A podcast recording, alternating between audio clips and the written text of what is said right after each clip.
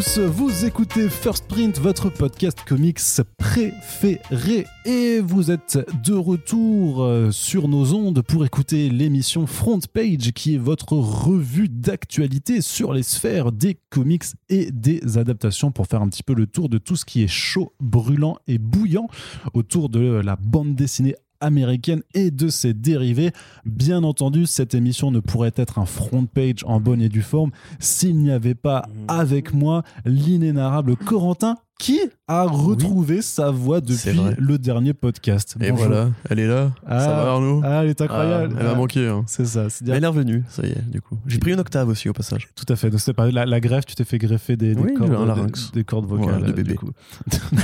Alors, je pense que si c'était t'as vu du coup, il va y avoir des petits, voilà, il y aura des, petits, des petites sautes comme ça, euh, lyriques euh, et musicales avec ta voix, Corentin. Mais on n'est pas là pour parler de tout ça. Tu vas bien quand même, j'espère. bah, Oui, Oui. Toi, ça va Très bien, très Eh bien. ben, C'est cool ça.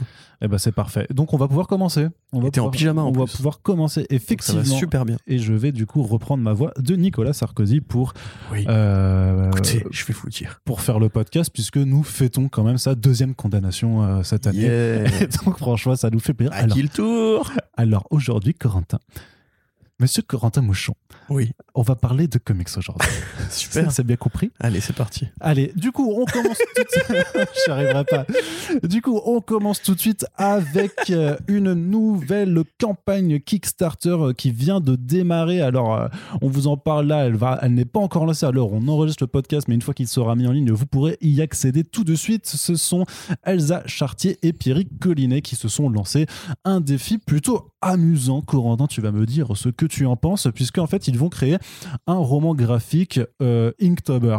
Alors, pour celles et ceux qui ne connaissent pas ce qu'est Linktober, c'est un défi euh, en ligne qui a lieu depuis pas mal d'années maintenant qui consiste tout simplement à euh, faire un dessin directement ancré, sans passer donc par le crayonné, euh, par jour euh, et à présenter sur les réseaux sociaux, en suivant une liste officielle qui est faite chaque année avec donc 31 mots, un mot par jour pour tous les jours du mois d'octobre, et faire un dessin qui soit en rapport plus ou moins direct avec la thématique, sachant que parfois quand c'est, je sais pas, le thème, quand c'est le thème c'est dragon, c'est plutôt facile parce que tu peux dessiner des dragons, mais tu peux aussi dessiner, par exemple, euh, je crois qu'il y a des, des plantes aussi qui portent le nom de dragon, tu vois, par exemple, donc euh, tu peux aussi voilà, dessiner des trucs qui n'ont euh, plus ou moins aucun rapport. hein. Je me rappelle qu'à un moment, je sais plus, il y avait un thème. Dragonfly, C'est la libellule, Ouais. Dragonfly Ouais. par exemple, bah voilà, tu peux, tu peux essayer peut-être de jouer sur les mots. En tout cas, voilà, il y a des, des, des mots qui sont en général assez explicites, puis d'autres comme, je sais pas, comme euh, germer par exemple, bah voilà, qui peut,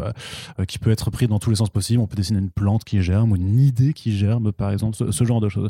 Toujours est-il donc que Elsa Chartier et Pierre en fait euh, bah, se lancent en fait un défi, c'est-à-dire raconter une histoire complète, donc euh, avec un, roman graphique, euh, en suivant donc bah, les 31 mots qui seront proposés sur la liste officielle de Linktober 2021. Alors le pitch, grosso modo, c'est un couple en fuite, voilà, qui est en fuite tous les deux. Et à partir de là, en fait, euh, l'histoire va se développer au jour le jour. Donc c'est un défi assez particulier parce que déjà Linktober en temps normal, c'est enfin compliqué à faire, ça demande du temps et il faut avoir des idées et tout ça. Mais alors quand tu dois en plus le faire sous une forme d'histoire où tu vas quand même en fait c'est limite une forme de cadavreski, même si c'est les mêmes personnes qui sont derrière chaque fois, ça permettra d'éviter d'aller euh, trop dans tous les sens. Mais il faut va falloir quand même euh, voilà trouver une histoire où Germain, navire, cristal et ce genre de choses vont devoir s'a- s'a- s'accorder ensemble. Donc sur leur page, euh, mettent euh, que euh, vont tout autant à l'aveugle que euh, les personnes qui vont accepter de, de, financer la chose, sachant que le bouquin aura cet avantage quelque part et ça suit un petit peu les, les modes qu'on a avec, avec Substack aussi ces derniers temps, c'est qu'on pourra voir le, le roman graphique se faire au jour le jour, puisque vu que c'est un Inktober, les dessins seront présentés tous les jours euh, sous, le, sous ce hashtag, mais pour avoir la version physique et mise en couleur et relier tout ça euh, au final, eh ben, euh, il faudra passer donc par cette campagne Kickstarter, sachant qu'il prévoit aussi de faire une deuxième édition à côté, donc il y aura l'édition normale, il y aura aussi une édition process, où en fait, où à l'intérieur, ils vont compiler aussi bah, tous les, toutes leurs recherches, les, les sketchs, les designs, les, les, les idées de, de, de mise en page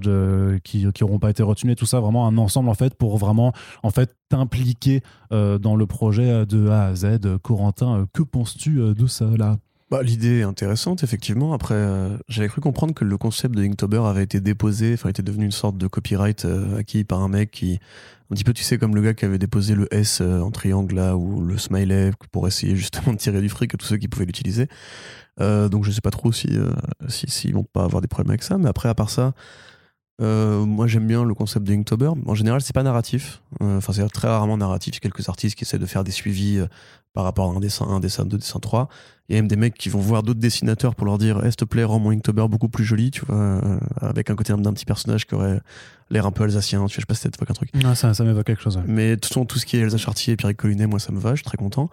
Euh, ils ont pas annoncé de synopsis encore pour. euh, Enfin, à part le côté couple en fuite. Non, euh, non, bah, justement, mais parce que le synopsis, en fait, techniquement, ils ne le connaissent pas forcément non plus. Mm. Enfin, j'imagine qu'ils peuvent se préparer vu que la liste est déjà tombée et qu'ils peuvent un petit peu commencer à, à- à entrevoir un peu euh, les, les- les grandes lignes. Mais après, le but, c'est vraiment aussi de le faire en mode Inktober aussi, c'est-à-dire vraiment un dessin, donc soit une planche, soit une illustration en page pleine euh, par jour, et, euh, et, de, et de, de le faire euh, voilà, au, au jour le jour. Donc, ça se finira. Donc, ça va démarrer. euh, Ça démarre. planche au- par jour, quand même, c'est furieux. non, non, mais c'est- c'est super furieux, surtout qu'à côté, bah, euh, Elsa, elle a un Creator Round qui est en, projet. D'ailleurs, certaines pages du Creator Round seront dans, dans, la campagne aussi, mais en fait, tu pourras les commander que quand le bouquin en question sera annoncé.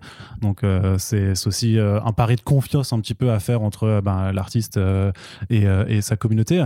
Mais, mais oui, déjà, ça prend énormément de temps à la base. Donc là, si en plus tu dois vraiment en plus réfléchir à un truc où tu où il faut que tout soit cohérent, effectivement, ça, à mon avis, euh, enfin moi, c'est ce que je leur ai dit, parce que du coup, euh, j'ai- enfin, j'ai aucun conflit d'intérêt, mais euh, j'ai euh, euh, euh, vu que euh, les gens savent que je fais de la traduction, enfin du sous-titrage pour. euh, Tu traduis les sous-titres euh, des vidéos des c'est ça. Chartier, ce qui est pas non plus le truc le plus. euh, Non, mais du coup, j'ai aussi traduit le texte de la page en question, donc euh, voilà, mais je, je ne touche rien dessus. Mais par contre, euh, c'est euh, c'est vraiment un projet qui a l'air euh, qui a l'air vraiment vraiment fun et que. Ouais, mais ça peut être rigolo. Dès le côté im- imprévisible, justement, Mm, ça. et, et improvisation, entre guillemets, donne euh, une, une couleur différente. Une couleur, pour l'instant, justement, en noir et blanc, euh, différente au projet. Mais de toute façon, moi, d'une d'une manière générale, je trouve que Chartier, je suis très content qu'elle fasse euh, sa chaîne YouTube, etc., que je trouve vraiment très intéressante et euh, pédagogique pour celles et ceux qui veulent découvrir comment se construit une narration en BD, se, se découpe une scène en BD, etc. T'as regardé la dernière là sur Deadly Class? Non, pas encore. Incroyable. Mais je compte le faire. Elle est ouf. Mais en plus, Wes Craig qui a un style qui est approchant, on va dire, de ce qu'elle fait. Mais euh, par contre, je trouve quand même qu'elle est peut-être un, un peu trop rare après, à part November et, et Infinite Loop. Euh, J'ai toujours, par exemple, moi, j'aurais bien aimé voir ce qu'elle avait prévu de faire avec euh, Pulido sur euh, Rocketeer et tout. Ouais. Donc, tout ce qu'elle produit m'intéresse. Je trouve que c'est une très bonne artiste et en plus française. Donc, voilà, je serais très, très content de lire ce- cette BD quand elle sortira. Bah, elle sortira là, du coup, donc ça va se faire vraiment du 1er au 31 octobre. Le 31 octobre, c'est le dernier jour de Mhm. Linktober, donc le 31, ce sera bouclé. Et euh, c'est vraiment une, limite une campagne un peu express, puisque euh, c'est ce, qui est mis sur sa page, c'est que, euh, en fait, très rapidement après le 31 octobre, ils enverront tout à l'impression et feront vite les trucs, et puis on devrait les avoir euh, pour ceux qui les auront, euh, qui auront baqué, je sais pas, d'ici la fin de l'année, avant la fin de l'année, je pense. Du coup, ce sera, ce sera assez rapide, quoi. Et donc, petit format, enfin, un format en 15 x 20 cm, quoi, et, mais sur papier épais, mais ce sera un petit bouquin, du coup, à mon avis. Euh, pas, pas très grand dans la Bah, bibliothèque. et 31 tout. pages, Ouais, c'est- j'imagine. non, 40, euh, 48, ils disent quand même, du Avec coup. les bonus. pour, euh, ouais, j'imagine avec des bonus et des choses comme ça, quoi. Bah, pourquoi Donc, pas, ça peut euh, faire un petit truc à pas, pas cher. Ouais, c'est ça. Bah, faut Ouais. voir les. C'est-à-dire qu'à l'heure où on enregistre, la, la page n'est pas encore en ligne non plus, donc on peut pas vous dire combien ça coûte. Mais de toute façon, dans la description, vous aurez un petit lien, un petit lien sur juste sur l'intitulé de la news où on pour vous renvoyer à la campagne Kickstarter. Et puis voilà, bah, si vous avez kiffé ces deux artbooks, si vous kiffez November, c'était quoi Il y a Starfire, les Star Wars Adventure, qui a- justement, c'est leur, nouvelle collaboration avec Pierrick depuis les Star Wars euh, qui- qu'ils ont fait ensemble. Donc voilà, si vous avez aimé tous leurs précédents travaux, The Infinite Loop bien évidemment, je pense que le projet devrait vous intéresser, surtout bah voilà, pour cette approche expérimentale qui est plutôt sympathique. Bah, en tout cas, on leur souhaite bon courage. On espère que, euh, ouais, euh, je leur souhaite juste de ne pas faire un burn-out euh, d'ici la fin du mois, puisque c'est du challenge. Corentin, Oui, on continue un petit peu avec, alors c'est un, un- une, enfin une actualité qui, euh, sur laquelle tu n'es pas forcément la- le plus euh, expert, mais c'est important d'en parler parce que c'est des projets ultra cool aussi qu'on suit depuis longtemps et euh, bah, pour lequel on a hâte de voir le jour, c'est Monolith Edition, donc euh, l'éditeur euh, de beaucoup de jeux de plateau, notamment Conan, qui est une de leur, un de leurs plus gros succès, mais surtout Batman Gotham City Chronicles, donc un jeu de plateau avec je sais plus combien de centaines de figurines trop stylax qui était sorti maintenant. En, la première campagne avait lieu, je crois, en 2018, début 2018, si, si je me rappelle bien, ouais, c'est ça.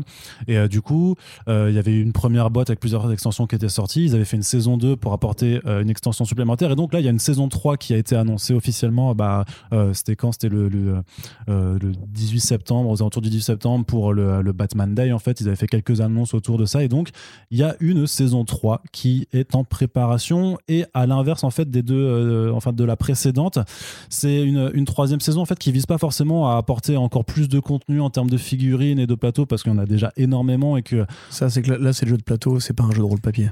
Voilà, c'est ça, c'est pas un jeu de rôle. On va revenir sur le jeu de rôle juste après. Hein.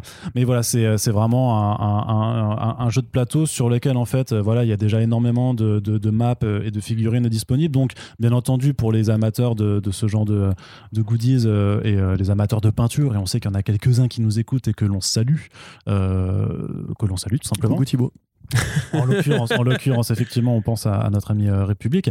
Mais donc voilà, donc il y a, en fait, ils veulent pas forcément euh, proposer encore plus de plateaux et de figurines. Le but, en fait, c'est aussi de se reposer maintenant un peu sur tout ce qui est de, tout ce qui a déjà apporté, donc en apportant des scénarios supplémentaires, en apportant surtout des modes de jeu aussi supplémentaires, parce qu'à la base c'est un jeu un peu asymétrique où un, euh, un, tu peux le jouer à deux ou à, plusieurs, mais en grosso modo une personne contrôle les alliés, euh, enfin Batman et ses alliés, et l'autre contrôle les vilains. Et là en fait ils sont en train même de développer un mode de jeu euh, en fait qui te permet, si t'as pas d'amis comme moi, de jouer tout seul et de faire en fait les, scénarios. oui, mais tu viens jamais jouer chez moi Batman Gotham City Chronicles, donc collaborateur. C'est que le jeu est dans, dans ma chambre depuis deux ans et que tu viens jamais jouer avec moi à ce jeu. Parce qu'on a peut-être juste des connaissances de travail. c'est peut-être pour ça en fait.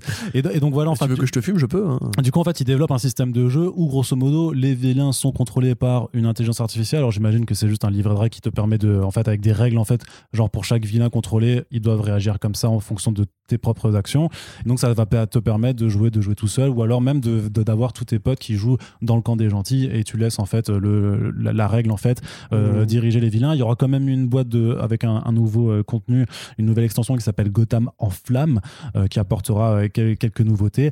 Et donc voilà, ça c'est une campagne pareil sur Kickstarter qui arrivera dans les prochains mois puisque Monolith travaille bah, en profonde collaboration avec Warner et DC, donc faut qu'il y ait des validations et tout ça. C'est pour ça qu'ils disent on prend le temps, on veut pas rusher les choses, il faut que tout soit validé, que tout soit nickel pour que quand on lance la campagne, par contre, tout soit nickel. Et ce qui est super cool, c'est que si jamais vous avez pris, euh, vous avez loupé les précédentes campagnes, a priori, ils vont proposer euh, les boîtes de base les extensions des, des deux premières saisons, en fait. Euh, donc, vous allez pouvoir vous faire un énorme, un énorme colis si jamais vous aviez encore rien pris. En tout cas, voilà, c'est quand même un système de jeu qui est super sympa, donc qui était dérivé un peu de ce qui se faisait avec Conan, avec des petits, des jetons que tu places sur tes, sur tes cartes de personnages, avec des maps où vraiment ce qui est intéressant, c'est aussi la verticalité des maps, puisque tu peux, vu que tu as des personnages qui sont plus ou moins aériens avec le bas de grappin et tout ça, tu peux les faire se déplacer d'une rue euh, sur un toit et que ça, ça a beaucoup d'influence en fait sur, sur les mécaniques de jeu, sur euh, la façon dont tes actions vont, euh, vont être efficaces ou pas. Donc voilà, il y, a vraiment plein, plein de trucs intéressants à jouer. Et de toute façon, maintenant que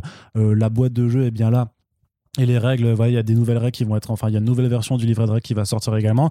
Ça euh, permettra vraiment d'avoir le, truc le plus complet possible. Je sais pas s'ils ont l'intention d'aller jusqu'à une saison 4, une saison 5, euh, en fonction du succès, mais en tout cas, on vous tiendra euh, au courant, évidemment, de l'avancée du projet, surtout bah, du lancement de, la campagne. N'hésitez pas à consulter de toute façon nos réseaux sociaux, on en parlera aussi là-dessus. Et à côté de ça, Corentin, c'est vrai que Monolith fait aussi un jeu de rôle un jeu, euh, un jeu de rôle du coup. Donc, euh, je crois qu'on en avait peut-être déjà parlé dans un first print précédemment.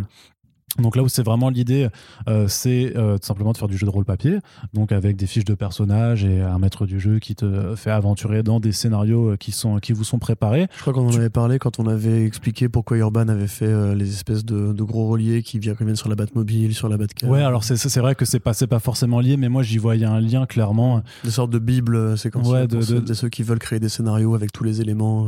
Ouais, alors le projet, je pense vraiment pas que le projet en, en tant que tel a été fomenté comme ça Je pense que l'idée, euh, il y avait un projet éditorial de la part de Urban juste de faire un truc autour des, des, alliés et ce genre de choses-là. Mais c'est vrai que quand ça avait été annoncé, vu qu'il y avait aussi l'annonce du RPG, que je pensais que ça arriverait plus vite le RPG en fait, je me suis dit effectivement la même année, parce que dans le projet de RPG, donc il y a un livre de, de règles. Il y a aussi un livre de scénario. Et puis, tu as ce fameux euh, guide de Gotham qui est écrit par euh, Xavier Fournier et Alex Nikolavitch, qui est vraiment, par contre, euh, si tu veux, ils ont une approche, en fait, de vouloir vraiment retracer tout ce qui existe dans Gotham City et dans cet univers-là, en, en, ayant une approche à la Grant Morrison, c'est-à-dire que tout ce qui a été écrit, techniquement, sauf si c'est invalidé euh, par quelqu'un, euh, voilà, et, existe, voilà, et canon. Et du coup, c'est vraiment l'idée, c'est d'avoir d'avoir vraiment tout ça, mais ça, ça, part même juste sur les Robins, en fait, où euh, il, il va pas que prendre les quatre qu'on connaît, mais aussi un Robin qui a été un Robin peut-être qu'un épisode dans un Batman des années 40, ce genre de choses, tu vois, il va quand même le mettre. Celle-là, celui-là, ça a été aussi un, un, Robin et tout ça. Donc, c'est aussi en développement. On sait qu'il y a pas mal d'artistes en plus qui sont invités pour faire alors soit des couvertures, soit des illustrations euh, qu'on retrouvera dans le bouquin, soit même des, trucs pour des, des, plans de jeu, tu sais, le, notamment le plan de jeu qui sert à, à, masquer en fait le, ce que le maître du jeu fait. Ça, je crois que c'est Enrico Marini qui signe euh, cette illustration. Mmh. On sait que Sean Murphy fait la couverture euh, du euh, livre, du guide de, de, Gotham, si, de mémoire si c'est bien ça. Et il y a également là le dessinateur Mathieu Laufray, donc qui a fait, qui, qui, fait Raven, notamment chez Dargo, enfin un dessinateur qui est, qui est complètement ouf, qui a aussi fait Long John Silver, qui est en train de, qui a, qui a posté sur les réseaux sociaux une illustration qu'il est en train de faire Batman. Donc je sais pas si pour quel bouquin ou pour, pour quel truc sera, mais l'illustration elle est pas complètement achevée, elle est en noir et blanc pour l'instant, mais elle est déjà ouf parce que Mathieu Loffray a un, talent de dingue. Donc clairement, même si pareil, je vais, euh, j'aurai sûrement personne avec qui faire du jeu de rôle. Mais si, il y, a la bonne auberge. je vais, je vais backer clairement ce, ce, RPG quand ça arrivera. Alors ils avaient dit peut-être à la fin de l'année, peut-être au début 2022, parce que là aussi il faut des validations, il faut que tous les textes soient validés euh, avec avec DC Comics et tout ça, donc ça ça prend du temps. Mais on commence, je crois qu'on commence quand même à voir un petit peu le bout euh, des préparations. Donc, euh, ben, très clairement, hâte de voir tout ça. Et puis, euh, si Dieu le veut, eh ben, peut-être qu'on pourra recevoir Fred Henry de, de Monolith Edition pour parler de ça, qu'on pourra recevoir Alex et Xavier pour parler de, leur guide et tout ça. Je pense qu'il y a pas mal de contenu à faire, en tout cas pour accompagner ces deux campagnes qui approchent, en tout cas amateurs de jeux de plateau et de jeux de rôle. Ayez les yeux rivés sur Monolith parce que je pense que vous allez kiffer. Corentin, on continue du côté de l'édition française avec une annonce euh, qui euh, fera peut-être plaisir chez Panini Comics puisque euh, la Ligue des Gentlemen Extraordinaires Century a été annoncée. Alors le bouquin avait été édité il y a une dizaine d'années maintenant chez Delcourt déjà. Hein, c'est pas c'est pas un inédit complet en France, mais bon voilà le, le, bouquin était quasiment introuvable maintenant ou sinon bah fallait y mettre le prix fort. Et donc là c'est le dernier volume en fait parce que ces dernières années Panini Comics a réédité l'intégralité en fait des volumes de la Ligue des Gentlemen Extraordinaires et donc Century c'était la pierre manquante à cet édifice. Oui, c'est vrai, effectivement. Voilà, c'est bien dit Arnaud. Merci. donc oui, pour, euh, pour ceux qui ne voient pas, la Ligue, donc c'est un projet qui démarre au départ effectivement euh, quelque part chez DC Comics, chez America's Best Comics à l'époque où Alan Moore euh, s'est associé avec, avec Jim Lee chez Wildstorm, donc à l'époque où Wildstorm était encore indépendant. Euh, et puis donc ces projets-là qui ensuite vont être rachetés euh, par DC Comics vont devenir une sorte de blow, sauf justement la Ligue qui pourra euh, partir de son côté chez Top Shelf et chez Knockabout pour poursuivre sa vie et du coup deviendra un petit peu le dernier projet de la carrière d'Alan Moore en BD, puisque Alan Moore aujourd'hui n'écrit plus de bande dessinée, il était à, la retraite séquentielle. donc ça commence avec, on va dire, une première génération de héros qui va se découper dans le temps et qui en fait implique des figures de la littérature populaire, c'est très important. Donc des grands personnages qui sont apparus dans le roman populaire du début du XXe siècle ou de la fin du, du XIXe siècle, euh, parmi lesquels on trouve euh, Mina Harker de, Dracula de Bram Stoker, on trouve Jekyll et Hyde, enfin le docteur Jekyll et Mr. Hyde, euh, on trouve Alan Quatermain, etc., etc. Et au fur et à mesure, ce projet qui était plus une sorte de... alors on en avait parlé à l'époque du, du Lemon Adaptation Club quand on avait fait ça avec, avec Océane. Et Benji, que je salue d'ailleurs, avait eu des mots très vrais que je trouvais intéressants, qui disaient que le premier arc, c'est un peu Avengers, euh, écrit par Alan Moore, c'est un peu un blockbuster très standardisé, qui avait en fait assez peu de consistance. C'était très intéressant, très intelligent, mais c'était vraiment un blockbuster de super-héros avec, euh, on forme une équipe, euh, il y a, y a le gros super fort qui va être un peu le Hulk, il y a Nick Fury, il y a le, le tireur très précis qui sera un peu le Hawkeye, etc. Et avec le temps, en fait, Moore va commencer à déverser euh, toute sa culture et tout son amour justement pour euh, la façon dont, la littérature, la fiction influencent les sociétés et l'histoire, dans la Ligue qui va se découper sur plusieurs volumes, parmi lesquels le Black Dossier, qui est un peu une sorte, bon c'est la suite, hein, qui est un peu une sorte de Bible, pareil, où, où, il référence beaucoup, beaucoup d'éléments dans différents genres de fiction qui sont convoqués. Il y a de la littérature, il y a de l'illustration, du comic strip, etc. Puis arrive Century, qui là euh, traite beaucoup plus de la magie euh, au XXe siècle, avec différentes déclinaisons sur trois époques. Et enfin, euh, La Tempête, qui avait été édité. On avait fait un podcast d'ailleurs à l'époque avec Océane et, Douglas. pour justement aborder un petit peu. Qui est toujours présent sur comicsblog.fr, ce podcast. Tout à fait, oui, tout à fait. Effectivement, j'ai oublié de le préciser. Alors, précisément, Century, donc pour pas être trop long dessus, parle donc de magie dans trois configurations. La première qui est euh, l'avènement de Crowley, on va dire, des rites un peu cultuels et sataniques euh, du début du XXe siècle, avec toute cette espèce d'intérêt pour les arts occultes comme une sorte de philosophie, euh, avec ce qu'elle ce qu'elle suscite en termes de relations au sexe, de relations aux puissances maléfiques, à la cabale, etc. Puis, beaucoup plus tard, dans les années 60, c'est plus du tantrisme, au sens où la magie n'est pas forcément une sorte de, de moyen de communiquer avec les esprits, mais plus de, de libérer les corps, euh, de, de, connecter les uns aux autres et compagnie, en marge du mouvement hippie. Et enfin, la dernière partie, c'est la partie qui, je pense, est peut-être la plus facile à, à, expliquer pour vendre le projet, c'est la partie Harry Potter, en fait, puisque Alan Moore, du coup, signe une, une parodie euh, assez, assez cynique et assez énervée du personnage d'Harry Potter de J.K. Rowling, en prenant une sorte de point de vue beaucoup plus maléfique euh, sur le petit héros à lunettes, puisque, en l'occurrence, ce, ce Harry Potter-là est plus une sorte de tueur de Columbine, qui se trouve être le héros, mais aussi une forme d'antéchrist qui va euh, raser son école, massacrer ses profs et bah, partir en vrille, en fait, hein, simplement de son côté, et que la Ligue devra arrêter. Donc il y a beaucoup de trucs qui s'entremêlent, c'est assez compliqué à lire, c'est pas le meilleur travail de Kevin O'Neill, qui a quand même perdu un peu de son, son crayon légendaire au fil des générations, mais c'est un bouquin qui est relativement accessible. Euh, moi, je pense quand même commencer la ligue dans le, dans le désordre, c'est une mauvaise idée. Il faut prendre le truc par le début parce que sinon vous allez vraiment, et surtout si vous lisez pas le Black Dossier, vous allez être vraiment largué. C'est vraiment très touffu. Ça devient l'écriture que Moore aime bien, c'est-à-dire où il se met des références à lui-même qui n'ont pas de sens si vous n'avez pas la culture qui va avec. Euh, mais voilà, ça reste quand même sa, dernière croisade de bande dessinée où il met vraiment tout ce qu'il avait envie de mettre jusqu'à la tempête qui, euh, qui parle aussi de sa relation au super-héros, qui parle de sa relation à comment est-ce que comment est-ce que les, les, savants et le monde euh, devraient être dirigés, qui parlent des franchises, qui parlent de l'histoire même de la fiction picturale en général dans les arts populaires. Et euh, bah, c'est très bien. C'est tout ce qu'on pourrait dire pour résumer, parce qu'évidemment, il y a des, des, bouquins entiers à écrire sur l'écriture de mots, évidemment. Donc, c'est cool de voir que Panini s'y met. C'est un peu dommage que ça tombe après la tempête, quelque part, parce qu'il aurait été bien de le lire dans l'ordre mais ça peut peut-être aider, surtout qu'on sait qu'il y a beaucoup de fans de Moore en France. Il y a même des gens qui ne lisent pas de comics, qui lisent que du Alan Moore. Donc euh, voilà, c'est euh, Manès qui fait la trad encore?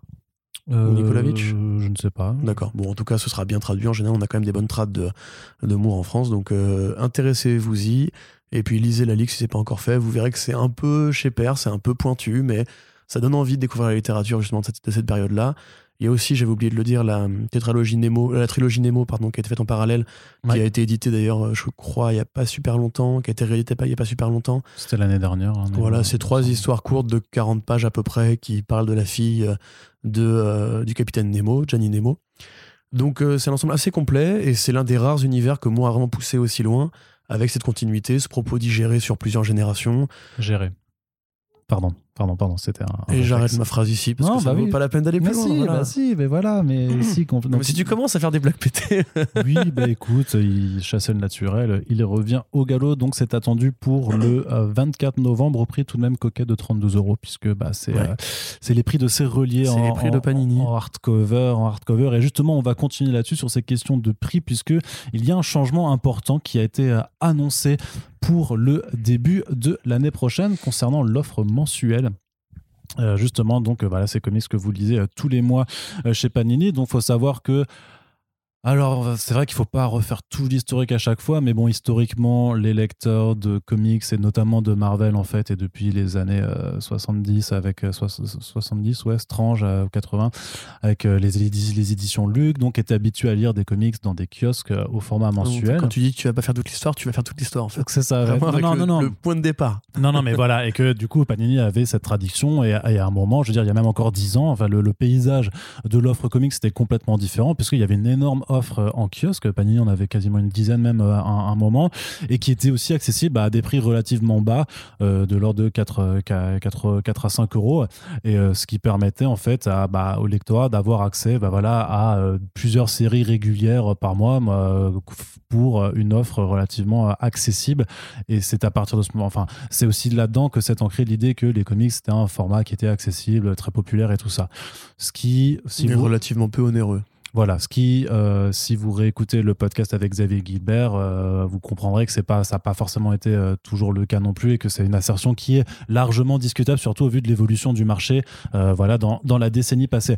Toujours est-il que l'offre, en fait, c'était réduite à la fois pour Panini mais aussi chez, Urban Comics au cours de depuis 2017 notamment à, à cause de, deux états de fait. D'une part que le kiosque est de moins en moins en fait le support de lecture euh, préféré euh, de la majorité du, lectorat. En tout cas il est plus aussi attractif en termes de nouveaux lecteurs. Euh, c'est pour ça que voilà il y a une réduction de une réduction de l'offre. Mais surtout il y, a, il y, a, une chose importante qui s'est passée c'est une crise sur la, la, principale maison en fait qui s'occupe de la distribution de la presse qui s'appelle Prestalis donc grosso modo, euh, ça a été une gestion calamiteuse avec des, des projets qui ont été euh, ou dans lesquels ils ont englouti des millions euh, sans que ça donne quelque chose. il me semble que c'est plus si c'est certains salariés qui se versaient des bonus pas possibles et qu'en plus ils, demandaient à chaque fois en plus des millions auprès de l'État et avec ah, une dette en fait qui qui ne qui, qui ne alors c'est pas de l'édition c'est de la distribution plutôt mais voilà en gros une situation catastrophique qui a fait que en fait un, à partir d'un moment en fait ils demandaient à tous les éditeurs de presse confondus en fait de leur reverser une part euh, sur, euh, sur leur vente, sauf que la part demandée était la même que on soit euh, bah, Panini ou Urban ou un groupe tel que le, enfin, à qui appartient le monde, tu vois. Ce qui n'est pas du tout tout à fait euh, juste tout simplement puisqu'on n'a pas du tout les mêmes volumes euh, les mm. mêmes tirages et les mêmes ventes. Et donc c'est pour ça que euh, déjà bah, il y a pas mal de magazines notamment dans la presse spécialisée qui ont juste rendu l'âme. Alors dans les dernières années il y avait Arg, il y a Psychopathe il y a eu l'Enfeus Mag aussi qui se sont tout simplement arrêtés.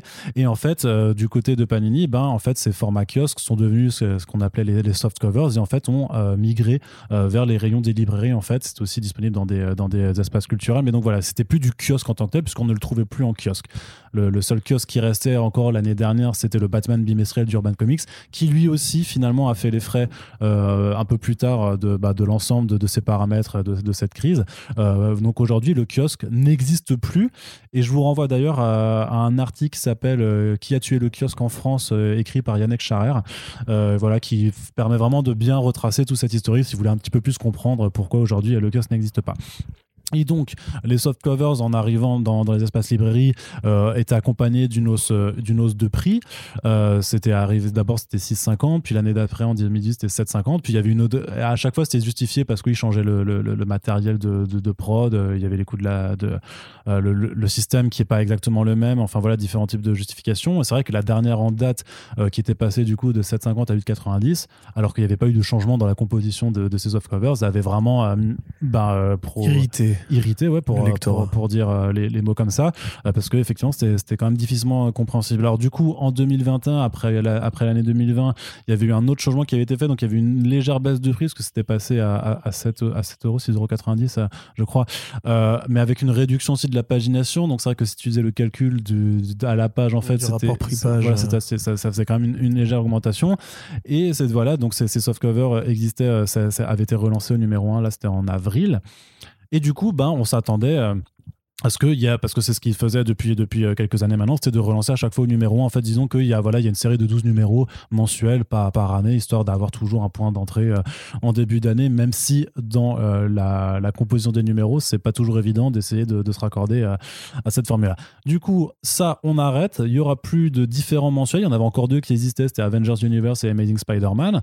Et donc, à la rentrée prochaine, en fait, Panini va changer ça avec en proposant un, un soft cover plus épais et, et euh, en tout cas pour les séries euh, mensuelles euh, séparées, qui s'appellera Marvel Comics. Donc ça renvoie aussi à des, vieilles publications de, l'époque Strange et tout ça avec dedans en fait la moitié en fait qui sera composée de, bah, de la suite du run de, Amazing Spider-Man de Nick Spencer et tous les à côté qui sont qui vont puisque bah voilà, là, euh, ce sera à partir du numéro 61. Euh, donc, c'est le moment où il commence à avoir un nouveau costume parce qu'il bosse avec Nora Winters. Et après, tu as euh, King's Ransom. Donc, tu auras les numéros King's Ransom Special.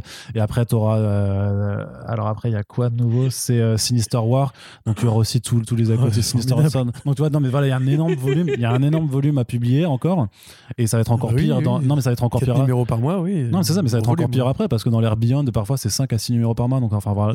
Il y a du contenu en tout cas, clairement. Donc, la moitié du kiosque sera toujours consacré à Spider-Man. Et à côté, on retrouvera les séries qui étaient dans, dans le kiosque Avengers, c'est-à-dire donc le Avengers de euh, Jason Aaron, le euh, Thor de Donny Cates euh, le Iron Man de Christopher Cantwell.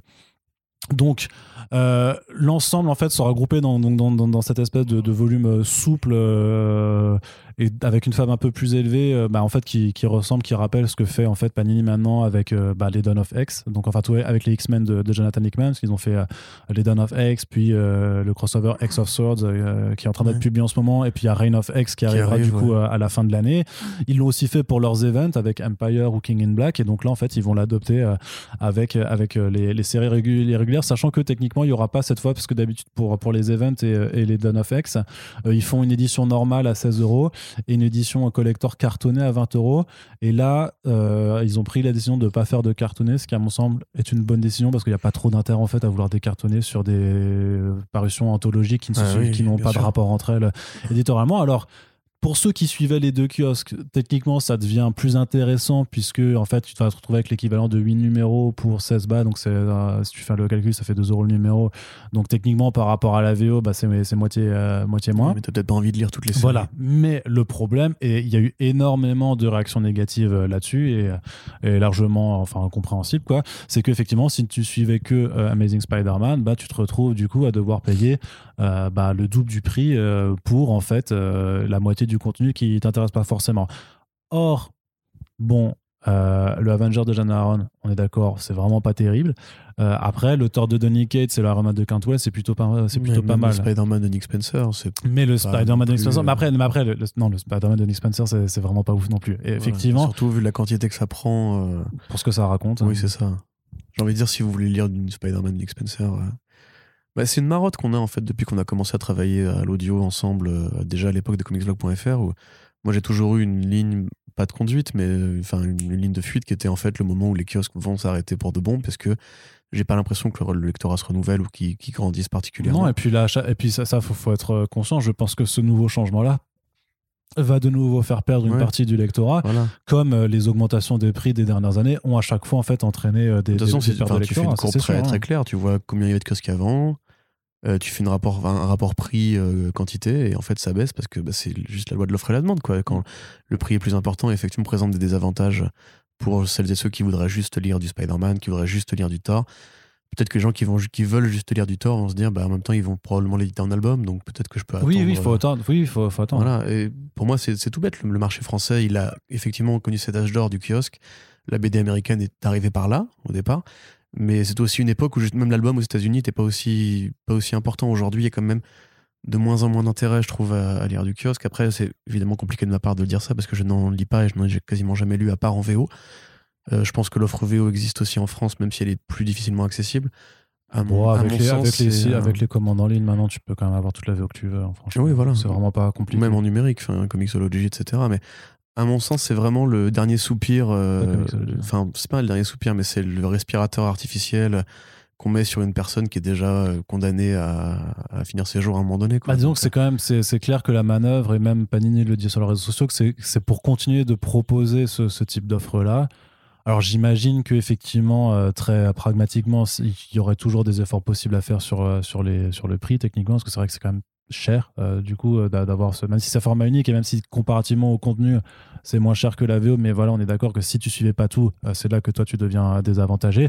Et, à côté il y a aussi une réflexion c'est que depuis depuis quelques mois ils proposent aussi tu sais un, un, bimestriel ou trimestriel qui s'appelle les trésors de Marvel où en fait ils regroupent des numéros d'une année euh, en fait, ils font ça année par, enfin pas année par année, ça suit pas, mais voilà, ils prennent une année au hasard, enfin pas au hasard, mais ils prennent une année et puis ils te proposent des numéros qui étaient sortis pendant cette année-là, qui sort en kiosque du coup et qui là par contre a un prix ridiculement bas euh, euh, par rapport, bah, par rapport à, ce genre d'offre là.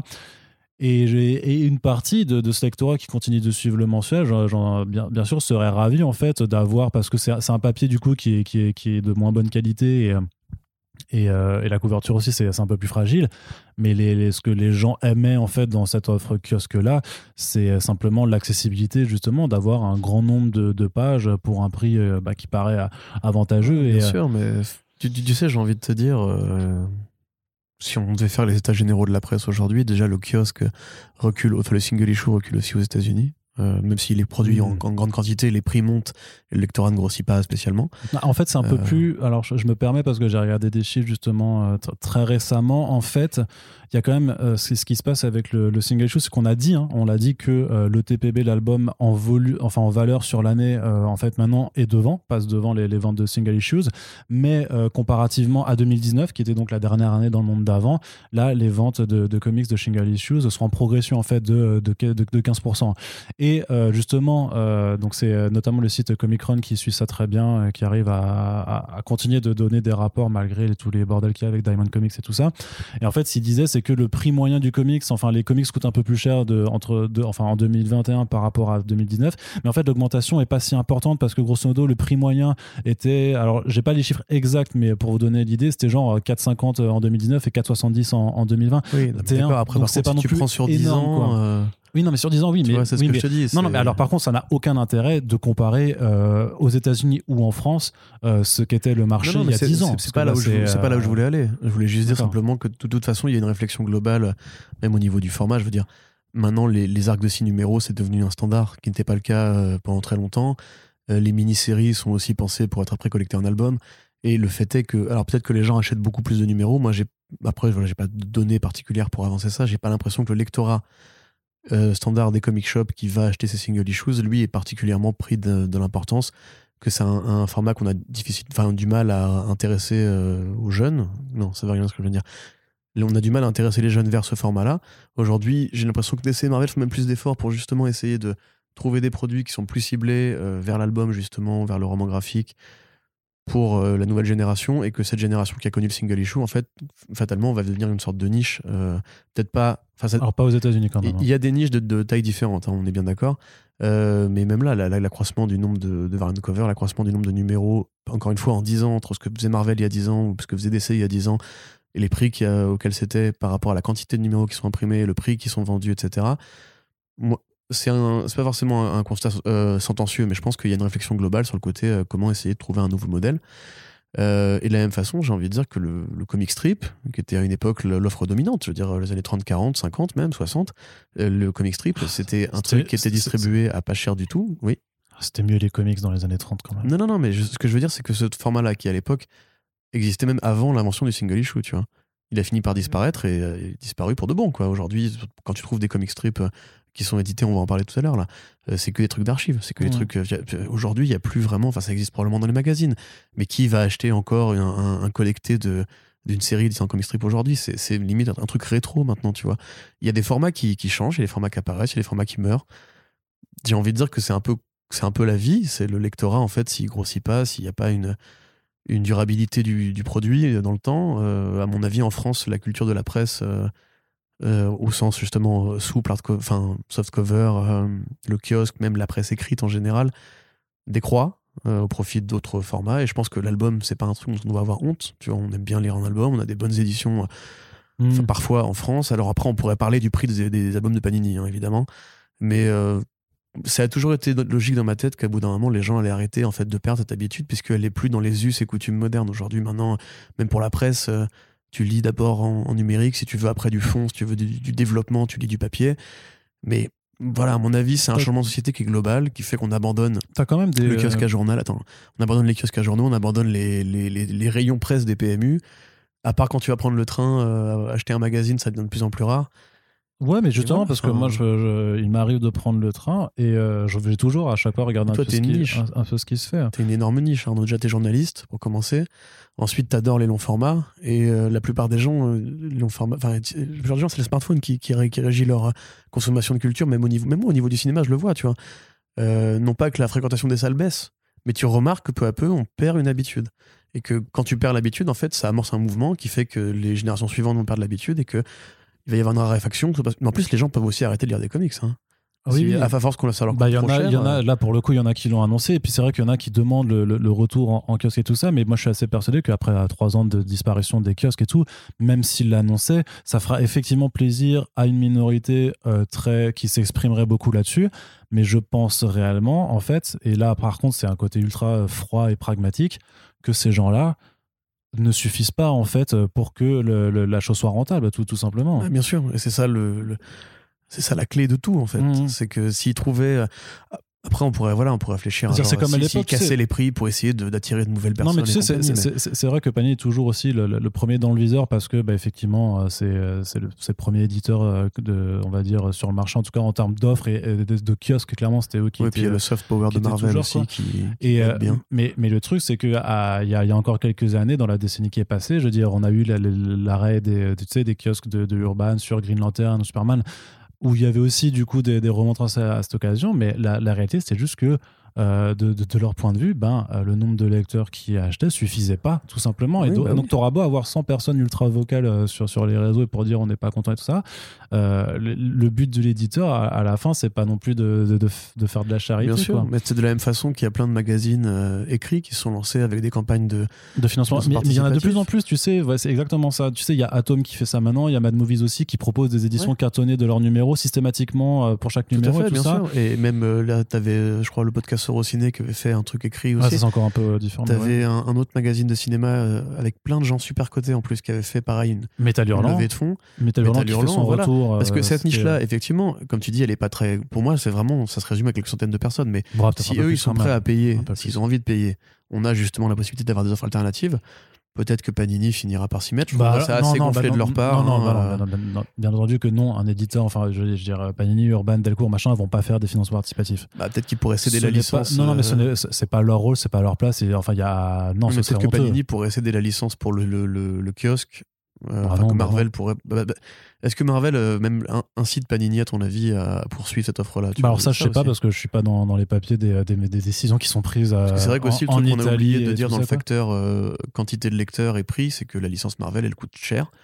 Et que bah, peut-être que c'est effectivement là qu'ils doivent euh, réfléchir à qu'est-ce qu'on peut couper pour euh, essayer de rester rentable euh, ou même juste profitable dans euh, une Bah, économie qui est assez au-delà, au-delà d'être cher, tu vois, enfin au-delà de vouloir être rentable, c'est aussi euh, dans quelle mesure en fait euh, Marvel aussi demande en fait Oui, un certain, un certain retour parce que ça c'était un, un artiste qui, qui bosse avec les États-Unis qui m'en avait parlé d'un point de vue États-Unis où il disait parce que je lui parlais mais ouais mais les numéros 1, les variantes et tout ça à foison tout ça il me fait il me fait tu sais mais ouais mais Disney met la pression à Marvel en fait. Disney qui est en- encore au-dessus Voilà. met la pression à Marvel et, et, à ses voilà il y a des objectifs de, de volume et de valeur. Il Comme dans toutes les boîtes. qu'il faut de- oui oui mais en fait hein, oui, de dire oh on découvre le capitalisme Non, non, mais euh. Je pense qu'en fait, euh, je dis pas ça pour essayer d'être euh, paternaliste ou condescendant ou quoi. J'ai l'impression que beaucoup de lecteurs, justement, qui voient d'abord leur intérêt à eux Mais c'est no- normal, mais c'est normal, un Bien point sûr, c'est normal, lecteur, hein. évidemment, mais tu peux pas aller contre la réalité d'un d'un monde comme. Enfin, Bah, tu je- peux, je- tu essayer de dire que c'est ultra voilà. cynique et c'est ultra et moi, je- et c'est J'invite pas- les gens à râler s'ils sont pas contents, ils ont tout à fait le droit de le faire et c'est bien justement que,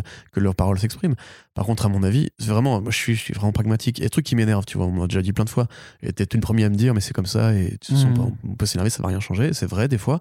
Mais je pense qu'il faut quand même gueuler, il faut quand même râler quand t'es pas content, parce que c'est c'est la base de la démocratie ou ce que tu veux, bref. Mais là, en l'occurrence, à mon avis, tu pas simplement, juste par un coup de baguette magique, dire allez, ok, on a compris, on va refaire des kiosques comme avant, avec Ouais, parce prix ça- cassés et tout, parce oui, que bah, ils, ouais, ils fermeront dans, pendant six mois, quoi, s'ils font ça. Bah, ils feront pas. Non, ils fermeront pas non plus, mais euh, Non, ça, bah, le perte. Panini Italie fermera pas dans Ce- six mois. Ce mais- sera juste une entreprise à perte et je pense qu'à partir d'un moment, bah, tu auras effectivement les boss en Italie qui regardent durant la branche vous faites quoi là en fait? C'est quoi ces kiosques là qui...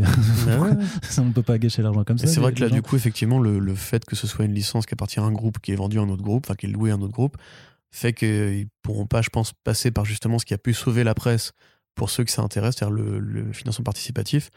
Parce que de toute façon, si Panini demain annonce un crowdfunding, là, les forums, les, les pages Facebook, etc. non, ça et va- puis, non, mais ça aucun sens. Non, mais et toi, et ça n'aurait aucun sens. Ça n'aurait aucun sens. Bah, pour moi, si, c'est un sens parce que pas, c'est pas. les, les, les, les crowd- non, mais Tu peux pas. les plateformes pas de du- du crowdfunding, ça a été créé pour, crowdfunding, pour, pour justement répondre à cet appel des niches. Tu vois, quand, Non, mais, je veux dire, mais euh, enfin, le financement participatif, c'est fait pour financer des projets qui ne peuvent pas voir le jour dans des circuits normaux parce que les structures derrière n'ont pas les moyens. Tu ne peux, pas- je, je suis désolé, les grands groupes, je veux dire, mais, mais Panini, Urban, euh, Delcourt, mais Dargo, Lombard, Dupuis, machin, ces gens-là n'ont pas à faire en fait. C'est même une question d'éthique en oui, fait. oui, je sais. Ils n'ont pas à prendre la place. En plus, t'imagines sur des, sur, des pro- sur des projets faits par des indépendants et tout ça, euh, tu, vas, tu vas pas leur. Non, bien sûr, mais je te dis juste que c'est la seule solution que je verrai à terme. C'est-à-dire que les gens s'expriment directement en, en disant bah écoute, moi je suis prêt à Ah, payer. la pour solution, ça. la solution à terme, ce serait que, je sais pas, que les euh, graphic novels ou que les, les webtoons et tout ça réussissent à créer vraiment un nouvel appel et que on réussisse à fédérer de nouveau ce, ce nouveau lectorat sur une offre kiosque et tout ça. Mais je vois pas comment c'est, je, je vois juste pas comment c'est possible par rapport à l'état du Ouais. monde actuel. Moi non Faudrait, que, faudrait que Internet, enfin que les, les, les divertissements numériques disparaissent Ah oui, bah voilà. et qu'on se retourne vers Petite la lecture solaire, euh, hop Ouais, c'est ça. comme ça. Bah écoute, Bah, du coup, nous on va arrêter de travailler aussi. euh, non, Voilà, on fera des podcasts en public c'est ça. si vous voulez payer pour Tous- venir voir. tous les jeudis soirs sur la scène du cabaret euh, vert, euh, voilà, on, se- on- on Voilà. y saura quoi, ce sera, sera parfait. Mais en tout cas, voilà, Ah, il a plus de voix, Corentin. Ouais, un nouveau, un nouveau changement qui n'est que, à mon sens, bah, dans la continuité de, de, de ce qui se faisait déjà. Donc voilà, une partie du lectorat sera Mhm. contente si elle suivait tout. Et c'est vrai a- dire que c'est la dernière marche avant l'échafaud. Mais moi, je pense que ça va rester comme ça, en fait, tout simplement. Enfin, je les vois pas, par contre, ils peuvent pas augmenter encore. Enfin, euh, ça restera comme ça si le lectorat les suit, mais Ouais, mais après, tu vois, ça dépend. Après, je veux dire, après, c'est aussi une question, j'imagine, de, de, de tirage. Tu vas dire, tu vas dire, bon, il y a de moins en moins de gens, bon, on va faire des tirages plus, euh, plus bas. Et par contre, c'est vrai qu'il y aura sûrement une limite à partir duquel le tirage sera trop faible pour Oui, que ça rentable. Parce que Et c'est là, pas juste ça- une ça tirage. Si les gens lisent euh, ce- cette offre-là et disent, tu- mais attends, Spider-Man, je m'en bats les steaks, que c'est nul. Et après, ils disent, bah, je vais pas payer euh, Mhm. le prix que ça coûte pour juste lire Thor et, et Iron Man. À mon avis, enfin, et surtout qu'en plus, on, on le sait, ce lectorat est très exigeant et il en a un peu plein le cul justement de ces modifications depuis, parce que c'est souvent des personnes qui sont là depuis assez longtemps. Ah oui, il y en a qui Euh, disent euh, que j'ai tous les euh, Spidey depuis euh, les années 80. Voilà. et- Donc forcément, eux, justement, c'est déjà, ils sont, ils ont été bien secoués. Je pense que Mais si vois, ça leur plaît pense- pas, bah, ils vont pas euh, renouveler. Ouais. Quoi. Là, la seule question, c'est est-ce que ces gens-là sont suffisamment nombreux pour vraiment représenter un impact après sur, sur le truc. Et ça j'en suis vraiment pas persuadé. En tout cas parce que parce qu'on m'a dit euh, aussi ouais vous allez faire un article sur tous les gens qui sont mécontents suite à cette annonce et tout pour euh, faire état de la grenade et tout ça. Et bah moi de façon pragmatique je fais mais tu sais si je devais faire un article à chaque fois que je vois sur une annonce d'un éditeur euh, 50 gus qui sont pas contents euh, bah en fait euh, enfin j'y passe mes journées parce que en bah, bah, il y en a souvent à cause de, de- des politiques tarifaires mais même chez Urban chez Delcourt il y a des gens qui sont pas contents à chaque fois. Et en fait euh, le truc c'est que il y a aussi une réalité Est-ce que les gens qui sont pas contents sur les réseaux sociaux, très généralement, j'ai l'impression qu'ils qui, qui représentent euh, un pourcentage infime, en fait, dans la, dans, dans, dans la réalité. Parce que malgré tous les changements annoncés justement sur ces kiosques, par exemple, ces dernières années, le fait est qu'ils ont continué à se vendre. J'ai vu des chiffres, il y avait quand même plusieurs milliers d'exemplaires Oui, vendus. Il y a toujours une majorité silencieuse qui est. Voilà, tu qui- vois, donc il y y a des gens qui accompagnent. Après, j'imagine aussi qu'il y a des, écouter.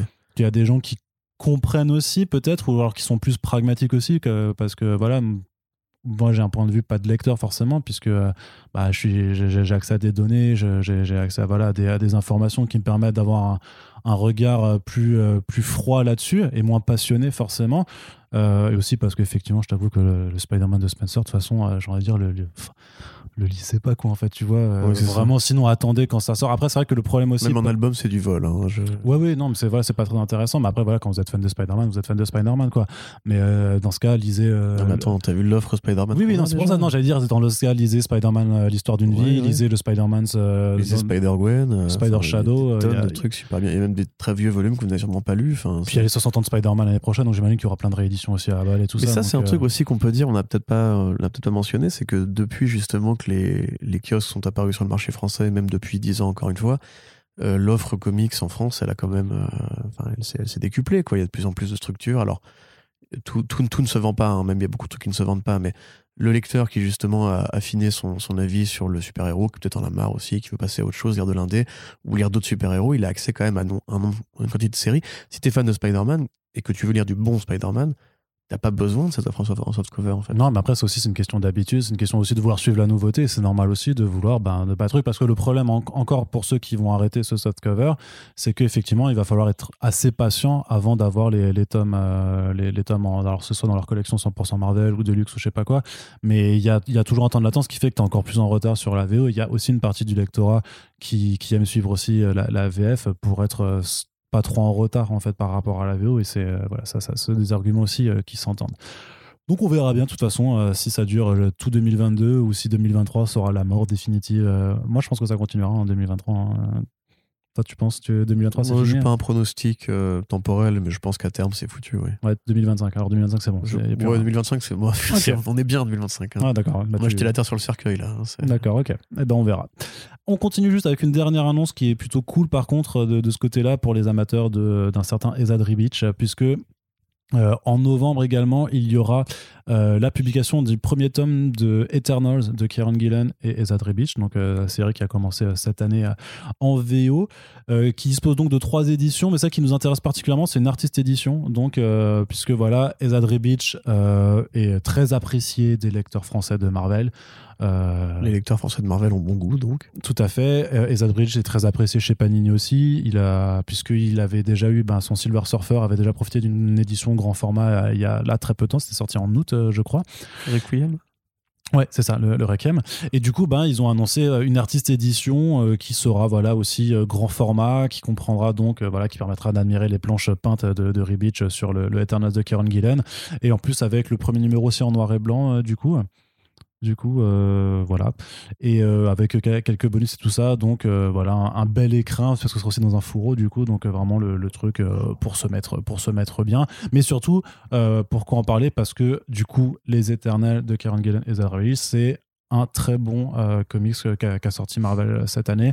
Grosso modo, les Eternals, on les avait vus une dernière fois dans le run de Jason Aaron, euh, assez euh, au début euh, de, ce run, en fait, ils, étaient tous morts face au, combat contre les Dark, les Dark Celestials, les Célestes sombres. Je sais pas comment ils l'ont traduit en VF. Et du coup, le premier numéro, en fait, démarre en fait à leur résurrection, parce qu'ils sont éternels, ils sont, immortels.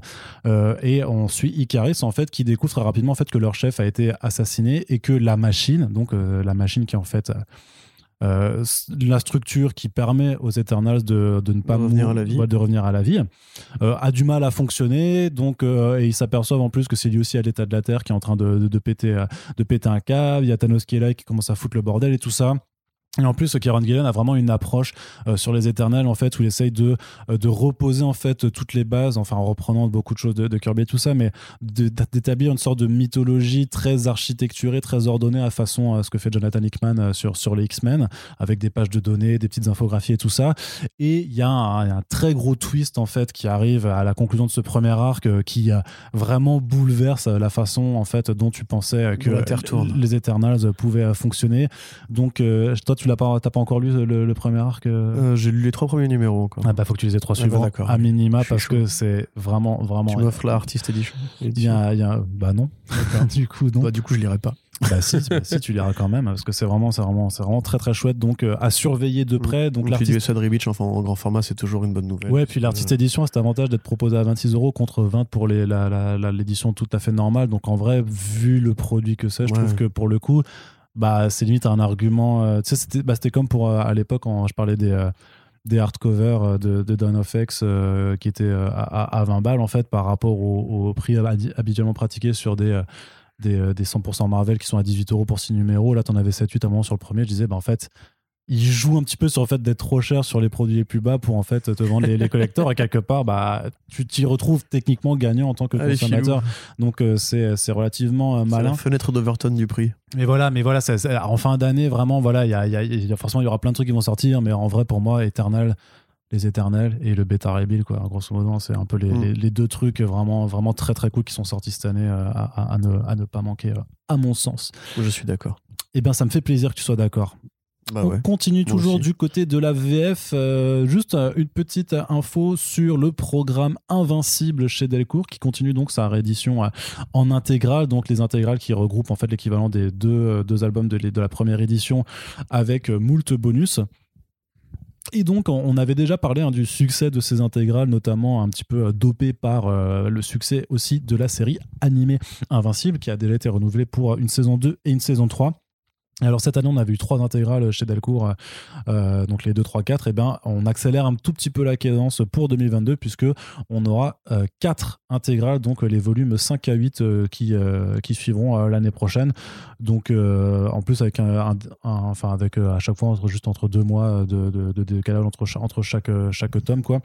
Donc ma foi, Corentin Invincible c'est toujours cool. Hein. et puis c'est là en fait, maintenant qu'on va rentrer vraiment dans le long terme de la série, c'est là où ça va aller très très très très, loin. Je pense que la série évidemment la raison pour laquelle ça accélère un peu parce que quand euh, ils ont lancé ce projet d'intégrale, alors déjà Delcourt a fait beaucoup d'intégrales, fait encore beaucoup d'intégrales de leur, euh, mm. euh, leur grande série, leur chef-d'œuvre ou leur, leur histoire d'auteur, on va dire. là, très clairement, c'est parce que justement, c'était un, pari. façon, voilà, il faut qu'on vende du Invincible parce que l'adaptation arrive sur un grand public. Elle a l'air pas trop mal. Essayons, on va voir si ça, si ça mord. Ça a mordu, donc. Et la série animée a très bien mordu, précisément en France. Donc euh, voilà, c'est assez, logique effectivement de, mettre le, de remettre le couvert un peu plus rapidement. Euh, Invincible, euh, bon, je pense que j'ai pas vraiment besoin de le présenter. c'est donc le, le comics de super-héros de Robert Kirkman qui était sorti quasiment en même temps que Walking Dead, qui pose une saga très très longue sur un personnage qui s'appelle Mark Grayson, qui est le fils de Omni-Man, le premier super-héros, enfin le plus puissant des super-héros de la Terre. Il a une moustache. Et il y a tout un tas d'aliens, il y a tout un tas de combats, c'est très violent, c'est très bien, c'est génial. Il faut lire Invincible pour être heureux dans la vie et pour avoir une belle peau. Regardez, Arnaud l'a fait, il a une peau magnifique. C'est vrai. Et euh, tu l'as fini, toi, toi, du coup, Invincible Non, pas, pas complètement. D'accord. T'en es, où je, suis toujours dedans. Bah, je suis les intégrales, en fait. Du ok, d'accord. ah bah oui, oh là là, d'accord, bah tu vas, tu vas kiffer. Mais euh, ouais, non, c'est une, excellente BD. C'est, Est-ce qu'on arrivera déjà à la ville trumitoire, du coup euh... Ah oui, oui, oui, largement. Dans, dans la, ville trumitoire, c'est. Oh, attends.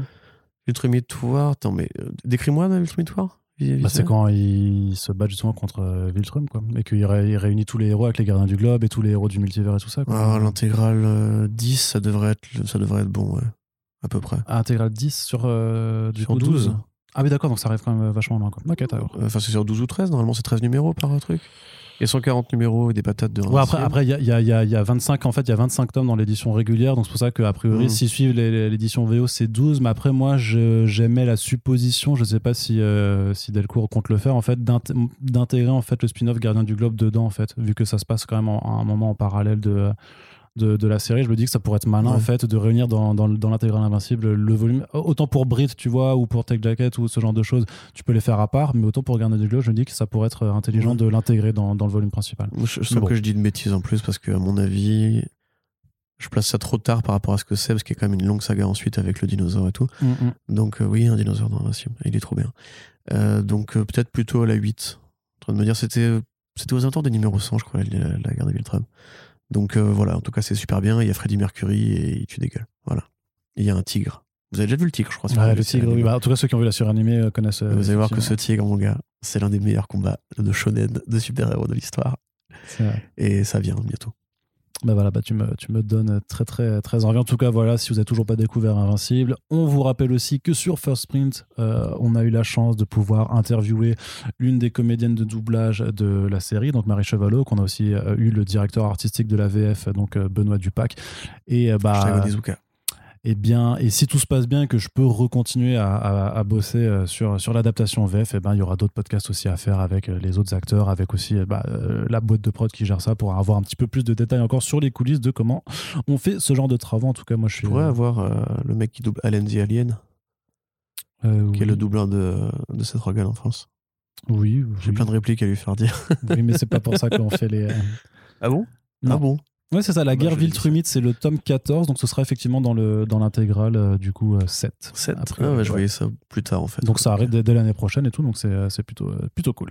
Allez, Corentin, on continue avec une dernière news pour la partie VF et c'est toi qui vas prendre la parole pour nous parler un petit peu justement de comic strips avec une intégrale des strips Tarzan de Jill Kane qui a, est en financement en ce moment même chez les éditions Néophilis, donc qui sont très spécialisées sur la euh, de en fait la réédition de travaux vintage, on va dire, de, comics d'archives un peu. Oui, tout à fait. Moi, qui même sont spécialisés dans l'édition de comics Conan, euh, puisque Conan. A bah, ils n'ont pas que ça quand même. Hein. Ils ont aussi le Nibelungen. Le Nibelungen, oui. Voilà. Mais le Nibelungen, c'est euh, encore un peu différent. Ils ont du Red Sonja. Ils, ont, édité par année les, les Conan de Roy Thomas. Thomas, ouais, donc années 80.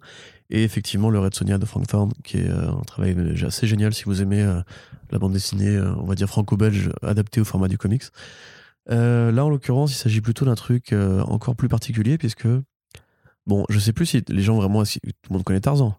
Pas besoin d'expliquer qui est Tarzan. Oui, oui, Voilà, oui, donc le, gamin dans la, dans la jungle qui est élevé par des singes et qui devient le roi de la jungle. Euh, voilà, c'est cool, c'est sympa, c'est une histoire pulp.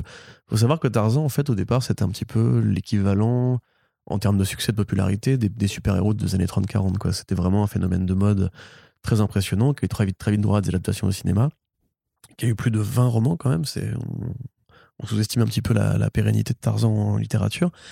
Et qui a eu aussi très tôt des adaptations en comics, donc comme je le disais tout à l'heure, avant même que, que le format single issue existe, euh, dans les comic strips, dans la presse, en fait, avec des différents artistes qui se relayaient pour écrire une page tous les dimanches, grosso modo, et qui, euh, bah, au terme de plusieurs dimanches, de plusieurs semaines, de plusieurs mois, faisaient une histoire complète. Donc Gil Kane a fait partie de cette euh, génération-là, avec d'autres artistes euh, très talentueux comme Mike Grell, par exemple, l'auteur de Longbow Hunters. Euh, et il avait en 79, je crois, ou en, non 81, 81. Donc c'est quand même assez tard dans la vie des strip Tarzan, puisque ça a duré jusqu'en 2002. Euh, voilà, pris les crayons sur Tarzan pendant quelques années, pendant deux ans. Il avait euh, fait quelque chose comme euh, 36 histoires, je crois. Non, 6 histoires complètes pour. euh, il faut que tu m'aides avec les chiffres, Arnaud, un peu. Oui. Pour un nombre de planches euh, voilà, euh, relativement bas, mais c'est du comic strip, donc c'est un peu plus épais qu'une planche normale. Euh, L'intérêt de ce projet, au-delà si vous êtes fan de Tarzan ou de Gil Kane, c'est que c'est une édition qui sera la première édition colorisée de ce Oui, travail ça, ouais. puisque là, pour le coup, on peut quand même saluer Néophélis, euh, comme on saluait euh, Comics Initiative, qui a pu aussi proposer des trucs euh, assez approchants en termes de qu'est-ce que justement le marché français peut apporter à tout ça. C'est un petit peu comme quand Delirium avait été les premiers à éditer le, dernier boulot de Corben, tu sais, avant même les États-Unis, Ouais. en, en le contactant directement. On aime bien quand nos éditeurs indés ont des couilles. Euh, là, en l'occurrence, c'est vraiment un truc qui permettrait peut-être justement de moderniser un peu. Même si moi, j'avoue, le comic strip en noir et blanc, j'aime bien, parce qu'en général, c'est justement des trames très travaillées, beaucoup de détails. Ouais. Euh, Kane, en plus, il est très beau en noir et blanc. Après, c'est parce qu'ils avaient fait un sondage auprès de leurs lecteurs Oui, euh, qui leur avaient demandé est-ce que ça vous dirait euh, voilà, qu'on fasse un truc, par exemple une édition couleur, et C'est là, ça, la voilà. majorité a répondu oui. Et à mon avis, en VO, tu peux trouver l'édition noir et blanc. Donc là, justement, l'intérêt, c'est d'avoir un truc qui est spécifique au marché français et qui bah, donnera lieu effectivement à, à une, mod- une modernisation, j'ai envie de dire, même si j'ai je cru comprendre que les couleurs qui, sont, qui vont être apposées sont pas forcément dans les standards numériques euh, contemporains. non, Donc ça, ça peut, ça sera fait un euh, peu à l'ancienne. Donc ça sera fait un peu avec des aplats et tout euh, en ligne claire. Donc Bah, pourquoi pas Faut surtout pas faire une, co- une colorisation numérique À actuelle sur un truc. Ouais. euh, ouais, voilà. On en parlera un jour. Il faudra vraiment que j'écrive un truc là-dessus parce que ça me ça m'horripile qu'un mec qui avait justement un tel talent pour choisir ses, ses coloristes maintenant euh, fait des trucs assez euh, débectants.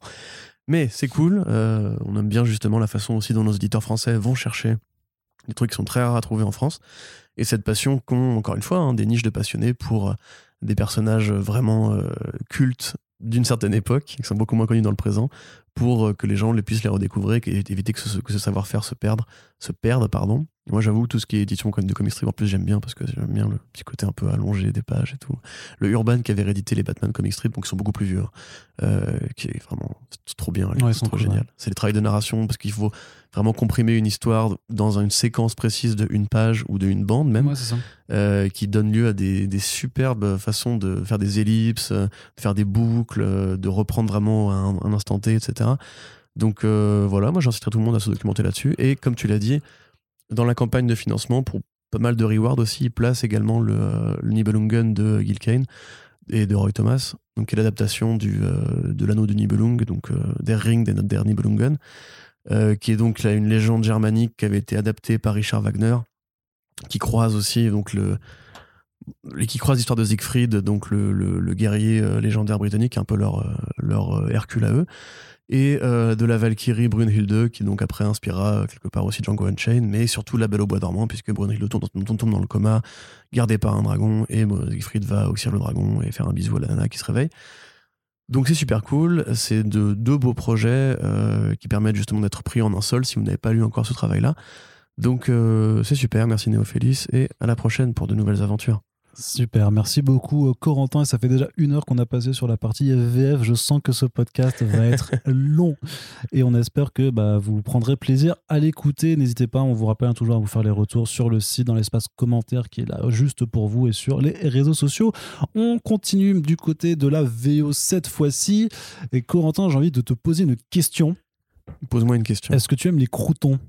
Je- Oui, en salade, c'est sympathique. Eh bien, nous allons avoir un petit peu de croutonnerie de la part de Marc Millar, qui a Ah, annoncé son nouveau projet la vanne télescopée. random euh, qui s'appelle Night Club. Donc en fait c'est assez marrant parce que Mark Millar en fait depuis qu'il a été racheté par euh, Millar World et qu'il n'est plus qu'un demi-robot euh, piloté par Netflix à base d'algorithmes, au départ en fait il annonçait des comics qui après étaient techniquement logiquement euh, en voie d'adaptation en série télé ou en film. Pour l'instant on n'a pas eu grand chose même si on a un trailer dont on va reparler un petit peu plus tard. Je, je nuancerais en disant qu'il faisait des comics dans l'espoir d'être adapté. Alors que maintenant, comme il sait qu'il sera adapté, Oui c'est ça. Non mais, mais même quand il était, je veux dire même The Magic Order il savait que ce serait adapté mais c'était quand même quand c'était annoncé, c'était annoncé comme un une comics, BD ouais. Et sauf que depuis 2 de, de, de trois mois, en fait, et c'était déjà le cas avec euh, King of Spies, en fait, il annonce qu'il y a une série qui est en développement et qu'il va faire un comics qui en est dérivé, en supposant en fait que euh, le travail de la BD en fait doit se calquer sur la série et n'est pas forcément un truc euh, pensé à neuf qui après peut-être ou pas euh, est, est adaptable. Et surtout, c'est qu'à chaque fois qu'il annonce le projet, il n'y a pas d'artiste et que quelques semaines après Voilà. seulement, il y a un artiste qui est trouvé. Et la raison à ça, elle est toute simple, c'est que maintenant Millard ne réfléchit pas à ses projets avec un dessinateur, mais avec une équipe de, de créateurs graphiques, de concept artistes et de producteurs qui justement vont chercher à euh, poser une bible comme à chaque fois, c'est-à-dire commencer à créer de premiers designs, imaginer des séquences, des décors, etc., comme on le fait à chaque fois dans les productions de ce, genre, et ensuite après envoyer cette bible-là à un dessinateur qui se chargera en fait d'adapter le travail de ces équipes-là en dessin. Voilà. Donc là, euh, autant pour King of Spies, le concept était plutôt marrant et puis il a recruté Matteo Scalera, donc euh, on verra bien ce que ça donne, mais c'est plutôt, plutôt sympathique. Autant là, ça s'appelle Night Club et euh, le pitch donne vraiment l'impression d'a- d'avoir été fait par une intelligence artificielle. C'est un euh, algorithme, hein. un algorithme, littéralement un algorithme à tous les niveaux. Parce que du coup, ça parle de quoi Bah, ça parle de quoi? C'est des adolescents, une bande d'adolescents.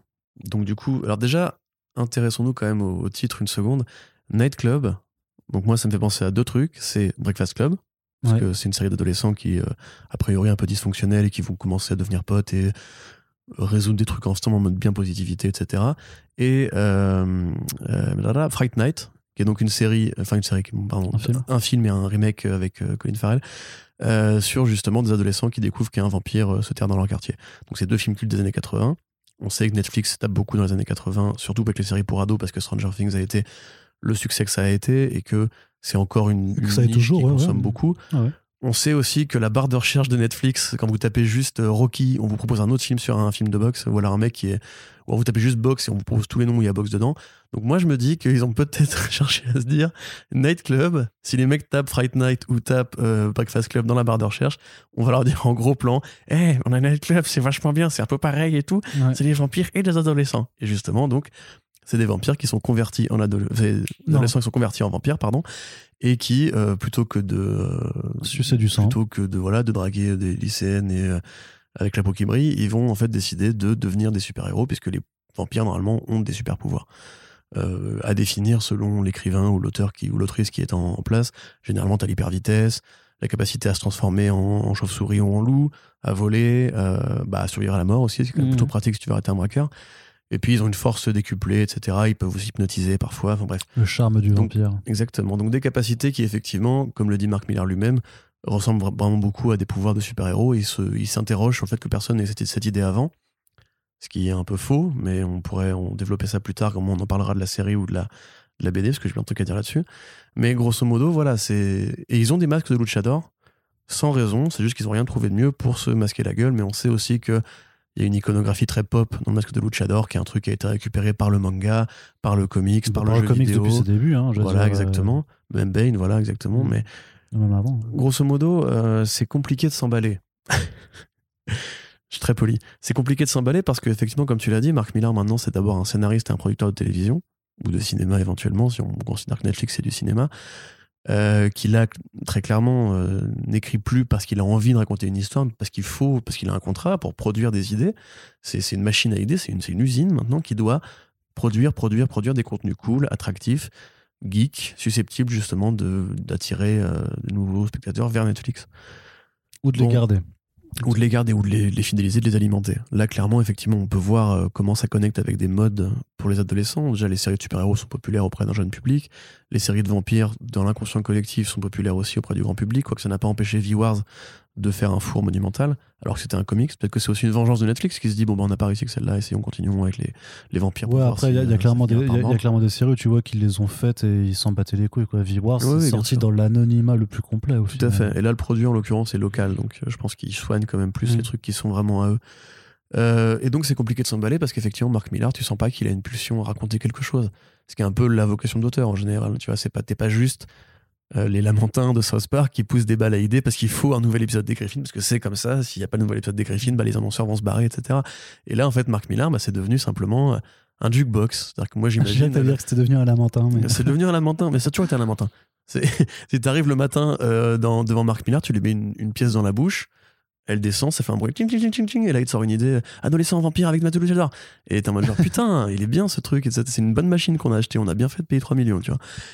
Et voilà, et l'artiste, pareil, tu peux pas t'emballer parce que tu sais même pas si ça va être beau, tu penses que ça va être beau parce que Marc Après, tu sais très bien que Marc voilà, ne Millar, recrute jamais des tâcherons. il va pas recruter un artiste nul.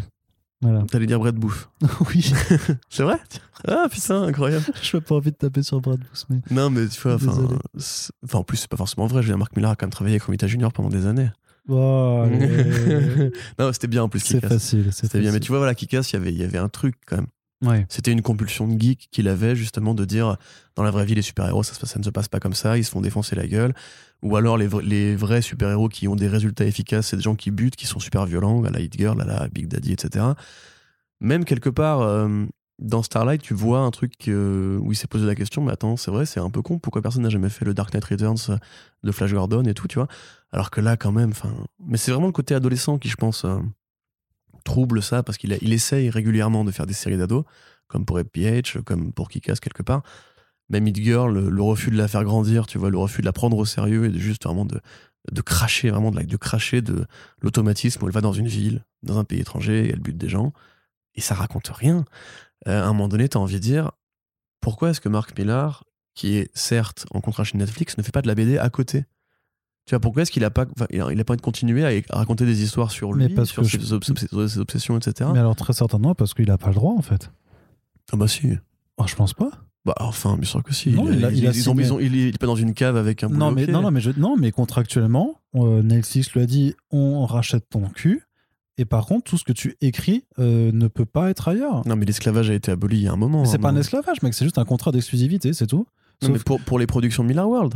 Mais s'il veut euh, créer à côté, enfin. Mais il peut pas parce que tout ce qu'il crée, c'est Miller World. Et tout ce qu'il crée cas-là, appartient Pourquoi à il crée Netflix. pas un produit, un projet, pardon, justement pas un produit, un projet qui soit vraiment juste pour de la BD, pour faire plaisir Mais parce que à tout ses ce qu'il écrit, même en termes de BD, appartient à Netflix. Oui, Vraiment. mais Netflix fait de l'argent déjà. C'est un contrat d'exclusivité, c'est tout. C'est on, lui a dit signe là et tout ce que tu écriras c'est pour nous. Et, Ça il a dit ok. Signé avec ton sang. Mais après peut-être que ça, c'est peut-être que ça a une validité de, de 10 ans et qu'après il pourra reconduire ou pas. Mais en l'occurrence là, il ne Ah peut non, pas. non, non, ah non. Non, ils ont racheté Miller World, c'est assez à vie. Ah oui, hein, oui, non, mais alors bah encore pire. Bah, c'est-à-dire que de jusqu'à sa mort, tout ce qu'écrira Millard aura un tampon Netflix dessus. Non, mais il y a pas, non, par contre, qu'on se comprenne. Ils ont racheté les propriétés intellectuelles de Miller World et la société. Ils ont racheté Marc Millard, Mais mon si- gars. si- Marc Millard n'est plus un être libre, c'est un numéro. Si Marc Millar il veut démissionner, il peut le faire. Il faudra juste qu'il paye pour rupture de contrat. Mais il peut, il peut se barrer si. Oui, Après, mais voilà, mais tant peut-être qu'il est en train de, voilà. de faire une fanfiction où Marc Millar vraiment est, est- voilà, a ses boulets aux pieds, a des menottes tous les matins Non, mais de travailler. oui. Je pense qu'il est très content, lui, hein, de cette situation. Mais bien sûr. Mais quand t'es fan du vrai, ou Marc Millar, celui qui écrivait des bonnes histoires et qui les écrivait parce qu'il avait des trucs à raconter, Celui qui avait de l'humanité encore. celui qui n'était pas encore coté en bourse, qui n'était pas une action euh, sur, un, sur un graphique. T'imagines, t'as un Euh, graphique avec une tête de Miller comme ça qui Mais, monte mais et qui moi, je suis sûr qu'il y a ça. hein. je suis sûr que dans les bureaux de Netflix, tu sais, ils voient les franchises. Et vraiment, il y a les franchises Miller World, il y a la franchise. Stranger Things, il y a la franchise. Euh, Zack Snyder aussi est une franchise Netflix maintenant, tu vois. Il commence, ouais. Et quelques. Avec le, putain, le film de braquage, là, pourri, c'est rien nul. Mais. euh, pardon, c'est une réflexion personnelle. Mais là, justement, voilà, le problème, c'est qu'effectivement, ce sera peut-être une bonne série, peut-être une bonne BD, on ne sait pas. Euh, de la même façon que Magic Order, pour beaucoup de gens, est une bonne BD alors qu'elle a été faite dans les mêmes conditions. Moi, je trouve Pas que exactement bien, mais- les mêmes, du coup. Je pense que la temporalité du projet par rapport à son adaptation fait que, euh, du Mm. coup, Coppel a pas dû se baser sur une bible pour faire, je pense, l'univers, Non, celle-là, à ce moment-là, non, mais peut-être que depuis Netflix, c'est un peu. Parce qu'on le voit, comme tu dis, avec King of Spies et avec ce projet-là, vraiment le, la, la des deux trucs en mode euh, il n'y a pas de dessinateur. King of. Spies, c'est euh, l'anti-Kingsman, quoi, hein, grosso modo. Oui, complètement. Mais Alors même, que quelque- pourtant, c'est lui qui a fait Kingsman aussi. mais même donc. quelque part, ce, ce truc justement, de, avant Mark Millar se faisait connaître parce qu'il est toujours un artiste incroyable à attacher à lui. Euh, Chrononos avec Sean Murphy. euh, Bah là, c'est toujours tous- les articles qu'il a ramenés à chaque fois, c'est des chronos. Oui, hein. non, mais ce que je veux dire, c'est quand il annonçait la série, c'était toujours avec l'artiste. Oui, vois, oui, mode bah genre, là, et la, oui. Oui. la carte de visite, c'était. Bon, je sais que mes histoires vous passionnent pas plus que ça, mais venez parce qu'il y a ce dessinateur incroyable Mais t'inquiète pas qu'il va et que vous aurez le film quelqu'un. derrière, donc ça vous pourrez être auprès de vos potes en mode genre moi j'ai Mm. lu la BD, tu vois. Mais là pour le coup c'est vraiment genre maintenant c'est Marc Millar, le, le capitaine euh, de la communication plutôt de Netflix, en mode vous allez voir ce produit-là, il est super bien et en plus si vous voulez prendre de l'avance et le découvrir en avant-première entre guillemets, vous avez la BD. Et c'est vraiment les termes qu'il utilise. Il Ouais. dit alors certes effectivement on n'était pas obligé de faire la BD, Mais ça moi, prend j'ai trop ce de temps. Voilà, et puis ça j'ai ce prend... caprice, je- j'ai cette, cette- cette idée que je veux voir mettre en œuvre. Alors c'est comme ça qu'il le présente. Moi je pense que c'est aussi parce qu'il y a du blé à faire, hein, littéralement. Euh, donc je vais la sortir comme ça. Et certes, la vraie version ce sera la série. Mais vous pouvez découvrir la BD en avance sur les gens qui vont justement juste Mhm. regarder la série. Et t'as envie de dire, mais je lis pas des BD, moi, pour. euh, Enfin, je ne suis pas fan de BD parce qu'elles me permettent de justement de spoiler la fin de- des séries ou des films à mes copains, en fait. J'ai aucun intérêt Ah ouais à faire ça. Ah, Moi, j'adore. Ah, c'est. Ouais. Tu veux que je spoil Invincible, du coup? Tu me dis, hein Ou Sandman Sandman. mais, Sandman. mais donc voilà, après, c'est un truc qu'on répète à chaque fois et c'est, il faut accepter que Marc Millar soit comme ça. Euh, parce que ça va pas changer, que lui, il est riche et heureux comme ça. Et que faire- Netflix, euh, du coup, aussi se nourrit de ses bonnes idées. Là, on, va- on parlera tout à l'heure de Super Crooks, euh, qui est une BD de merde au départ. hein. Le projet, elle, elle a l'air super cool. Netflix, c'est des gens intelligents parfois qui euh, vont probablement plus soigner ça que euh, Viewers ou Daybreak, etc., parce que c'est à eux. Encore que Jupiter's Legacy soit pas forcément un très bon exemple de cette situation. Mais quelque part, ils ont aussi compris qu'il fallait l'annuler très tôt. Tu vois, ils ont pas voulu insister en mode genre c'est une série pourrie, même si c'est aussi si, le coup de la ils série. l'ont qui a pas que- annulé, ils l'ont mis en pause. Non, ils l'ont. la suite, ce sera Super Crooks en live action. Mais euh, non, mais enfin voilà, c'est juste, je trouve très triste. Enfin, tu vois, moi en tant que fan, je vais faire mon connard. En tant que fan d'Alan Moore, je pense qu'il y a vraiment une, une dignité, une décence et un intérêt aussi à, à être auteur de BD. Pas juste pour les millions d'Hollywood, mais aussi parce que c'est un format qui est noble, qui est intéressant, qui peut raconter des choses, et pas juste euh, servir de trailer euh, géant de 100 de 180 pages pour euh, des séries probablement Pas pas ouf. Voilà. Chips. Très bien, T'es Corentin. d'accord avec moi? Ouais, plutôt, plutôt. Mais après, je suis plus pragmatique parce que les millions, ça permet de te payer la piscine en marbre. Exactement. Et qui n'a jamais rêvé d'une piscine en marbre? Moi, j'ai jamais rêvé d'une piscine en marbre. Eh ben, tu es une niche. Moi, je rêve d'une piscine en diamant. Ah, c'est pas... effectivement. C'est pour ça qu'on bosse Ah, sur First Print, d'ailleurs. Monsieur, monsieur a des goûts de luxe, effectivement. Je, je ne peux pas rivaliser avec ça. On passe à la suite, Corentin, pour des petits projets indés. Euh, alors, d'un côté, juste Painkiller Jane euh, qui fait son retour, euh, toujours avec Jimmy Palmiotti aux commandes, via Kickstarter, parce que c'est comme ça qu'il il fait ses projets à Tu Painkiller. l'as mis dans le programme, ça? Ouais, bah. T'es au courant que c'est juste un numéro hein? Ah, c'est juste un numéro? Oui, c'est juste un numéro. Ah, Ça, tu relis pas mes articles, en fait. bah, Pas tout le temps. Oui, bon, Pourtant, Painkiller Jane, j'aime beaucoup. Hein, du Ah coup, bon? donc, ouais. C'est vrai Parce qu'il y a des filles. euh, Ah, c'était ironique, pardon. Non T'aimes vraiment Painkiller Jane? Ouais, c'est. Pourquoi? Bah, Parce que c'est marrant. Bah, non, j'étais venu en paix, moi. Je suis obligé de te défoncer. T'aimes t'aimes pas Painkiller C'est Jane? de- c'est de la merde. Bon, Ouais, c'est pas terrible quand même. Si, moi j'avais lu en plus, j'avais lu une C'est mini-série en beaucoup de plus la qui était- violence et qui- du cul, quoi. c'est- Oui. Oui.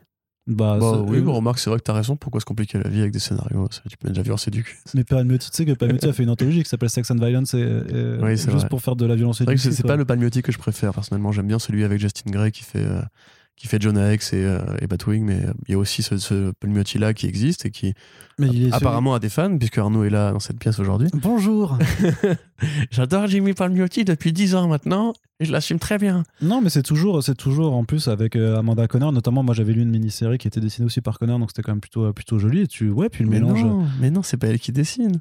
Non, mais pas sur ce numéro-là. Non, mais pas sur ce Ah numéro, oui, mais je veux dire une précédente mini-série. Moi, c'est Oui. comme ça que j'avais découvert Painkiller Jane, c'était avec un truc qui était dessiné aussi par Conner. Et j'avais fait, bah ouais, ça me va. euh, Ah, mais là, c'est plus elle. là. Oui, mais je sais. je sais, c'est qui qui dessine du coup. hein. C'est une artiste euh, italienne, je crois, ou espagnole.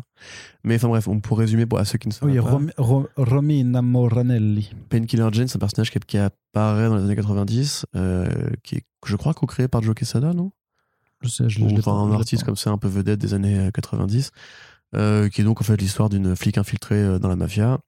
La mafia euh, la, la, la crame en fait enfin découvre son identité lui place une bombe sur elle et dit tiens va négocier avec le boss du, du, gang rival. Donc elle y va et la bombe explose.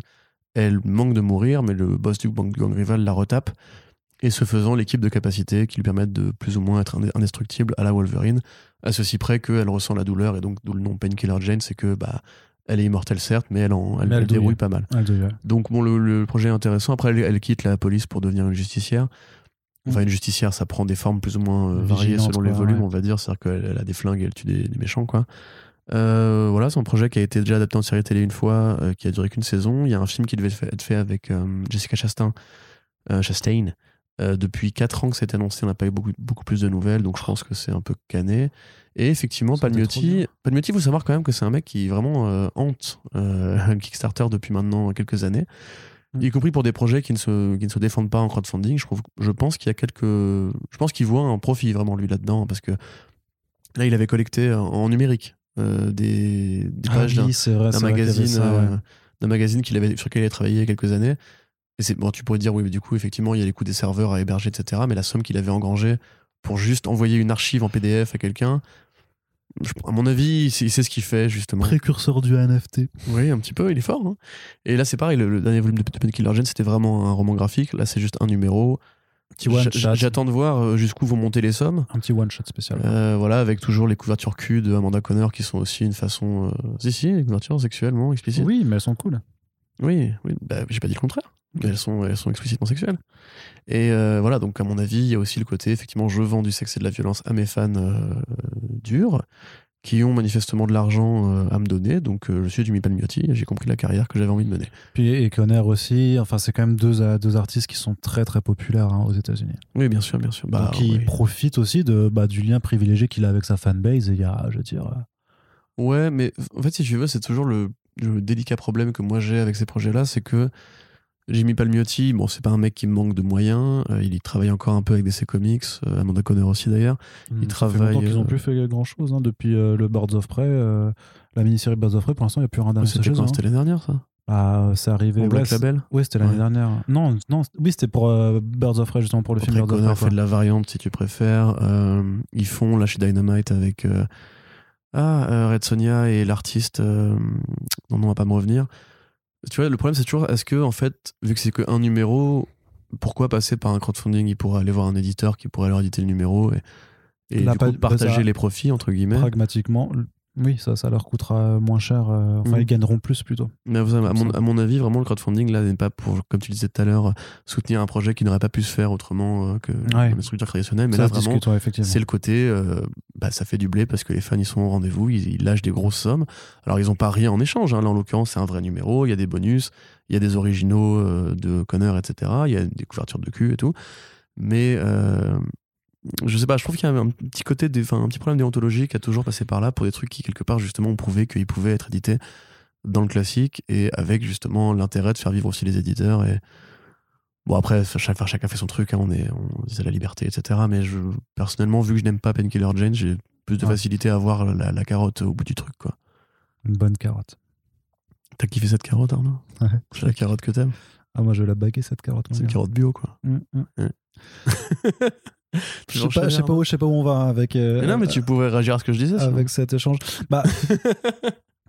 non, mais je, je, suis d'accord sur le fait que Jimmy Palmiotti euh, c'est des, et qu'Amanda Connor sont très installés et tout ça. Après, honnêtement, euh, sur leur nom maintenant dans l'industrie mainstream machin, j'ai pas l'impression qu'ils fassent encore. c'est pas, c'est pas comme Scott Snyder, Donny Cates voire même Kelly Thompson, tu vois, à mon avis, je pense qu'il c'est quand même euh, parce que Amanda Connor justement dessine beaucoup moins, elle fait surtout que des couvertures, mais parce qu'elle en a, enfin, elle a, fini de, devoir euh, se tuer à la tâche pour faire du mensuel. Euh, Palmiotti aussi, je veux dire, ils ont quand même fait énormément dans le mainstream. Je veux dire, attends, Marvel Knight, c'était il y a 20 ans, tu vois, c'était même plus. c'est ce que j'allais dire. plus, dans, la liste de noms que tu cites, quand même, ils ont beaucoup plus de bouteilles, quand même.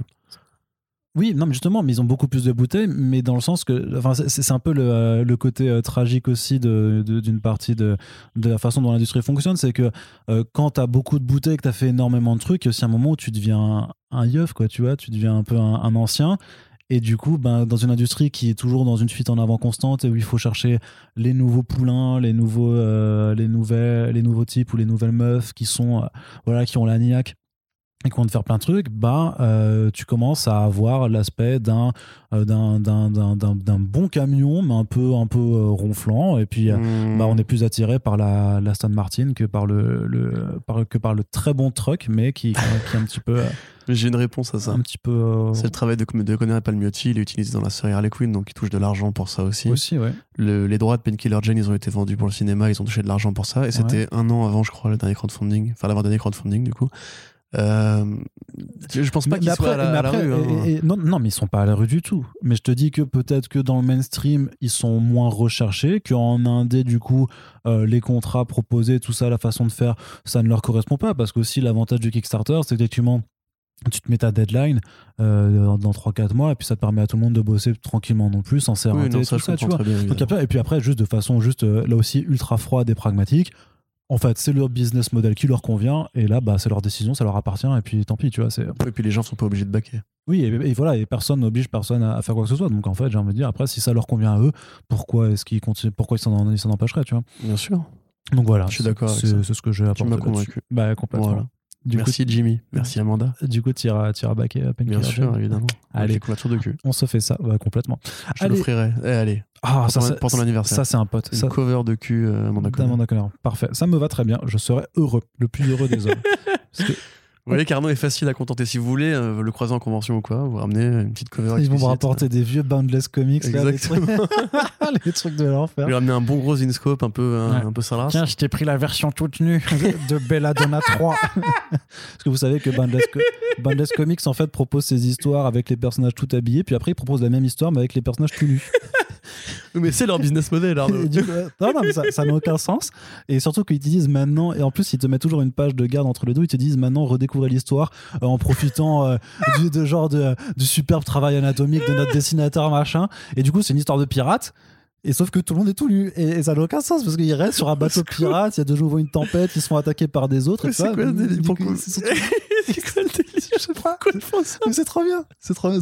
Ça n'a Pas juste vendre l'histoire avec les gens tout nus direct. non, bah non, je sais pas, c'est bah parce que ça fait plus de papier, je sais pas. Puis enfin voilà, c'est un, un, un- mais un vrai délire.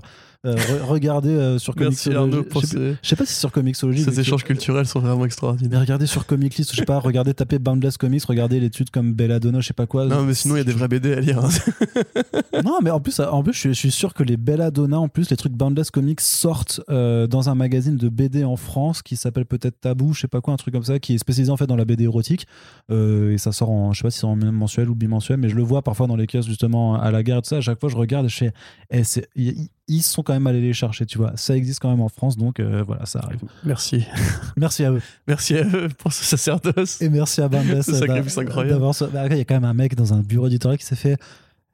Et Roger. Et il serait sympa, c'est ça. On est unifié. Et après ils sont à poil. c'est ça.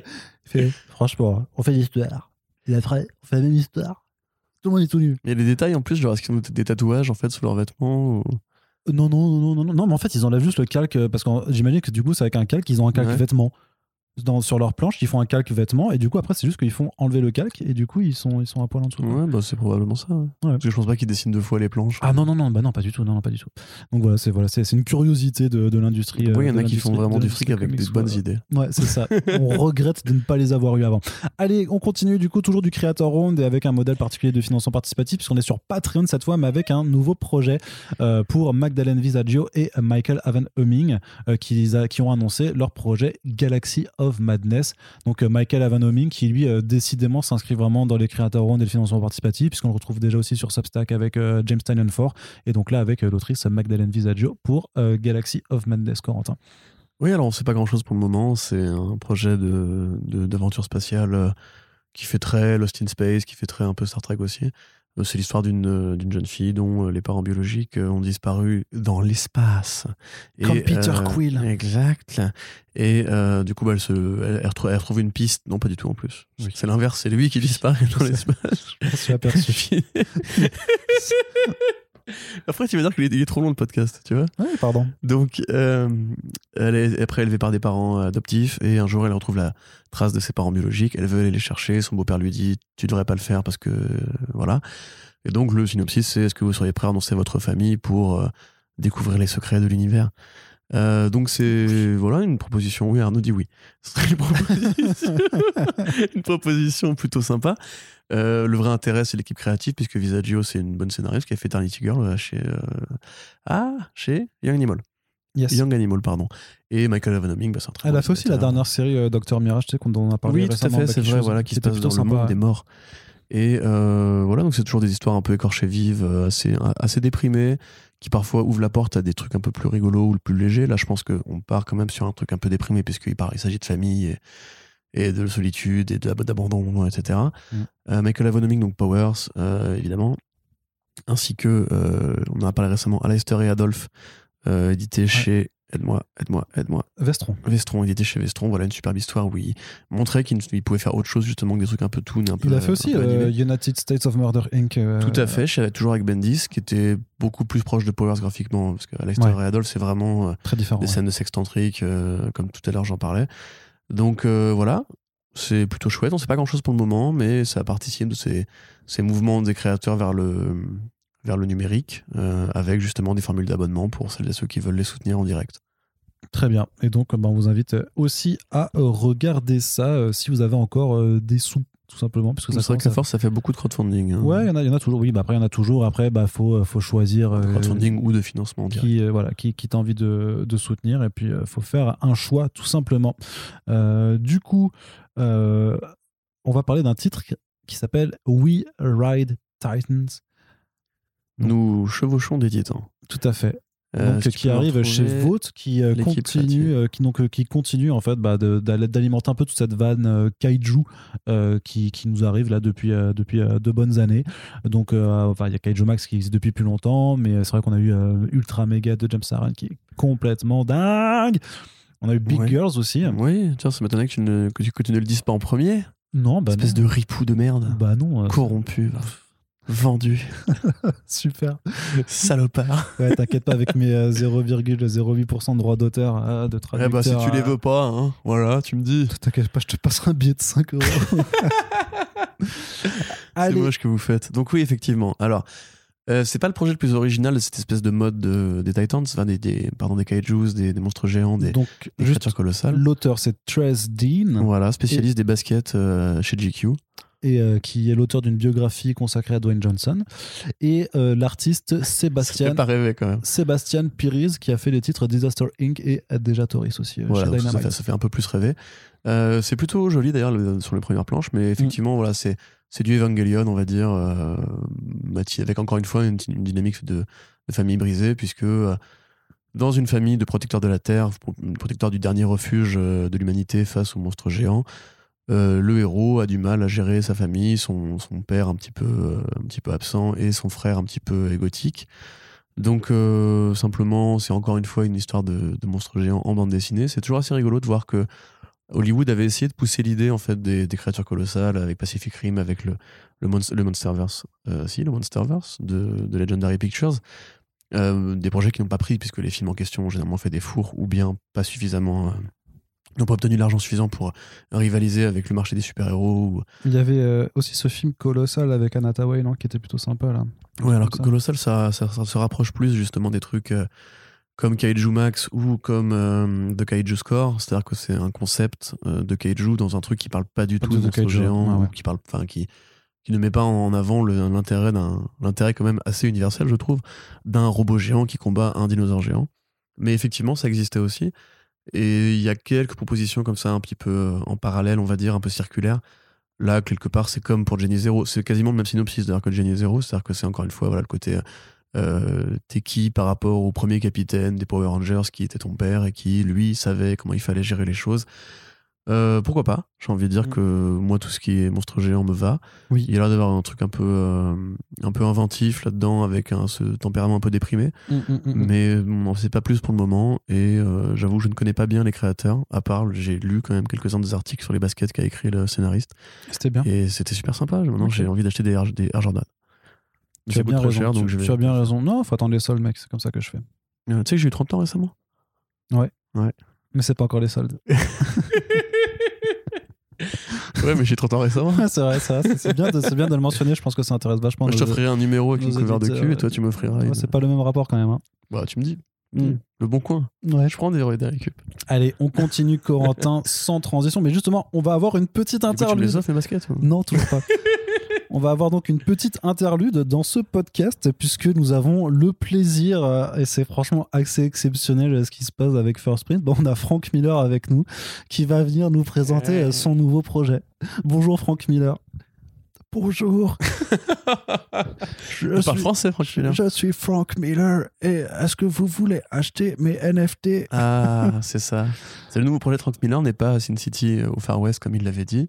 Non, C'est pas non plus un nouveau DKR. c'est moins bien. C'est pas non plus un nouveau Xerxes. C'est un NFT Moche. qui reprend un dessin de Marv qui n'est même pas un nouveau dessin, qui est un dessin qui date de la période Sin City, la première période Sin City, qui a été encastré dans un cube dématérialisé parce que c'est pas un vrai cube, c'est un modèle 3D. Oui, mais Et en fait, si tu l'achètes, tu peux tourner le cube sur ton écran d'ordi ou de tablette. Et tu vois du coup sous tous les angles ce magnifique cube dans lequel il y a un dessin qui a 30 ans. Mais et tu- tu- ça, pour le coup, du ça n'a pas de prix. Du coup, Corentin, est-ce que tu veux acheter mon NFT J'ai pas forcément envie d'acheter ton NFT, Frank Miller. Même si je t'aime bien euh, sur plein de sujets, malgré ton racisme euh, la- lapidaire, euh, tu m'es agréable. Mais là, tu te fous de ma gueule un peu quand même. Pourquoi tu dis ça Le problème, en fait, c'est j'ai j'ai vraiment donc euh, c'est on a vu passer ça sur via Actualité, un site qui parle justement d'actualité littéraire. Leur article était vraiment un, un copier-coller du texte du Hollywood Reporter qui faisait l'annonce officielle, limite du Google Trad. Hein, ça reprenait paragraphe par paragraphe et tout. Bah, Après, sans, sans, sans, sans leur jeter euh, quelques pierres que ce soit, mais euh, ils sont assez bons pour couvrir l'actualité vraiment littéraire sûr, du livre. Surtout dès, dès que ça part aux États-Unis, ils sont quand même moins, Évidemment. moins mais ce, Mais bon. ce que je voulais dire, c'est pas c'était pas pour les accabler sur ce point-là. je te mets au plus défi d'écrire un livre sur les ventes du dernier Goncourt, euh, tu vois, c'est possible. écrire un livre entier, oui, non, je Non, non, par contre, d'écrire un article sur les ventes du dernier Goncourt. Ça va, moi, je pense. Tu penses? Bah ouais. Bah écoute, on va faire ça sur Comics. On va ouvrir un livre. blog, littérature blog. Quel enfer. Mais euh, non, mais Littérablog. c'est pas vers là que j'allais. c'est juste pour dire que justement ce côté euh, traduction d'article fait qu'on on- on occulte encore une fois le problème des NFT, qui est on, on peut trouver ridicule d'acheter ou de payer pour un PDF avec un certificat d'authenticité euh, stocké dans un cloud abstrait qui est la blockchain. Euh, ou de payer pour acheter un JPEG que tu peux avoir dans la même qualité, la même résolution, mais il est unique alors qu'il n'est pas du tout unique, il a juste été décliné euh, sur un logiciel comme tous les produits en fait que tu trouves sur Internet. Euh, mais ça, la limite, c'est le choix de chacun. Si les gens veulent payer pour des conneries ou pour du vide, euh, c'est leur droit. Ils ont, voilà, la, vie est courte, faites-vous plaisir et vous avez raison de vous amuser. Mais derrière ça, il y a un problème écologique avec la vente et la consommation et même la, la, la, la détorsion de NFT en fait. C'est que euh, la technologie de la blockchain, qui est une technologie assez compliquée, qui passe par la résolution euh, de calculs complexes, euh, qui s'appelle le minting, je crois, ou le mining, Le mining, ouais, demande des machines qui sont mining. équipées pour ça et qui consomment beaucoup d'énergie, beaucoup d'électricité. Aux États-Unis, l'électricité est encore ma- massivement pardon, produite pas par le nucléaire, mais par des usines qui émettent du CO2. Euh, et bah, de fait, les serveurs, les serveurs sont aux États-Unis, donc la- le moindre NFT, justement, consomme beaucoup, beaucoup, beaucoup d'énergie. On avait calculé Après, ils un essayent, NFT, euh, techniquement, je sais qu'ils essayent de, de te vendre maintenant des NFT Oui, oui, qui oui. sont écologico-conscients, je sais pas quoi. Alors là. oui, c'est pas encore tout à fait ça, mais il y a, y a des DC, Comics, qui sont... DC euh, Comics a annoncé qu'ils distribuaient des NFT gratos pendant le DC Fandom pour les premiers inscrits, mais que c'est des NFT euh, écolo-conscients, je sais pas quoi. Mais le fait est qu'en fait, c'est un petit peu J'en veux pas. euh, c'est un petit peu comme le, Enfin. le bio. Tu vois, c'est pas une solution à, à- à long terme en fait. C'est que c'est c'est une solution grosso modo qui est là pour dire qu'il y a des produits bio d'un côté et qu'il y a des produits non bio de l'autre. Dans l'idée, il faudrait pas qu'il y ait de produits non bio. Tu vois. Il faudrait pas qu'on précise ce produit est bio. Il faut qu'on arrête de produire des trucs qui sont pas bio. Tu vois, parce que si on veut respecter la nature, l'environnement, bon, c'est un débat qui est beaucoup plus complexe que ça grosso modo. Mais là, oui. on est. euh, je vais pas alarmer les gens, mais vous avez peut-être remarqué qu'il y avait un petit problème avec le réchauffement climatique. Peut-être vous avez entendu ça à la radio. C'est pas impossible que en zappant, vous soyez tombé sur un mec qui vous dise c'est la fin du monde. Peut-être qu'il a raison, je sais pas. Mais en tout cas, les scientifiques, en tout cas, qui sont plus compétents que moi ou que vous probablement sur la question, disent que c'est un petit peu la fin du monde quand même et qu'il faudrait qu'on fasse un peu gaffe. Euh, Est-ce que c'était le moment d'inventer une industrie entière? Pour s'échanger des gifs animés euh, de, de Marv dans un cube de merde euh, au moment où justement on, cons- on produit, enfin on consomme déjà beaucoup trop d'énergie, au moment où il y a euh, un tas de débats qui se posent par rapport à la bagnole, par rapport au transport euh, en avion, par rapport à l'élevage, par rapport à tous ces trucs-là qui effectivement sont beaucoup plus polluants que les NFT ou que les crypto-monnaies en général. Mais le problème, c'est le, le rapport de consommation par individu. C'est-à-dire que par exemple, mettons, tu es un fan de NFT, tu veux plein de NFT. Bah du coup, toi, en tant qu'individu, pour une collection d'art qui t'aurait juste demandé bah, l'impression, la création, l'envoi et la détention de ton, truc, c'est un truc assez minime. C'est une toile de tableau, il faut la produire, après il faut produire la peinture, euh, voilà. Euh, tu mobilises le transport pour amener euh, jusqu'à la salle d'enchères et ta voiture pour le ramener chez toi, grosso modo. Bon, c'est un, c'est un coût écologique, tout ça, a une empreinte carbone. Mais le NFT, il continue à consommer du carbone, même quand il est juste stocké. Quand tu veux le déplacer d'une machine à l'autre, c'est pareil. La mise aux enchères, la création, etc., ça consomme énormément d'énergie. Pour en définitive, je, suis désolé, je reviens là-dessus, un bout de données, un paquet de pixels qui ne coûterait pas beaucoup, enfin coûterait dix fois moins cher s'il était juste stocké sur un WeTransfer ou sur un Drive ou sur un cloud X ou Y et qui aurait la même valeur faciale. Parce que c'est c'est bien beau de dire qu'un certificat d'authenticité, qu'il est unique, etc. Mais il n'est pas unique. Si tu fais CTRL-C, CTRL-V, tu peux avoir le même objet en un clic. Il n'y aura pas le certificat d'authenticité qui va avec. Mais ça, je- du coup, je rentre encore une fois dans ça, pourquoi c'est un, dé- ça, ça, délire de, de, de capitaliste aussi. Quoi. Ouais, je pense que c'est un délire aussi de, de geek faussement moderniste, tu vois. C'est, du, de l'art disruptif, je sais pas. Enfin, c'est, parce qu'il y a vraiment des gens qui n'ont pas beaucoup d'argent, qui achètent des NFT, qui croient vraiment qu'il y a une valeur à, Mais parce qu'ils savent qu'ils vont les revendre après aussi. Tu et la création d'images 3D sur le même plan que l'art pictural classique. Et ça, c'est pas idiot à la limite. Pourquoi effectivement ne pas revaloriser justement le fait qu'il y a des artistes qui font des, des très jolis gifs animés, qui font de l'imagerie 3D de, Mm. de bonne facture? On peut considérer que le jeu vidéo est un art, beaucoup pensent que c'est le cas, euh, mais c'est pas un art que tu peux justement exposer ou pas comme ça. Tu vois, tu t'exposes pas un, t'exposes un, un- un concept art de jeu vidéo, t'exposes pas euh, une séquence de jeu vidéo dans un écran qui bouge, tu vois, et tu Mhm. peux pas la vendre ou la ramener chez toi. Tu Mhm. vois, alors que là, ils ils essaient de trouver une solution à ce problème-là qui est intéressante. Et pour les artistes, c'est rentable de faire du NFT, De forcément, puisque tu peux dupliquer à l'envie ce truc. Mais derrière ça, voilà, c'est le fait que les, même le Hollywood Reporter ne traite pas justement et qu'on occulte peu à peu ce truc-là.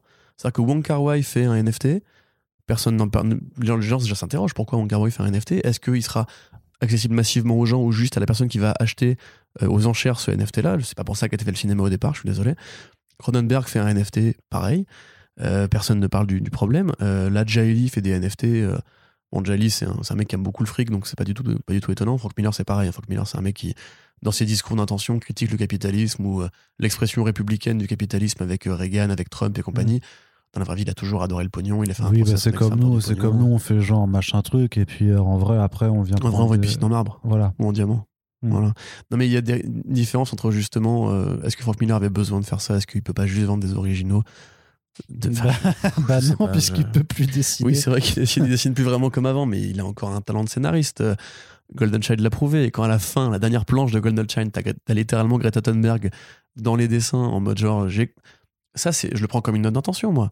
En mode genre, j'ai compris qu'il y avait un problème. Et voilà pourquoi je rends hommage à cette personnalité beaucoup plus jeune que moi, de la nouvelle génération et du, du- du défi que représente justement la transition écologique et les porte-paroles qui, qui l'accompagnent. Et derrière, derrière, tu fais un NFT de merde. Ah, il est devenu le Joker de sa propre histoire. Non, mais c'est un, hypocrite depuis toujours, Frank Miller. Ça a toujours été le mec qui dit euh, je suis contre le sécuritarisme, et puis après qui dit il n'y a pas assez de flics dans les rues, tu vois. Enfin, c'est Mm. c'est tout le problème de sa carrière, c'est qu'il a toujours eu du mal à se positionner. Il veut un peu, je pense, euh, brouiller les pistes avec de l'humour, avec son côté vraiment très grande gueule, etc. Et quand il a dit qu'il était contre Trump, moi j'étais surpris quand même, parce que j'étais en mode genre, mais attends, mais vous avez quand même quelques points communs, tu vois. c'est... Et là, là c'est pareil, le fait de vendre du NFT, c'est artiste, enfin cette, classe d'artistes bourgeois qui n'ont plus rien à prouver, qui justement euh, se vautrent dans les, le, le piège entre guillemets un peu, un peu séduisant des nouvelles technologies en mode déjà ça me rapporte du fric de faire ça, mais en plus euh, bah, du coup ça reste cool, je peux redécouvrir euh, une œuvre que j'ai fait il y a longtemps euh, différemment, etc. Moi j'ai un problème vraiment fondamental, je ne comprends pas pourquoi déjà de base on a, on a tous collectivement admis qu'en fait c'était normal qu'on on ait créé en 2018, 2009, 2019, 2020 un nouveau secteur de consommation d'énergie sur le marché de l'art qui déjà de base est un caprice. On n'a pas besoin de l'art en tant que société. Même nous, on le dit à chaque Mm. fois, c'est c'est super, l'art c'est génial, ça ouvre l'esprit, ça libère, etc. Mais là, actuellement, on se pose des questions de nécessité, en fait. On se dit qu'est-ce qu'on peut couper dans notre modèle de vie pour essayer de gagner quelques décennies de- d'existence sur Terre? Bah, pas les NFT. Mais voilà, les NFT, non, c'est prioritaire. Les crypto-monnaies, c'est prioritaire. Les, crypto mais les, me- les mecs ont créé les NFT eux-mêmes aujourd'hui, qui n'ont pas créé pour ça. Au départ, ils ont créé les NFT, enfin, le principe d'authentification euh, des contenus pour éviter justement qu'il y ait du plagiat sur le web. Tu vois, que tu, tu, tu récupères le dessin d'un autre mec sur Instagram et grâce à justement ce machin-là, tu pouvais retrouver qui avait vraiment créé le machin parce qu'il y avait le certificat d'authenticité. Eux, aujourd'hui, les créateurs, ils disent, mais nous, on n'a pas créé ça pour que ça devienne un business à milliards qui enrichissent les mêmes mecs à chaque fois, tu vois. Parce que Frank Miller, c'est pas lui, je pense, qui a eu l'idée.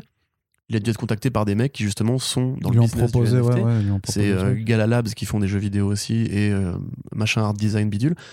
Et c'est toujours comme ça en général. C'est jamais, un mec qui a l'idée spontanée de faire un NFT. Alex Ross, c'est pareil. C'était via une autre boîte euh, qui probablement se dit bah, c'est des mecs qui, qui pèsent lourd dans, dans le marché du comics.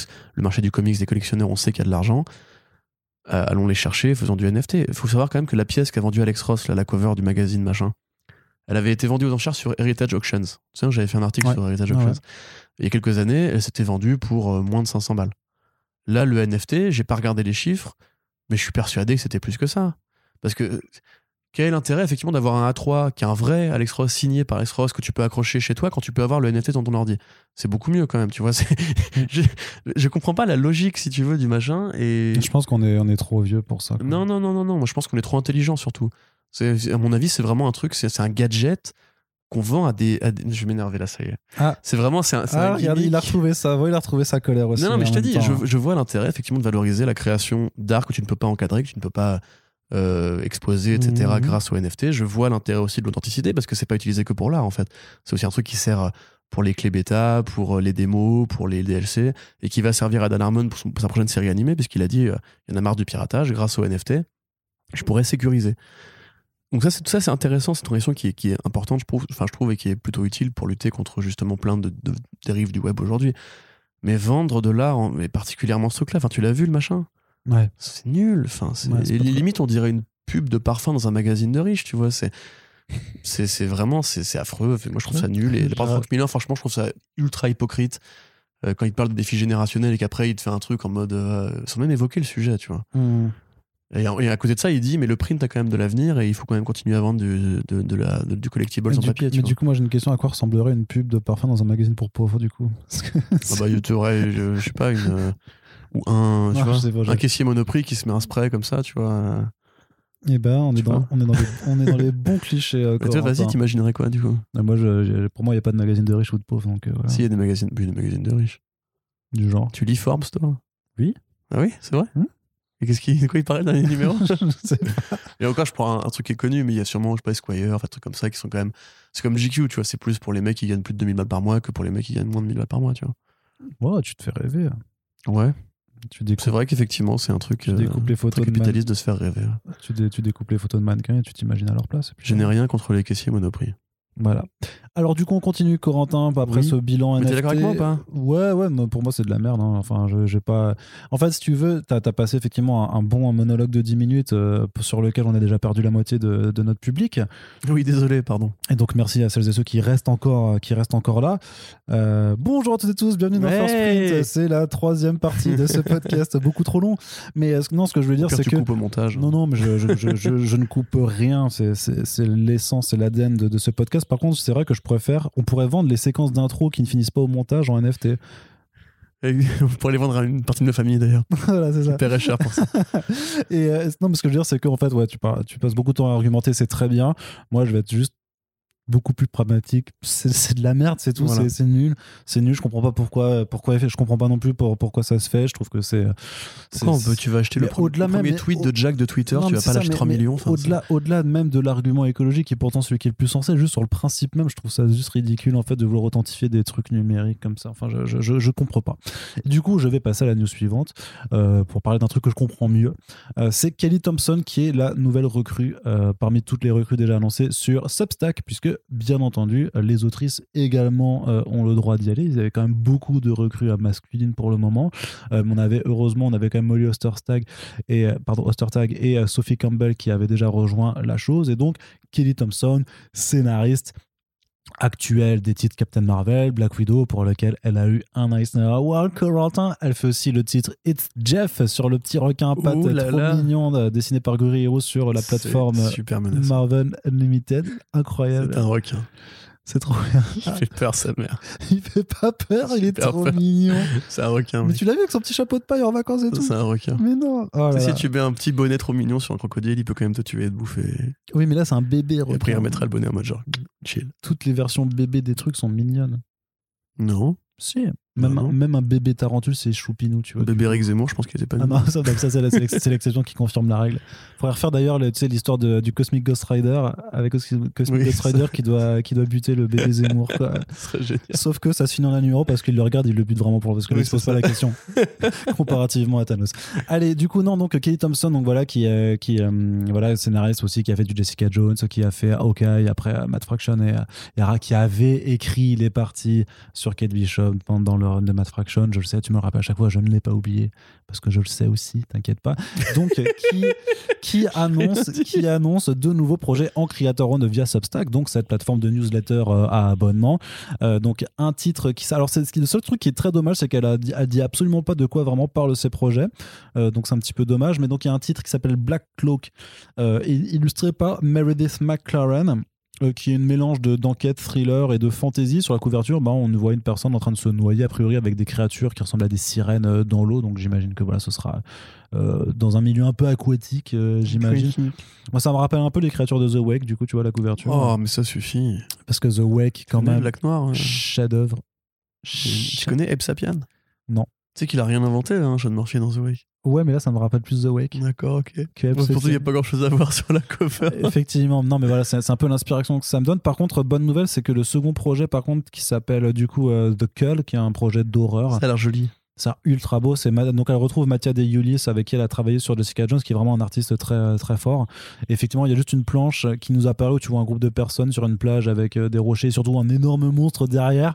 Euh, donc voilà, c'est ouais, moi je suis chaud. gros, le boss. Non, mais je suis chaud. ouais, Je suis. Ouais, aussi, je ouais. t'avoue, cette planche, L'image est jolie. L'image est super jolie, le, le truc est intriguant. Alors pareil, on n'a pas trop de détails. Ça, ça arrivera que en 2022 par contre sur Substack. Alors que Ouais, c'est Invasion Alien. euh, Ouais, c'est ça. On suit un groupe de- de- d'héroïnes au bord de l'eau. et donc Black Claw qui arrive là euh, très très rapidement. Peut-être que ça a déjà commencé d'ailleurs, parce que je, je ne peux pas vous dire parce que je, je, bah, je ne paye pas le Substack de Kevin Thompson parce que je, je n'en ai pas les moyens. Et là, ça, ça me chagrine, mais c'est comme ça. Mais en tout cas, elle est assez déter parce qu'elle dit vraiment 5 planches par semaine pour avoir quand même un mode de publication normal, c'est-à-dire avec un numéro par mois. Elle dit qu'elle essaiera de voir, mais qu'elle ne va pas forcément par contre penser ses numéros en tranches de 5 pages euh, avec un cliffhanger toutes les 5 pages parce que ça n'aurait pas, Ah bah non, pas, non. pas de sens non plus. hein. Mais voilà, donc euh, enfin, moi je trouve juste que c'est bah, cool. On verra bien, ce sera toujours les mêmes thématiques, c'est enfin les mêmes discussions. C'est est-ce qu'il y a assez de gens derrière Kelly Thompson pour que ce soit viable aussi pour Substack et pour elle. Mais a priori, de toute façon, vu qu'ils conservent, vu qu'ils conservent les droits de publication après, ça sortira aussi en single Mmh, issues. mmh. Donc il n'y a pas de souci là-dessus. Mais en tout cas, c'est aussi cool de voir aussi qu'il y a des autrices euh, qui arrivent sur Substack parce que pour l'instant, comme dit, c'était quand même très euh, très très masculin. Donc euh, Parce c'est que l'industrie est très masculine aussi. aussi, oui, bien entendu, mais après, tu peux toujours euh, euh, chan- changer la donne. Je veux dire, on attend, je sais pas, euh, que Kelly Sue Deconic euh, puisse y arriver. Euh, Mariko Tamaki aussi, elle peut y arriver. Après, euh, mais comme Kelly Thompson, c'est des autrices aussi qui ont absolument pas forcément besoin de, Substack, donc faut qu'elles y trouvent aussi un, intérêt là-dedans. Puisque, mais même Molly Ostertag aussi, elle vend des, des, des palanquets de, de bouquins. Elle avait pas besoin plus que ça de, Substack, mais après, voilà. Donc ça continue de se développer. On sait toujours pas vers quoi ça va mener, mais pour l'instant, vu qu'on est quand même toujours dans la phase d'annonce et des, premiers, euh, des premières arrivées, quoi. Donc euh, on verra, euh, on verra bien ce que ça donne. Corentin, je te passe la parole de nouveau, juste pour un, une petit, un petit point, euh, Un petit euh, puisque nous avons une nouvelle interlude euh, de nouveau, ça c'est incroyable. Et puis c'est Sibi Sebouski qui arrive euh, chez nous aujourd'hui. C'est vraiment euh, bonjour Sibi. limite avec l'accent japonais, du coup. Bonjour Sibi Sebouski. Ah, salut Arnaud, est-ce que ça va très bien Ah, aujourd'hui comme, comme, comme Kevin Feige. Ouais, bah, c'est un peu Euh, le même. Bah, bah oui, c'est Marvel, C'est hein, c'est un peu le, le Kevin Feige de, de Marvel, donc euh, de Marvel Ah, Comics. Tu vois ce que, Ah pas je veux dire propre ce que tu dis Kevin Feige, t'en aimes bien. Bah, Sibi Sebouski n'est pas un homme mauvais non plus. euh, on verra. Non, c'est une question de point de On vue. verra ce que tu lui diras en face quand tu le rencontreras pour de vrai. Un grand kick dans la tête. D'ailleurs, le voilà. Hey, salut Corentin. Salut CB. J'ai envie de te parler d'un petit problème que j'ai euh, parce que euh, du coup, moi, je voulais faire des comics Predator cette année, Ouais.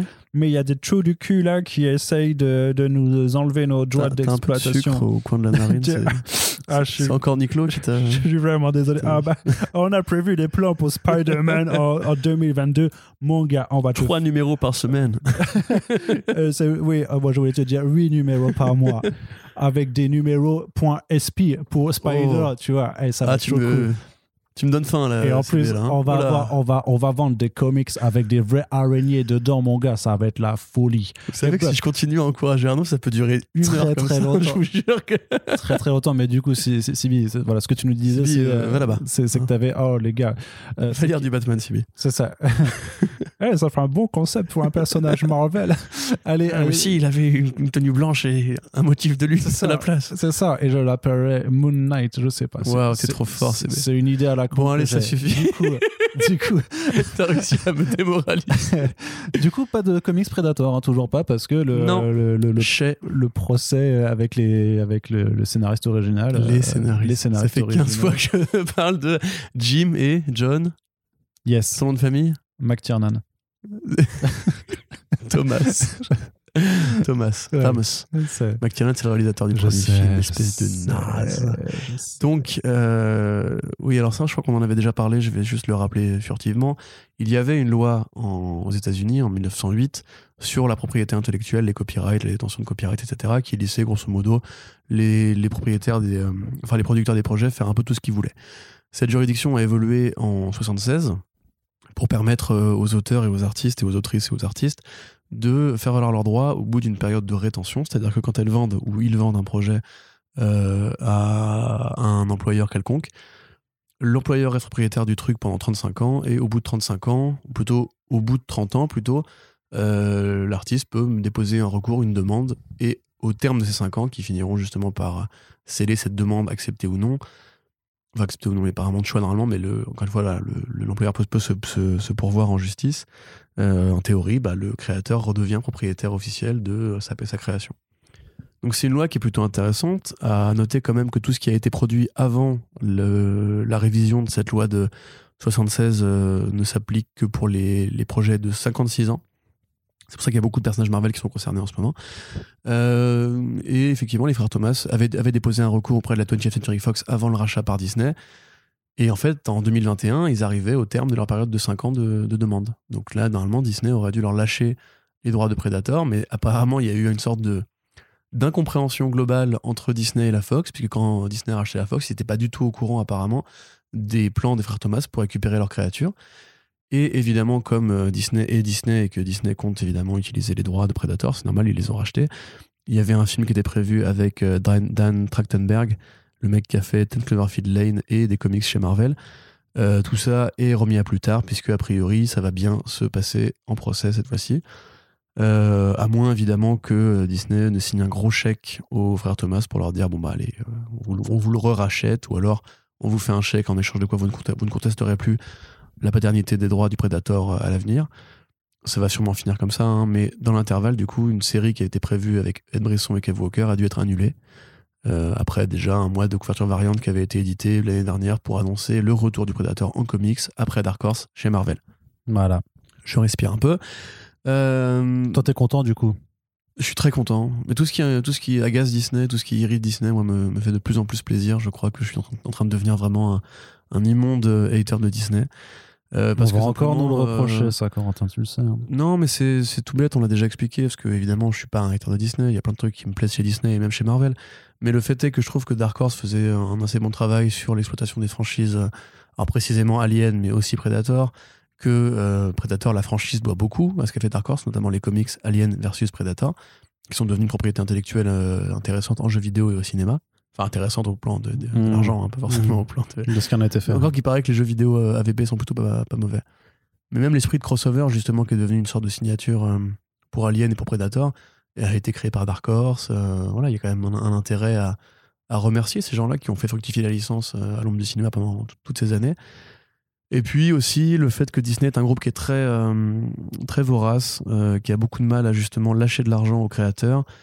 On se rappelle que le, débat se pose aussi pour les, auteurs, de comics qui sont rarement les propriétaires officiels de leurs personnages alors que c'est eux qui posent les idées, qui posent les concepts artistiques, qui posent même la base scénaristique des personnages qui après plus tard seront adaptés au cinéma et euh, pour lesquels les créateurs sont rémunérés à hauteur chez Disney de chèques de 5000 dollars, ce qui est ridicule par rapport à l'argent que font ces films euh, en cumulé. Euh, si on prend les produits dérivés, c'est encore pire. Donc évidemment, voilà, tout ce qui ramène, j'ai l'impression de dire une connerie là, mais tout ce qui ramène en fait les droits des créateurs, euh, enfin les droits des personnages aux créateurs m'intéresse parce que je considère que ce sont les créateurs qui créent les histoires et pas les boîtes pour lesquelles euh, ils les font.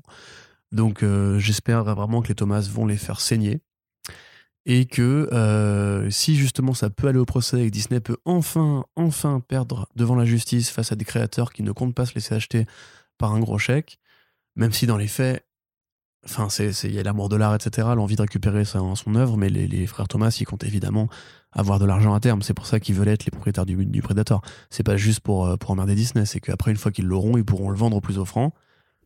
Et actuellement, je vois pas plus offrant que Disney sur le marché. Donc, à mon avis, bah, Disney finira par leur faire un chèque euh, comme pour Scarlett Johansson et qui les fera taire et qui permettra de continuer à tranquillement exploiter la franchise. Voilà. Très bien, très bien.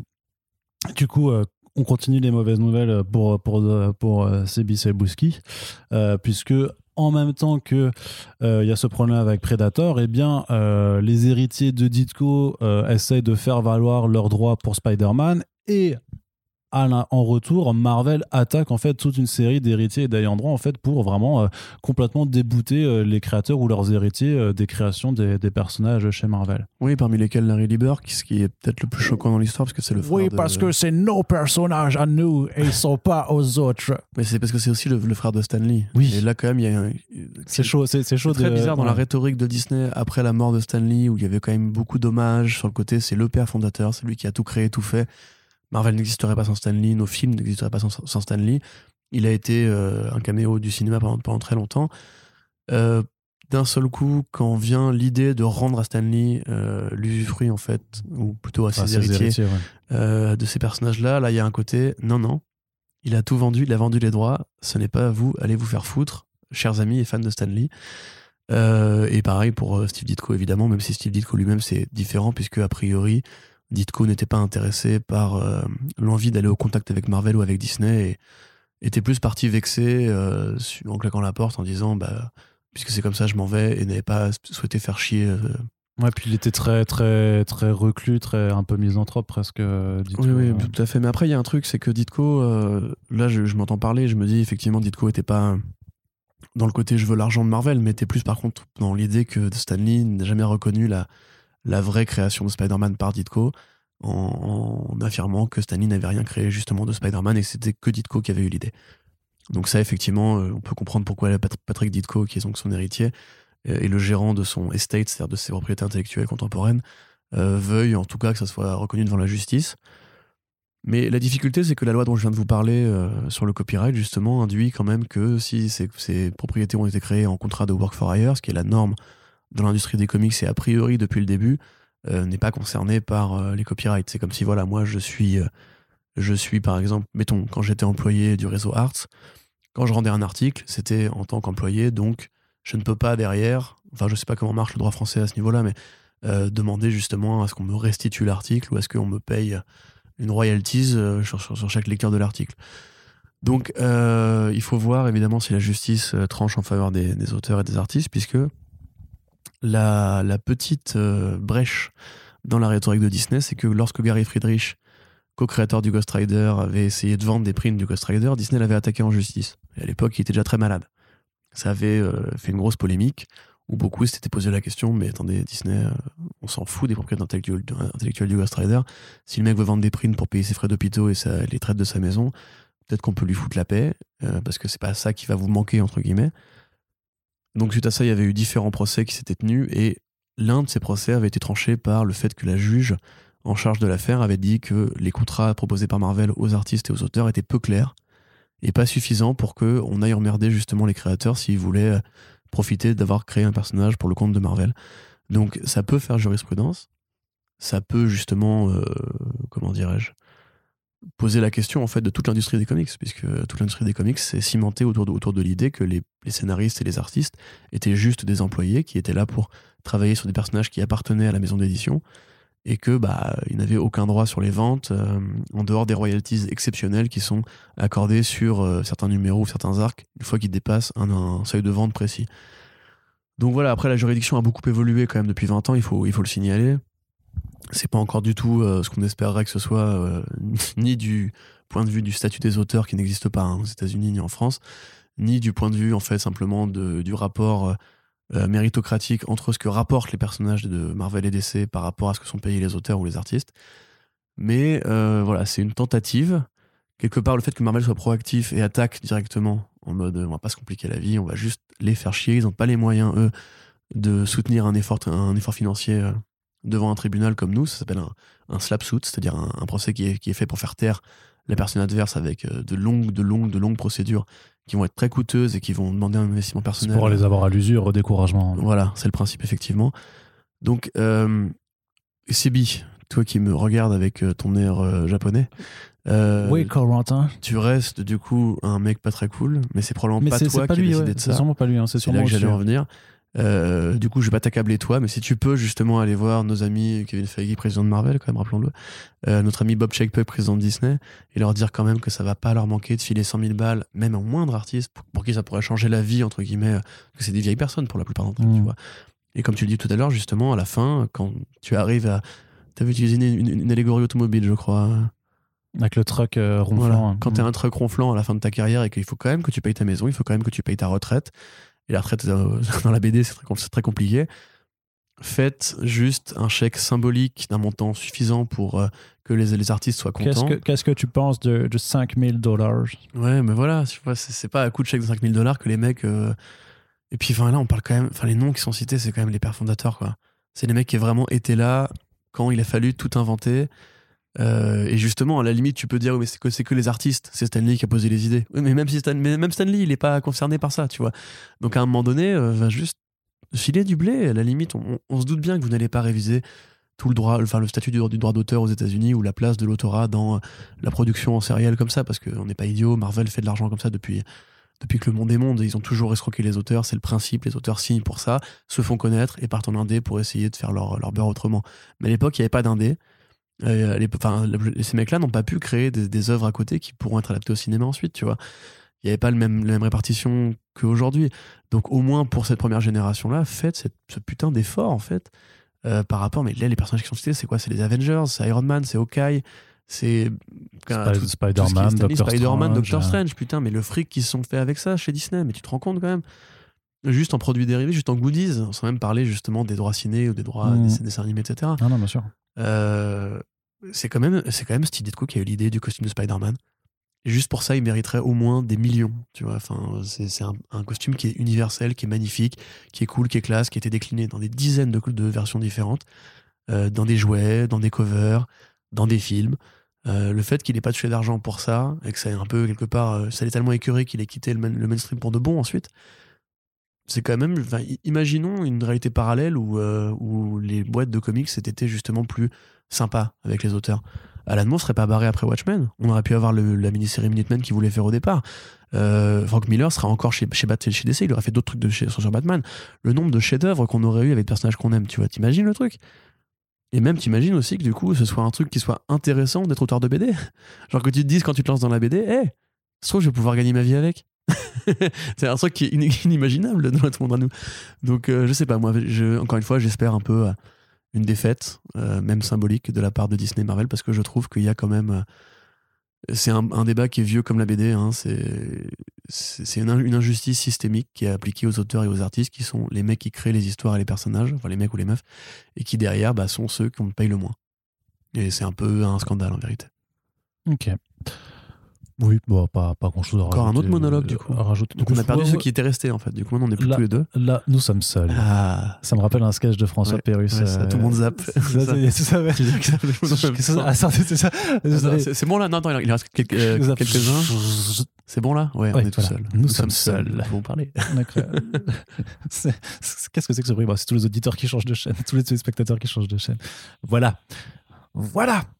Alors, euh, ben, c'est la fin de cette partie comics qui était bien longue, euh, bien, bien longue comme on les aime. Et, euh, on du a évoqué coup, plein de sujets. effectivement euh, plein de sujets avec de la bonne humeur et des, des petits coups de gueule et tout ça. Voilà, c'est le, le cocktail que on espère que l'on espère vous apprécier. Donc n'hésitez pas à nous faire vos retours, tout ça, à nous soutenir et tout ça. On continue, Corentin, avec le- les adaptations. Alors. euh, HBO Max qui annonce un documentaire en trois parties sur l'histoire de DC Comics. Est-ce que ce serait pas un peu de l'auto-promo déguisé? Bah, c'est probablement l'autopromo déguisé puisque c'est eux qui produisent le documentaire. Ouais. Je les vois très mal, euh, justement, évoquer le moment où, euh, où euh, Joe Shuster a dû commencer à, dé- à dessiner des comics porno pour gagner sa vie parce que DC Comics voulait pas le payer pour Superman. Euh, mais apprenez toute cette histoire formidable. J'ai l'impression que les gens ne sont pas au courant et voient vraiment Lisez, les euh, icônes. vous pouvez aussi lire, ce serait bien qu'un mec le, le, le rapporte en VF, mais Hey Kids Comics de Howard Chaykin, qui est un, un portrait au vitriol de, euh, de la façon dont les éditeurs se sont Mm. comportés avec les auteurs euh, pendant Mais je les crois années que euh, Fournier a fait des, des- des travaux là-dessus aussi, il me semble. 2. Bah, sur justement la création de Superman et euh, tout ce que ça avait engendré ensuite. Non. Il me semble. Ah, ok, d'accord. Mais pas Bah. des articles sur. euh, Bon, il a, si, il a, bah, il a, il a, grand- il a, attends, il a écrit tellement d'articles aussi, mais il a pas fait un bouquin dessus. Ok, d'accord. pour- Bah, ce sera une histoire intéressante à raconter, je trouve. Mais, euh, Mais pour résumer, effectivement, euh, DC Comics compte, enfin, pardon, HBO Max et DC Entertainment comptent produire un documentaire en interne sur euh, comment s'est façonné l'histoire des super-héros de la maison. Bon, alors moi j'ai envie de dire que je suis toujours client de savoir, euh, de voir une, une boîte qui ouvre les archives et qui donne Oui. des anecdotes. La promesse justement, c'est d'avoir vraiment des, des anecdotes de création qui pourraient plaire aussi à des gens qui connaissent bien, déjà bien la BD. Je demande à voir, parce que si c'est juste pour dire, euh, au départ, euh, Batman il avait des oreilles décollées, et voilà, Superman au départ, bah, il n'était pas du tout euh, le même personnage, etc. Je suis pas forcément client, mais moi ce qui m'intéresse aujourd'hui justement, c'est de voir comment DC Comics se regarde soi-même. C'est-à-dire que ces, ces documentaires-là, c'est souvent de l'autopromo. Regarde le documentaire sur Image Comics là, qui avait été fait il y a quelques années, où c'était les pères fondateurs de Image Comics qui étaient là, même Jim Lee était là d'ailleurs. Et ça, ça- ça évoque quand même justement pourquoi ces grands entrepreneurs ont décidé de claquer la porte de Marvel et de tout risquer pour monter une boîte qui a fait plus tard beaucoup d'argent, etc. Donc ça les glorifiait un peu. Euh, derrière, justement, les histoires de McFarlane et de, de- Neil Gaiman, le fait que Rob Liefeld se serait très mal passé avec lui, le fait qu'il ait été viré de la boîte, tous les plagiats qui ont eu lieu à ce moment-là, c'est pas du tout évoqué. Et le problème, c'est que ces documentaires, en fait, c'est beaucoup d'auto-publicité.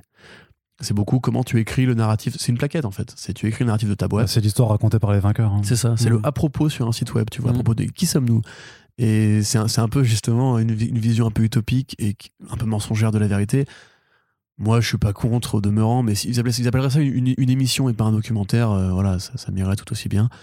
Euh, après, voilà, pour faire peut-être découvrir au grand public l'histoire des comics, euh, plus que de- des, des séries ou des films, ça peut être cool. Ah, ça va quand même être le document. euh, franchement, avec la voix grave là de à la Gérard Darbois. euh, Discover the wonderful history behind all your favorite DC Comics characters. Ouais.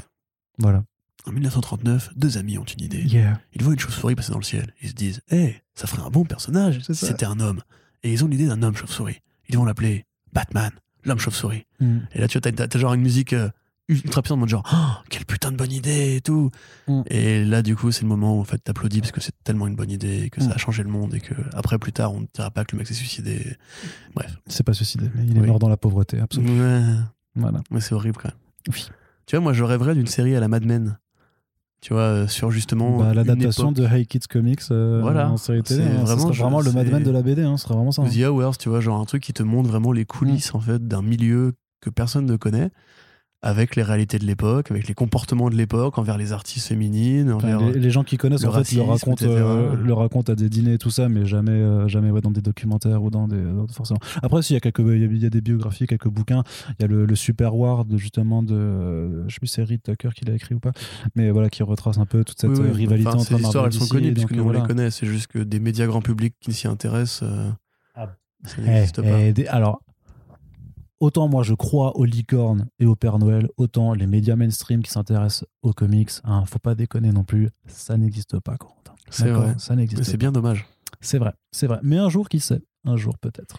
Allez, du coup, euh, on continue toujours. Euh, The Boys, juste un petit aparté sur The Boys, le spin-off qui se passe à la fac, euh, financé par Vote, euh, c'est Vote International, ouais, a été validé. Du coup, on va avoir un spin-off de The Boys avec des étudiants donc euh, qui euh, sont formés pour devenir des super-héros. Mais bien sûr, c'est l'esprit The Boys, donc euh, violence et sexe seront forcément au rendez-vous dans une teen comédie voilà, qui devrait reprendre les poncifs de la comédie de- de- de- d'adolescents, mais dans l'esprit The Boys, donc avec des super-pouvoirs. On imagine que ça partira bien au coup. T'es content sur le projet, sur le principe? C'est pas les G-Men alors. bah, On sait pas, il n'y a pas de nom pour l'instant. Parce que si c'est les G-Men, ça, ça va partir en couille très très loin quand même. Oui, mais à mon avis, ça partira jamais aussi en couille que de Ouais. toute façon que les comics, ça on le sait.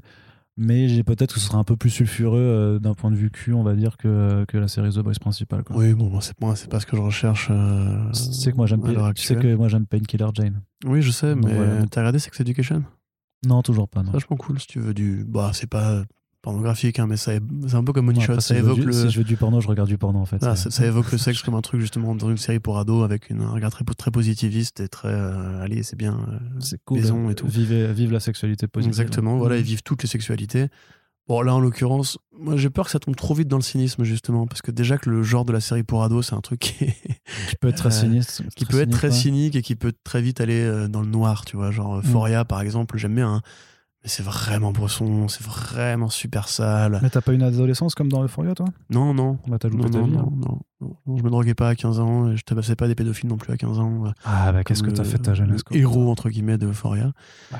Mais après, voilà, moi, mon, mon- mon père, pareil, n'était pas un, un pédophile patenté à côté, donc euh, peut-être que ça, ça joue. Mais euh, là, papa, tu as déconné là. Tu me Désolé, ça. fiston. Non, mais grosso modo, tu vois, c'est, je, vois comment Eric Kripke écrit cette histoire pour, euh, pour Mhm. adultes, entre guillemets. Là, il n'y a pas vraiment de base.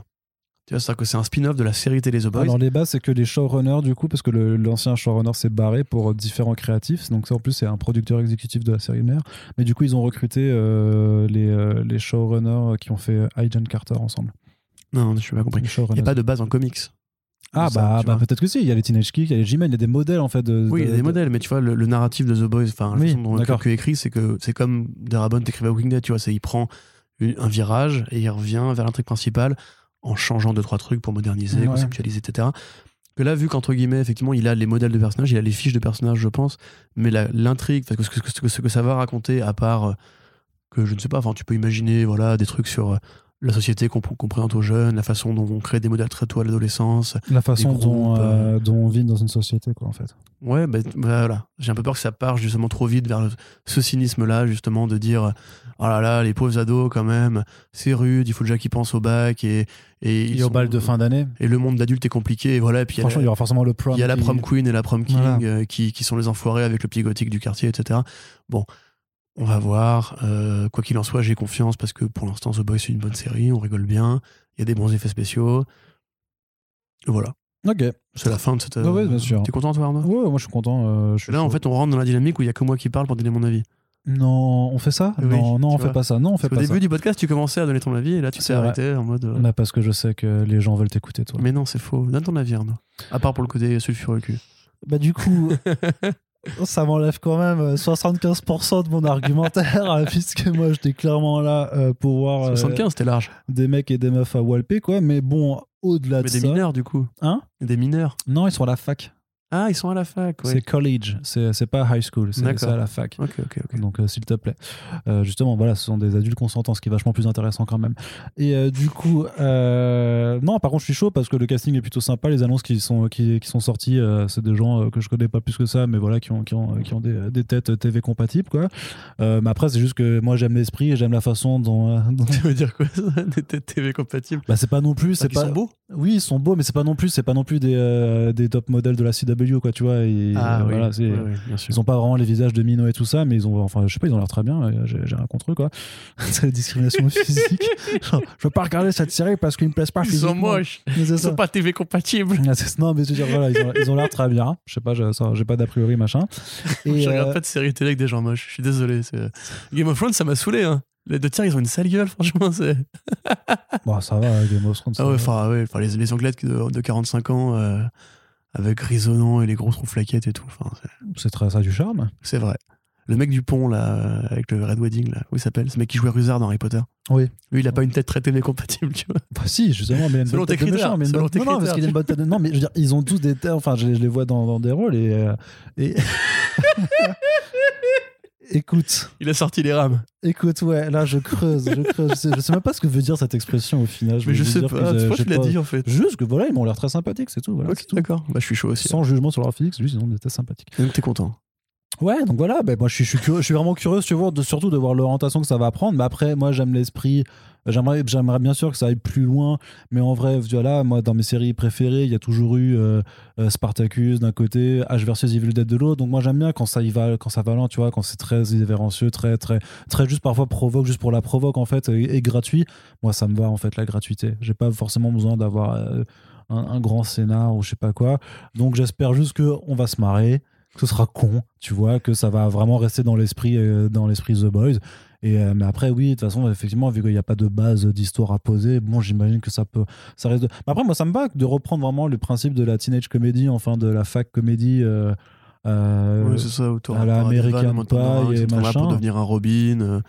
Euh, et il sera beaucoup trop jeune ou trop faible. T'auras vraiment les trucs des X-Men. voilà, euh, moi ça, ça, ça me va qu'on fasse. Young euh, X-Men, de X-Men Evolution, tu vois. Ouais, moi ça me va très bien qu'on reprenne des codes d'un autre registre en y appliquant une dose de super pouvoir et de violence gratuite, ça, ça me va très bien quoi. Je trouve que ça va pas être si violent que ça. hein. Bah, moi j'espère que ce sera violent par contre. Le hazing, le hazing de super-héros. Si, si, c'est marqué, ils ont dit que ce serait rated R. Comment on dit ça? Le bisutage. ouais. Rated R. Ils font du bisutage super-héroïque. Ouais, mais J'annonce. Je rated parie R. 20 balles. Ils ont dit que ce serait TVM ou rated Tu R. Si tu dis trois fois fuck dans un épisode, t'es rated R de toute façon. Donc, euh, Ouais, la télé, c'est pas encore. euh, C'est pas, pas, pas pareil, quoi. Mais justement, c'est pour ça que je suis, je suis, je suis, vraiment, je suis vraiment curieux parce que je suis désolé. enfin, je, je vais pas insister, genre, je vais vraiment dire, mais il est vraiment obsédé, ce mec, mais tout. Mais à la fac et tout, c'est des jeunes, il y a les hormones et tout ça, t'es en ébullition. Donc, je m'attends quand même à ce qu'il y ait un côté cul. Mais le truc, ce qui est vrai quand même, c'est qu'à la télévision américaine et sur les un épisode avec les gens habillés. Non, parce que je veux dire, tu sais, c'est que par exemple, il y a des séries, il y a des séries qui ont absolument aucun problème à aller très très loin dans la violence et l'horreur, genre American Horror Story. Ça m'a toujours frappé qu'ils aillent à ce point parfois dans des trucs très gore et tout ça. Mais par contre, sur la nudité, vu que euh, c'est sur FX et c'est sur cette chaîne-là, en fait, On va pas faire l'Amérique, Arnaud. hein, c'est- non, mais bien sûr, mais tu vois ce que je veux dire? Je veux dire, et je suis par contre vraiment curieux, euh, mais euh, d'une curiosité naïve de savoir est-ce qu'ils iront loin, bah, comme parce que dans Sex Education, il y a des scènes de, de sexe, tu vois des gens tout nus quand même. Un petit oui, peu. Oui, voilà. euh, Bah, est-ce des qu'ils gens y- tout nus, je réfléchis. euh, Bah, tu, tu vois, tu, tu vois des fesses et des seins, quoi, grosso modo, c'est ça la question. Je suis pas persuadé que tu vois des seins. Ah ouais? Bah voilà, bah c'est. Si tu vois, si tu vois, je crois même que c'est rare quand même. Mais parce que voilà, non, mais tu vois que c'est très rare en fait. euh, Et dans American Horror Story, par exemple, il y avait quand même des scènes qui étaient à- à- euh, vraiment bizarres où la- une nana prenait un bain entièrement nu euh, dans de l'eau où il n'y avait pas de mousse et en fait, ils floutaient. Du, du coup, elle n'avait pas de, de tétons.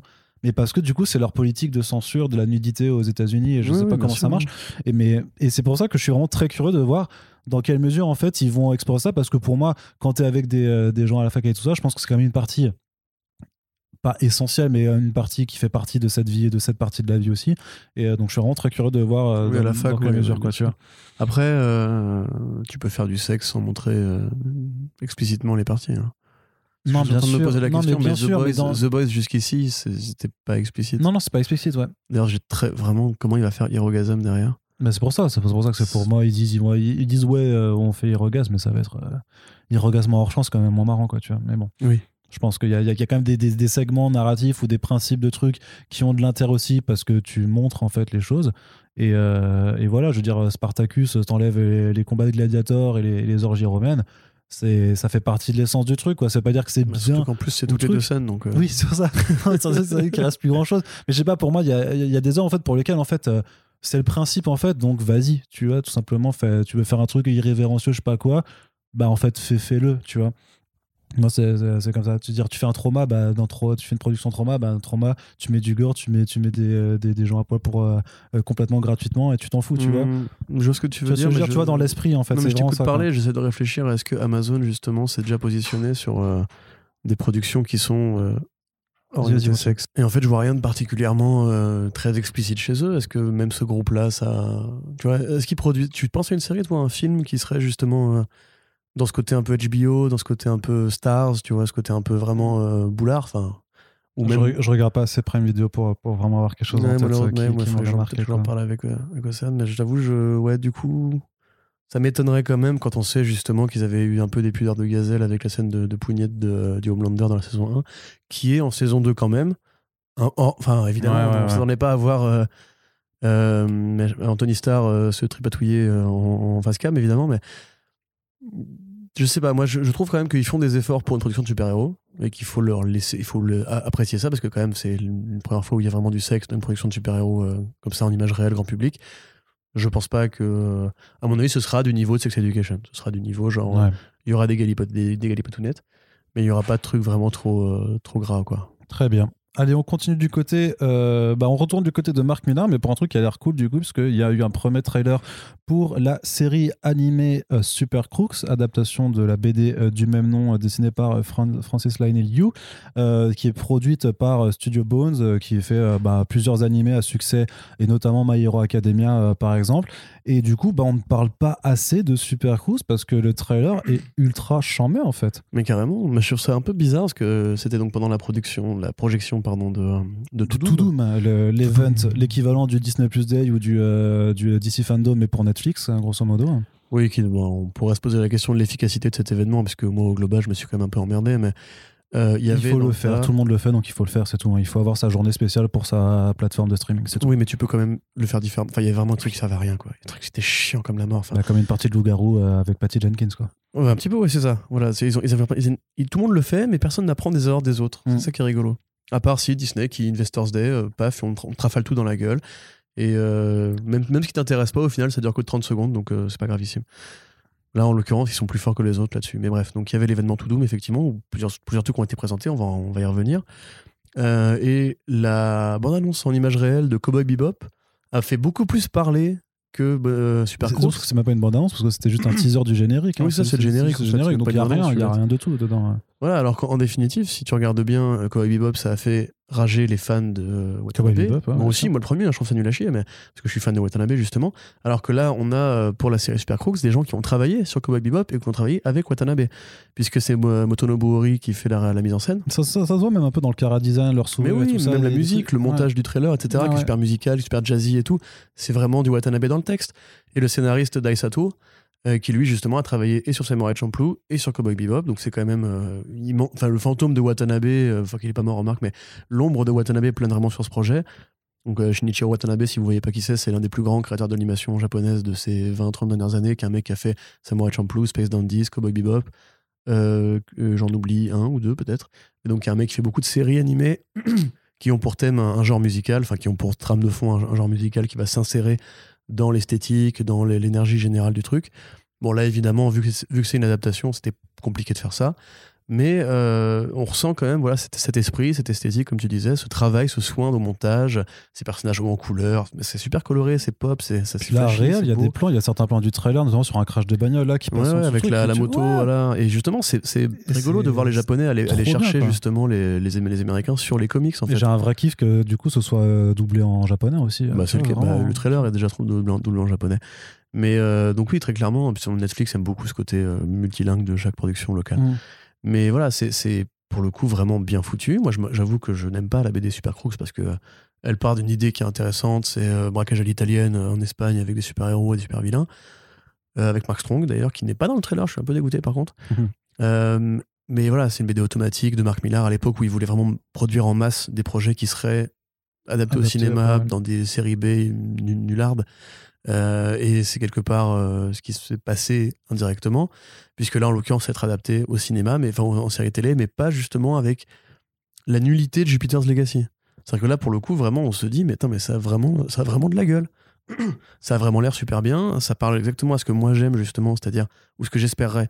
On parlait de créer des ponts, tu vois, entre les fans de comics, fans de manga, qui sont deux communautés qui se comprennent un peu mal, on va dire. C'est-à-dire qu'il y a beaucoup de fans de comics qui sont des fans de manga, il y a quand même beaucoup moins de fans de manga qui sont des fans de comics, même s'ils aiment les super-héros.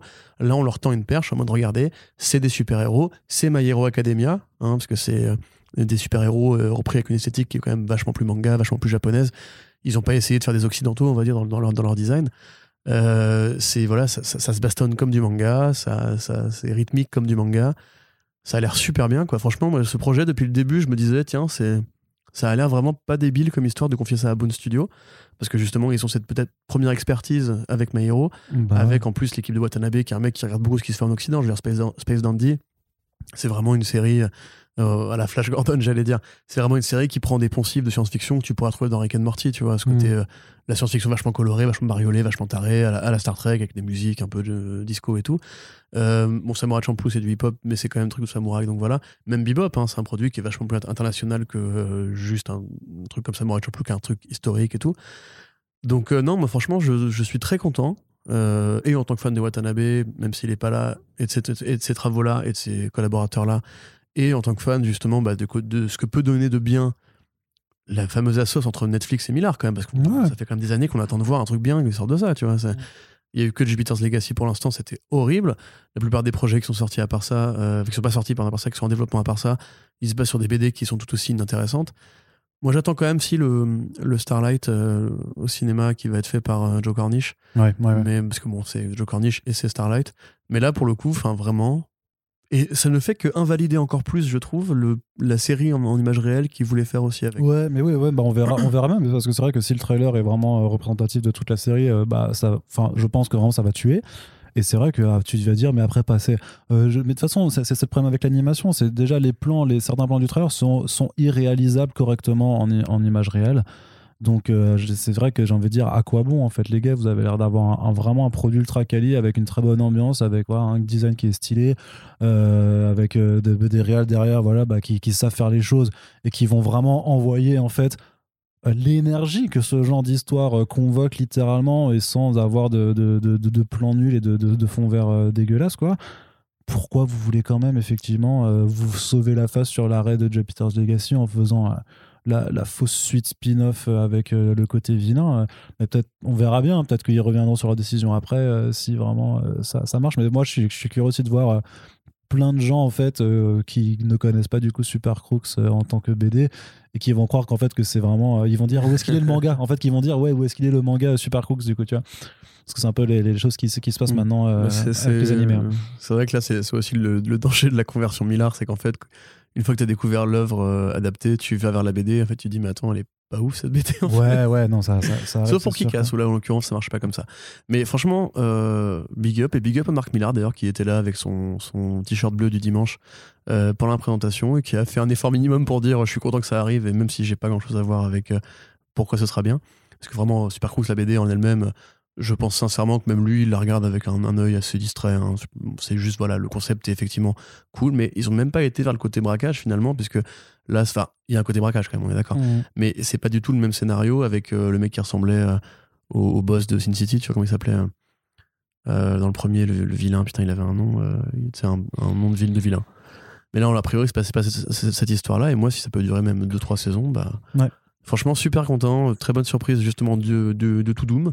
Et l'autre Euh, et l'autre bonne surprise du coup Attends, attends, je voulais juste ajouter un truc, c'est que par contre, le problème, c'est que c'était pas dans le tout Doom, tout Doom, c'était dans un truc qui était séparé, qui était dédié à l'animation, qui a été fait un peu avant. d'accord ok Et ça, je trouve ça super débile. C'est que l'animation n'a pas, n'a pas à être séparée du reste, déjà. Surtout qu'en plus, il y a eu des séries d'animation américaines qui ont été insérées dans le tout Doom Mhm. global. Euh, mais quand c'est tombé, justement, j'étais en mode genre, c'est tombé ça, mais attends, c'est dans, dans deux heures et tout. Et je regarde le truc et j'étais en mode genre, mais attends, mais pourquoi ils ont fait un, dé- un département juste dédié à ça? Comme si, euh, justement, tu pouvais pas intéresser les fans de super-héros au global à un produit comme ça, quoi. Enfin, les jeux du marketing et du, du ciblage Mm. de tes ça produits un peu contre-productif. Mais du coup, l'autre bonne surprise, a priori, c'était le premier teaser pour la série euh, The Sandman de Netflix. Donc, qui grosso modo te montre juste en fait la scène du, du- du premier numéro. Euh, alors, du coup, rappelle-moi juste le nom du vieux monsieur. Ah non, non, bah non, je connais pas non plus tous les personnages par cœur. euh, frère. Ah, d'accord, ok, bah, tant mieux. Mais de- de- grosso modo, donc c'est toujours euh, ce- cette personne Ou l'acteur, tu veux dire, c'est Charles Dance. Non, mais voilà, la- donc la Chardonnay de Game of Thrones, bien entendu, c'était euh, c'était le Lord Targaryen, là, c'était le vieux, le vieux Targaryen. oui, c'était euh, Tanis Non. Mm. Merde. Je me rappelle plus. euh, de- Putain, des- bah, la mémoire nominale de Arnaud et moi, vous avez, vous avez vu, elle est formidable. Stanis Stanislas Non, parce que Stannis, c'est Baratheon, non, donc c'est pas, c'est pas pareil, c'est pas Targaryen. Non, c'est pas Targaryen, c'est un, Lannister. Oui, c'est un Lannister. En plus, oui, Ah oui Stannis Lannister, voilà, rien à voir. Parce que Stan- Mais il y a un Stannis Baratheon aussi. Enfin bref, voilà, on, On est clairement. Heureusement qu'on fait pas de podcast sur Game of Thrones. Euh, De toute façon, ils ont, même pas têtes euh, télécompatibles, donc, euh, donc voilà. ils sont pas télécompatibles. Non, t'as raison, c'est Stanis Baratheon, mais attends, mais Lannister, c'est. Vraiment, on est désolé. Arnaud, vas-y, enchaîne, je vais chercher, je vais chercher le nom. Tywin. Tywin. Tywin, un truc comme ça. ça, non c'est, pas Tywin. Mais c'est- vas-y, mais Tyrion, enchaîne. c'est, Tyrion, c'est le fils. enchaîne, enchaîne. Et, et Tywin, c'est le, le truc, quoi. Enchaîne, Et du coup, chercher. du coup, c'est un magicien qui s'appelle Roderick Burgess qui, euh, en fait, euh, veut atteindre l'immortalité et donc, en fait, bah, fait, un, euh, fait un sort, un sortilège pour capturer euh, Death of the Endless, donc euh, la, la, la- la représentation, euh, l'entité euh, euh, qui représente la mort. Et sauf que, euh, bah voilà, au lieu de. Il se gourre. Ouais, il se gourre et au lieu de capturer Death, en fait, il capture Dream, donc qui est le euh, seigneur du royaume des rêves. Et donc c'est vraiment juste ça que le teaser te présente, hein, du coup avec une petite, un petit ajustement par rapport aux comics, puisque euh, Burgess fait ça seul, alors que là il est dans une sorte de, de confrérie de magie occulte et tout ça. Donc voilà, bref, bref, petite adaptation pour avoir plus de mise en scène et tout ça. Mais du coup, ça a l'air plutôt pas mal branlé, parce que même l'apparition de la capture de Dream, euh, je trouve que l'effet spécial était plutôt bien Ouais, foutu. la gueule de. Dream et tout est pas, est pas mauvaise non plus. Oui, genre j'ai vu euh, une pote qui s'est foutu, de la gueule du personnage en disant qu'il ressemblait à Ben Stiller dans le film où Ben Stiller joue un mannequin. Euh, comment s'appelle ce film d'ailleurs? Ouais. Celui où il y a un cameo de David Bowie aussi à la fin. Mais effectivement, quand tu vois Tom Sturridge, en plus qui était là, alors c'est Neil Gaiman qui a fait la présentation pendant, pendant tout Doom. ouais. Euh, Neil Gaiman qui a dit bah, Je suis très content, euh, évidemment. C'est bien sûr qu'il va dire qu'il est content. Jeff Lemire aussi a dit qu'il était content. non, non, mais Neil Gaiman n'a pas toujours dit qu'il était content des projets qui étaient adaptés de lui. hein. Il a même écrit une nouvelle sur le sujet et c'est un mec qui a été assez sonore par rapport au fait que Hollywood gâchait un peu ses idées. Euh, que là, il faut quand même rappeler que Neil Gaiman est euh, co-scénariste et showrunner de l'adaptation, aux côtés de Alan Heinberg, le, le mec qui a écrit euh, Young Avengers euh, Children- Children's Crusade et quelques productions moins intéressantes pour Netflix, pour, euh, pardon, pour le cinéma.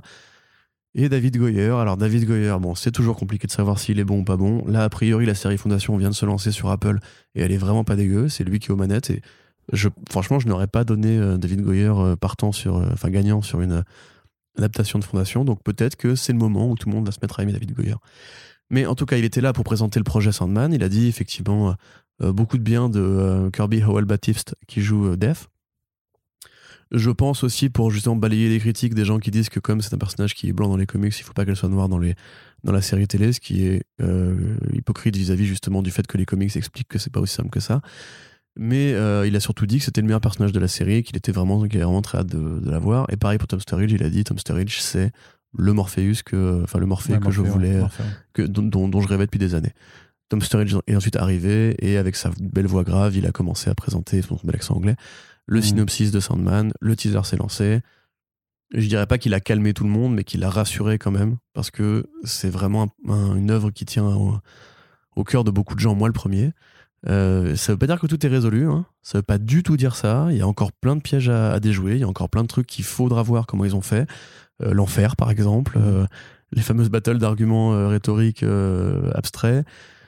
Tout, tout, tout, tout, tout, tout, tout le côté anthologique de Season of Mist euh, avec les différentes histoires courtes qui ont été introduites à ce moment-là, avec Ah oui, où il y a- bah oui. n'y a, plus de narratif, où c'est juste euh, des légendes euh, de rêves, etc. Ouais, carrément. ouais. Ah, oui, mais on sait que tu l'as pas lu, Arnaud, mais c'est pas grave. T'as le temps maintenant. tu semblant. encore jusqu'à 2021. 2022, pardon.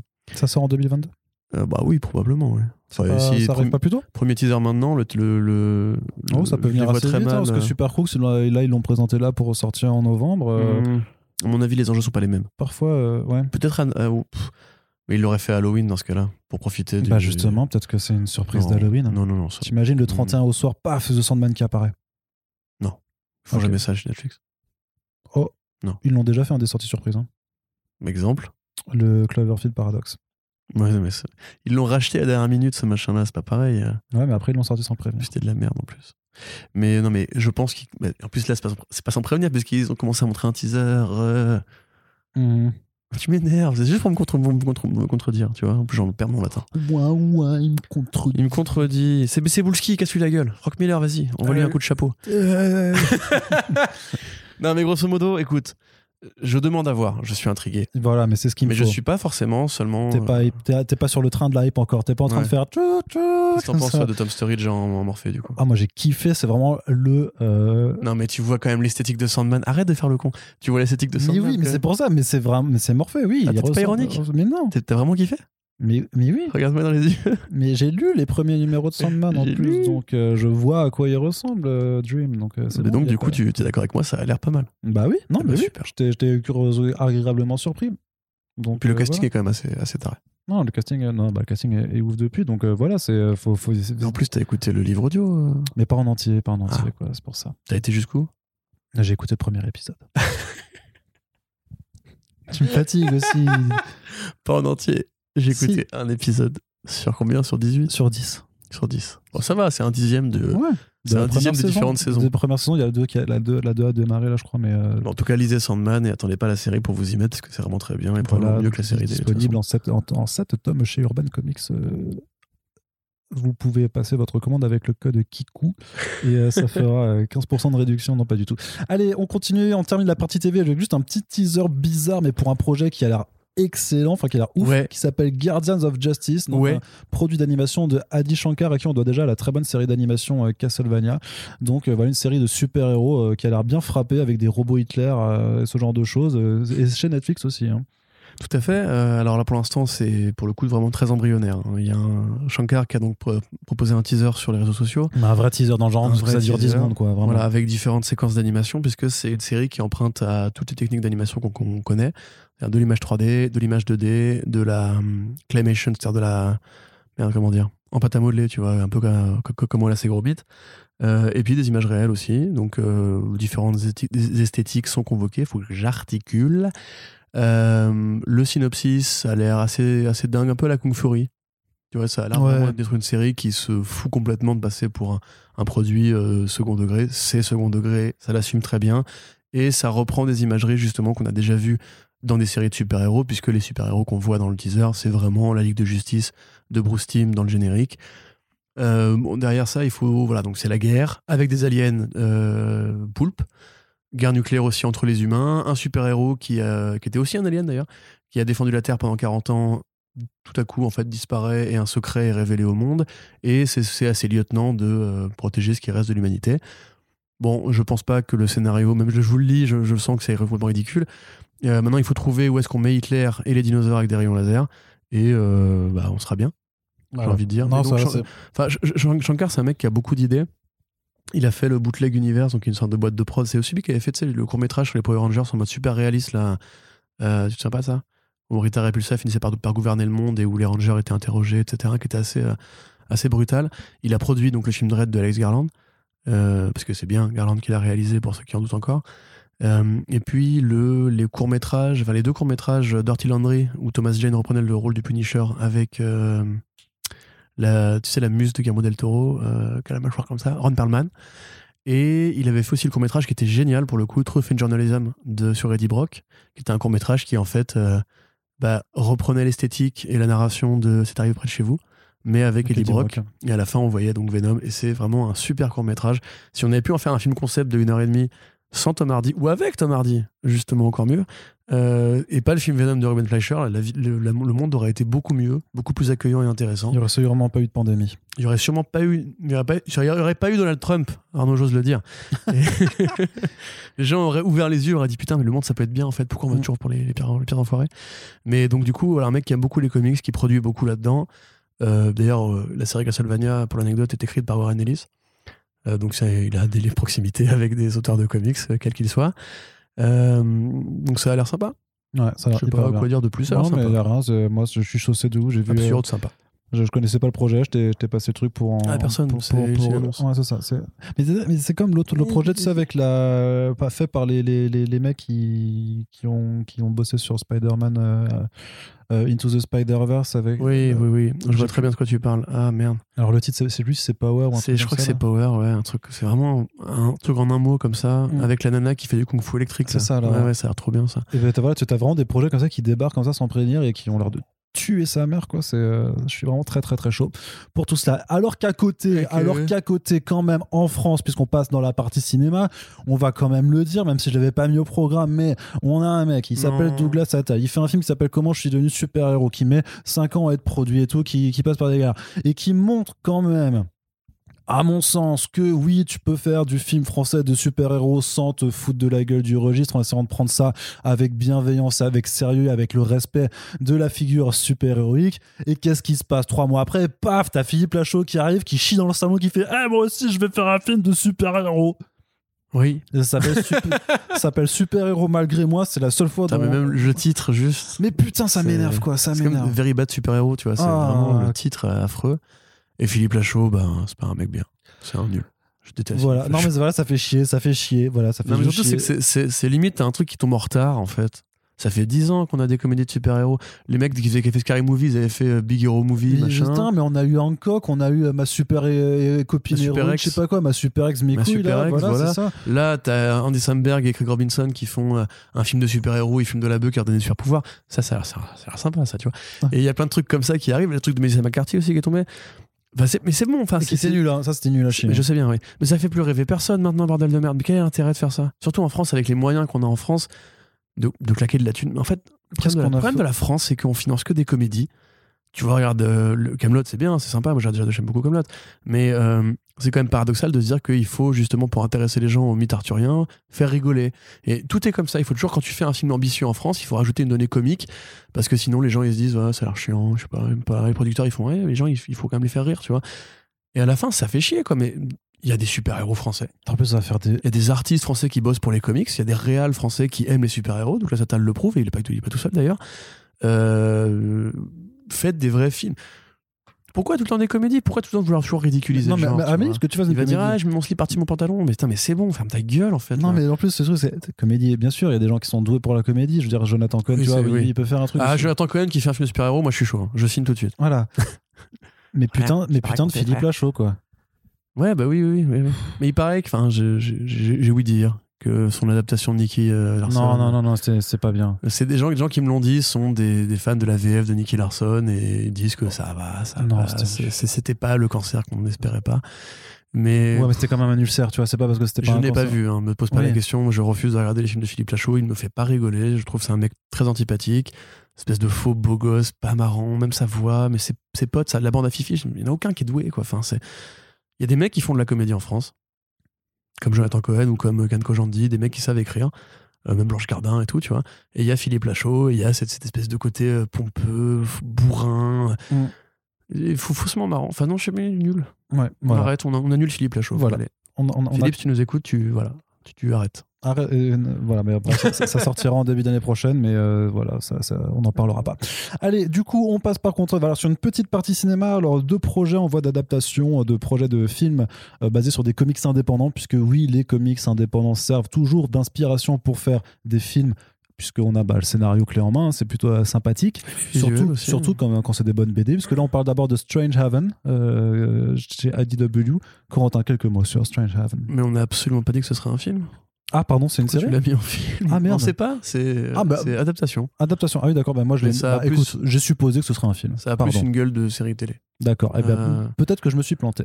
Euh, Strange Haven, donc de, euh, de Millage, c'est un projet qui est assez compliqué à décrire. C'est un mec qui, qui est en bagnole, dans la campagne anglaise. Il a, et puis au milieu de la route, il voit une nana. Et donc euh, il se dit, oh là là, il faut pas que je l'écrase et tout. Donc tac, il bifurque, il se, prend il se prend un arbre. Et il se réveille dans la ville de Strange Haven. Et il se dit, messieurs, c'est sympa ici, c'est mignon et tout, c'est joli. Et il veut, bon après il veut rentrer chez lui, il se casse. Et puis il n'arrive pas à partir. Mhm. que quand il fait, il sort de la route, il revient au endroit où il est venu, C'est et comme à force, dans... dans Silent Hill Ouais. ou dans euh, Black Hammer. Et à force, si tu veux, euh, il se dit, mais c'est vrai que c'est sympa ici, je vais m'installer. Et donc, il assiste à la petite vie tranquille des habitants de Strange Haven, qui est un peu, en fait, Twin Peaks en Angleterre. ça, ouais, ça, ouais. c'est Mhm. littéralement Twin Peaks en Angleterre. Chaque, ben, le moindre pélo au coin de la rue a un secret, mais c'est une ville très typique, très, euh, très, où il fait bon vivre. euh, et où il y a des sectes euh, rituels qui enlèvent des gens, qui font des sacrifices humains, etc. À la Hot Fuzz aussi. Donc c'est une série qui est très cotée dans l'indé, mais vraiment très indé. hein. Pour le coup, c'est un roman graphique, c'est un roman graphique, pas du tout. C'est une série justement de numéros en noir et blanc, illustrée de manière réaliste, sans grands effets de style. C'est une série qui a mis très longtemps à se lancer d'ailleurs, parce qu'il y avait vraiment des, longs gaps entre chaque numéro, parce que c'est un mec qui était assez lent. Euh, là, qui a repris chez IDW justement et qui a fini par vendre les droits. Honnêtement, j'ai lu très peu de Strange Haven parce que moi je trouve ça un peu chiant. Euh. Parce que le pitch, tu me l'as- le pitch, tu me l'as vendu de ouf. le quoi. synopsis est super et ça peut donner de très bonnes choses. Mais de toute façon, mais franchement, moi, c'est que mon avis. La plupart des gens qui l'ont lu disent que c'est un chef-d'œuvre. Hmm. C'est le comics préféré de beaucoup de gens, mais là, c'est vraiment un truc rareté underground et tout. Le problème, c'est que moi, j'ai vu Twin Peaks, j'adore Twin Peaks et j'adore Hot Fuzz aussi. Mm. Et du coup, quand je l'ai découvert, c'était un peu trop tard parce que je voyais, je voyais vraiment la correspondance. Donc, donc si j'ai pas encore vu Twin Peaks, je peux d'abord lire Strange Haven. Ouais. Ok. Mais t'as pas vu Twin Non, Peaks? Vu T'as pas vu. Twin Peaks? Mais non, j'ai pas vu Quoi? Twin Peaks. Mais, rien- mais Lynch, je crois que j'ai rien vu de lui. Hein. Quoi? Bah oui. Mais du coup, quand, quand dans les podcasts, on fait des références à David Lynch, tu, fais, tu, tu ne sais pas du tout, du tout de quoi tu parles. Mais je Quand fais dans, dans WandaVision, on a dit que c'était un peu David Lynch. A dit, ouais, c'est David Lynch, mais c'est David Lynch pour les, euh, voilà, pour, euh, pour Hollywood et tout. En fait, tu savais pas du tout de quoi tu parlais. Bah oui. Ah, mais t'es un Mais escroc. parce que je troll, mais parce que Mais je trollais. Mais parce que je trollais. C'est comme quand je te parle de Citizen Kane, je n'ai pas vu Citizen Kane. T'as pas vu Citizen Mais Kane? non. Mais t'es un nul Mais Oui. voilà, on arrête le podcast, t'as mis la télé, allez. C'est pour ça que je fais des blagues dessus, c'est parce que je, je sais que je les ai pas vus. bah du coup, tu peux lire Strange Haven et ensuite... Mais, mais ma Twin Peaks, en fait. Mais Enfin, je sais, mais il faut le temps. C'est toujours mêmes questions.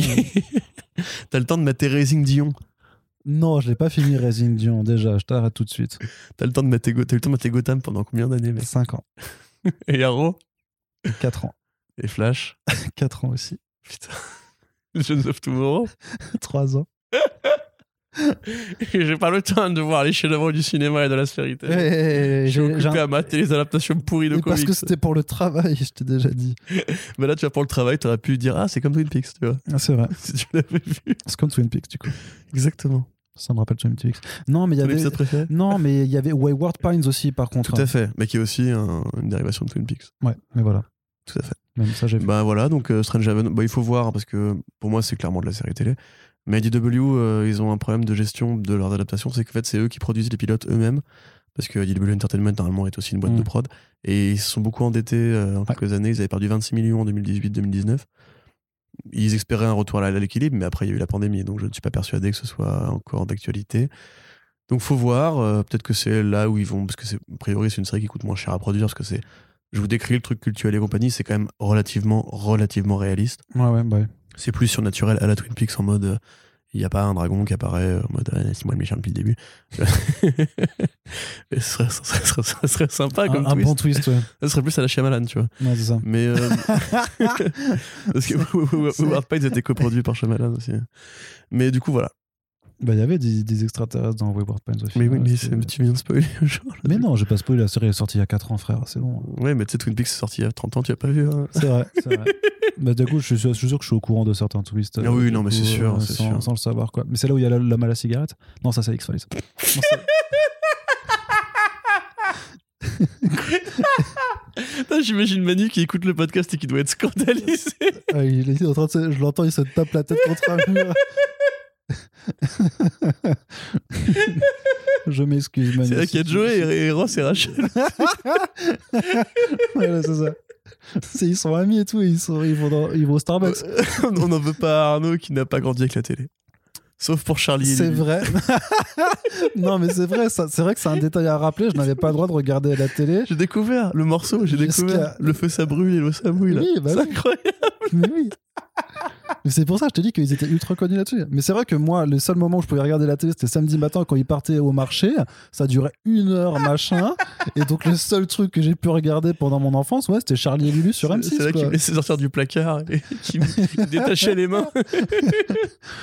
Mais non, mais tu rigoles. Mais, mais en plus, voilà, vu que j'avais pas le droit, de toute façon, je, je ne pouvais pas y être attiré. Parce que de toute façon, j'avais mes bouquins, j'avais mes Lego et machin. Donc voilà, j'ai eu une autre enfance, quoi, c'est tout. Mais oui, du coup, euh, excuse-moi, j'ai pas maté Twin Peaks euh, comme tout le monde à 7 ans. C'est pas grave. Big deal. Big deal. Allez. Autre adaptation, c'est Depth Age de Matt Kint. Donc, euh, Ah, et ça, c'est une super nouvelle pour le coup. et ça, c'est une super nouvelle du coup. Alors oui et non. Euh, du coup, c'est une super nouvelle parce que c'est une excellente BD que Corentin l'a lu, donc euh, pourra vous le dire. D'ailleurs, il y a quatre tomes aux éditions Futuropolis si vous voulez les suivre. Donc grosso modo, c'est un scientifique qui s'appelle Ha- Harry Hardy qui a créé une base sous-marine, la Depth Age, Mm. qui est un énorme projet philanthrope pour amé- plein d'espoir et ça pour améliorer l'humanité. Sauf que paf, il est assassiné et que c'est sa propre fille qui est envoyée dans la base, donc euh, à 20 milieux sous les mers, euh, pour tenter d'élucider ce meurtre, sachant que bah, parmi les 7 personnes qui restent dans la base, bah, il y a forcément l'assassin. Donc huis clos plutôt angoissant dans un contexte où tu peux pas trop t'enfuir euh, comme tu l'en as envie. Donc le film va être adapté en film par Netflix. Le comics. Pardon, le comics va être adapté en film par Netflix, euh, qui apparemment a mis les bouchées doubles et tout euh, pour trouver très vite une réalisatrice ou un réalisateur. En tout cas, c'est une réalisatrice qui s'en occupe. Il s'agit d'Alice Waddington, qui a notamment fait un premier film qui s'appelle Paradise Hills, qui a été très bien reçu au Festival de Sundance. Moi, je l'ai pas vu, donc je sais pas ce que ça vaut. Mais grosso modo, elle a encore un tout petit CV. hein. Elle a fait cinq cours de long et euh, du coup, le premier c'était Paradise Hills et ça, voilà, ça fait quand même Sundance et tout. Donc ça, a priori un gage de qualité, sauf que ombre au tableau mon gars, le scénariste qui doit faire le script c'est T.S. Nolin et c'est le mec qui a écrit euh, tous les films de la saga du labyrinthe et aussi de Pacific Rim Uprising. Donc je trouve que ça entache un petit peu le tableau pour ce cas parce qu'on a très bonne BD, on a a priori bonne réalisatrice, mais on a euh, scénariste euh, nul quoi. Mais c'est- on a scénariste de commande surtout. Parce que bah, ça, ça, ça oui, dépend dans de- quelle intention était, le pro- était pensé le projet Pacific Rim Uprising, ce qui a quand même été coécrit par euh, Stephen Day Knight. Effectivement, oui, maintenant que tu me le dis, c'est pas super rassurant, mais peut-être que Netflix, parce que tu dis ils veulent aller vite. Oui. Pourquoi? C'est intéressant comme sujet, puisque effectivement, bah, déjà Aquaman a fait son milliard. Euh, là, actuellement, Disney travaille sur une série 20 milieux sous les mers, après avoir refusé celle de David Fincher il y a quelques années. Euh, peut-être qu'il y a une sorte de nouvelle mode, un peu nouvelle, un peu, un peu, un peu frémissante de- des produits subaquatiques. Et là, en plus, ça croise avec le côté peut-être Knives Out, euh, le retour du whodunit, le retour du, du mystère criminel mystérieux. Même si le projet a plus à voir en vérité avec Abyss, hein, puisque l'ambiance, l'esthétique de, de Depth H. Alors Depth H, du coup, c'est Department H, mais c'est aussi Depth, puisque ça Ouais. veut dire la profondeur, La du coup, parce que ouais. ça se passe dans les profondeurs, sous, dans la base, comme tu le disais. Euh, c'est une sorte d'hommage à la carrière du commandant Cousteau, on va dire. D'ailleurs, quand le mec, enfin, quand le Harry Hardy est retrouvé, son cadavre est retrouvé, il a vraiment le bonnet rouge de, de Cousteau. Et avec voilà, tout ce côté un petit peu euh, éco-biologie, euh, tout ce côté un peu la vie marine, et ce qu'elle nous enseigne justement sur l'origine de l'homme, etc. Donc c'est euh, effectivement une très très bonne BD qui est assez écorchée vive, hein, qui est comme souvent chez Matkin, de, on Ouais. se marre pas. Non. Même s'il y a ce côté un peu aussi alien, tu vois, avec euh, l'équipage, les scènes de vie, mess et compagnie. Le côté, on, on met des, des scaphandriers, entre guillemets, pour explorer les fonds marins à côté de nous.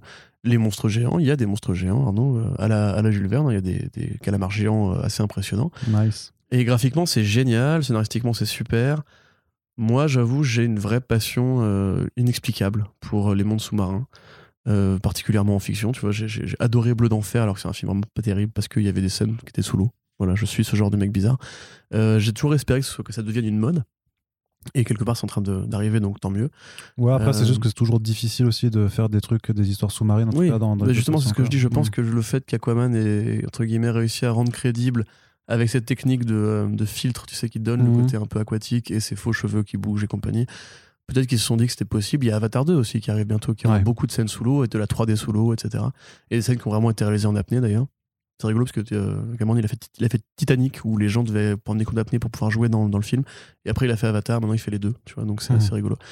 Euh, donc, euh, moi, je trouve ça plutôt intéressant. Effectivement, le scénariste n'est pas, un- pas un pédigré euh, remarquable, mais s'il tentait qu'il suivait la, la trame qui a été écrite par Kint, qui pour moi est plus une trame de mini-série, à la limite, fin de série télé en plusieurs épisodes, mais tu, ouais, tu peux le faire en un film de 2h30, je pense.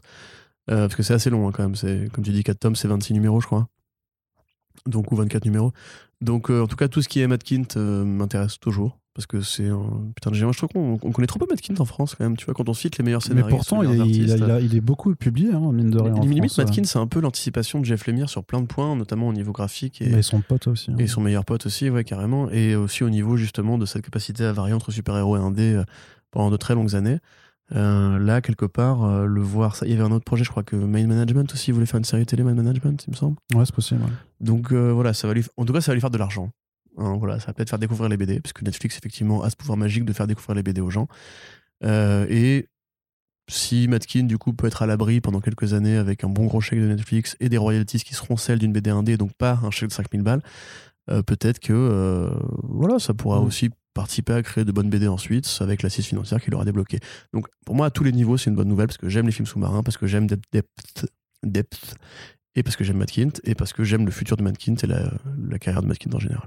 Eh bien, gardons cet optimisme, Corentin. Je, je- je te le propose. Mais je vous conseille, si vous êtes dans ma- comme moi, lisez-le, vraiment, c'est super cool. Mhm. Et graphiquement, enfin, les, les, les armures, enfin, les designs de, de scaphandrier avec des triangles à la place, enfin, c'est génial, quoi. C'est- C'est c'est beaucoup mieux que The Wake, par exemple. Ah Ouais. D'accord. J'ose le dire.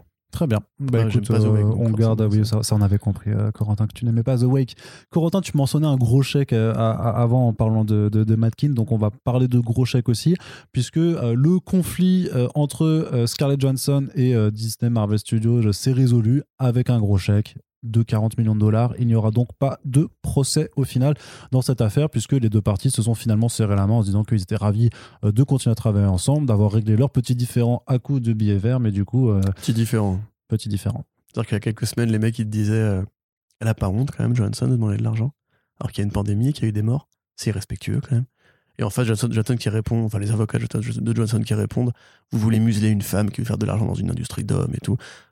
Le niveau des attaques, quand même, par rapport à ce côté, euh, on serre la Tu sais main. que- tu On sais toujours que- bien aimé, quand même, et vivement la suite, Tu les sais amis. qu'à à, à la fin de ton article, enfin, il y a quelqu'un qui a répondu à la fin de ton article en disant euh, Ah, mais pourquoi vous dites qu'ils se détestent? C'est bon, euh, c'est parce qu'il y a des différents que les gens forcément se détestent et tout. euh, Mais je l'ai littéralement cité dans l'article, justement, les trucs qui se sont dit. Ouais. Mais attendez, Ah oui, mais bon. faut qu'on arrête les conneries. Vraiment, euh, Bob Chapek, avant de faire sa déclaration là récemment en mode genre, il faut qu'on qu'on indemnise les talents qui ont été Mhm. lésés, etc.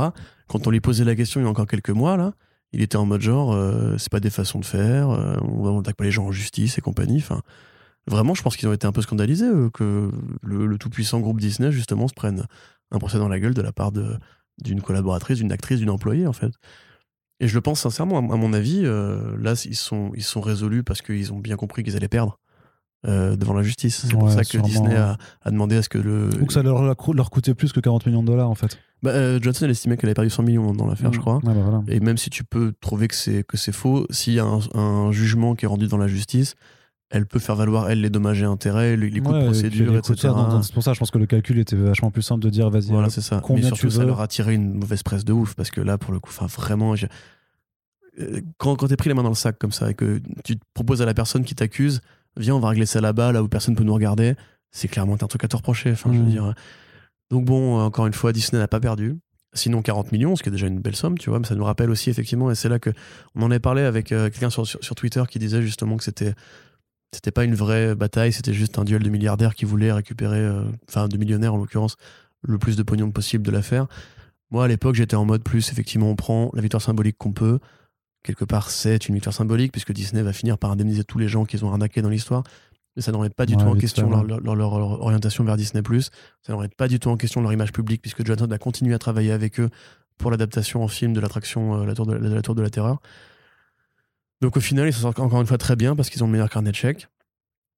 Mais, et les artistes de comics, dans- en parallèle de ça, ou les frères Thomas et compagnie, ça ne règle absolument pas leur, leur situation. Euh, parce qu'ils ont, ils ont moins d'aura public pour faire chier justement Disney et les mettre, euh, leur mettre le nez dans la merde. Donc euh, voilà, j'avoue que je suis un peu, un peu partagé par rapport à ce jugement de justice parce que euh, le fait que Scarlett Enfin, ce Johansson. non-jugement de, de justice, du coup, au final. Tout à fait. Le fait que Johansson, quand même, euh, se, se, se pose en victime d'une situation et dise quand même que c'est pas normal qu'une boîte se comporte comme ça pour immédiatement après signer un contrat chez la même boîte. Bah, ouais, mais attends. Ouais, mais ça donne une hypocrisie. Enfin, on manipule les fans justement en mode. Euh, les, les communiqués de presse et les déclarations publiques sont une façon, grosso modo, de générer de, de- de- du soutien de la part des fans. Et une fois que les fans ont soutenu, été bien gardé contre oui, oui, Disney. mais après, bah, immédiatement, il faut qu'on recommence à kiffer Disney parce que, hey, elle va quand même jouer avec eux dans le prochain film. Donc venez le voir, s'il vous plaît. Il y a, y a de ça, mais après, Johansson aussi, euh, aussi euh, bah, c'est une, actrice, elle a une carrière à mener. Et ok, je ne doute pas qu'elle qu'elle sera embauchée par d'autres projets pour d'autres trucs. Après, euh, faut aussi bien que je dise est-ce que je passe les cinq prochains mois euh, bloqué dans des procès, du coup, euh, ça, ça, ça me fait perdre euh, du temps pour tous les autres projets que j'ai à faire? Ou est-ce que, effectivement, j'ai pas non plus l'énergie ou l'envie de, de, de me Oui, mais ça, c'est une chose, mais annoncé directement dans le même article, quand même, que du coup, suite au, au procès, le, le film La Tour de la Terreur est remis en. Mais ça, c'est le Hollywood en chantier. Reporter qui, qui, qui, qui le note, tu vois. Mais est-ce que le projet avait été vraiment. Ils l'ont annoncé, enfin, ils, Ouais, ouais, ils ont ouais. communiqué là-dessus. En mode genre, regardez, on est redevenus copains, on n'est pas méchants, vous inquiétez Ah, pas, on bah lui a filé sa thune. Allez, maintenant, on fait la Tour de la Terreur, les Peut-être gars. que c'était pas une si grosse embrouille que ça. Ça se voit, ça se- c'est voyant quand même. Tu Mhm. vois, et là, il y a quand même un côté, effectivement, les millionnaires s'arrangent entre eux en en s'enfilant des chèques. Nous, on prend parti, on s'énerve, on essaie de dénoncer un système. Est-ce qu'on sait Le pas système, déjà le système, il bougera pas, il changera pas parce qu'en fait, il y avait vraiment, il y a pas vraiment de motif derrière à part le Ouais, pognon. C'est comme nous quand on se dispute. Je te passe un kebab et puis voilà, l'amitié. Bah oui, tiens, ça fait longtemps quand même pourtant. Ouais, c'est vrai. Ouais, il serait peut-être temps que qu'on se dispute. Allez, on termine ce podcast euh, beaucoup trop long Ouais. euh, avec juste euh, un point sur Marvel Studios et Sony Pictures. Les 30 films, les 30 films. non, alors les 31 films, non, parce qu'il y en a 27 qui sont déjà connus en fait, euh, en- qui sont en développement actif, connus. Ah oui, pardon. Tout ça.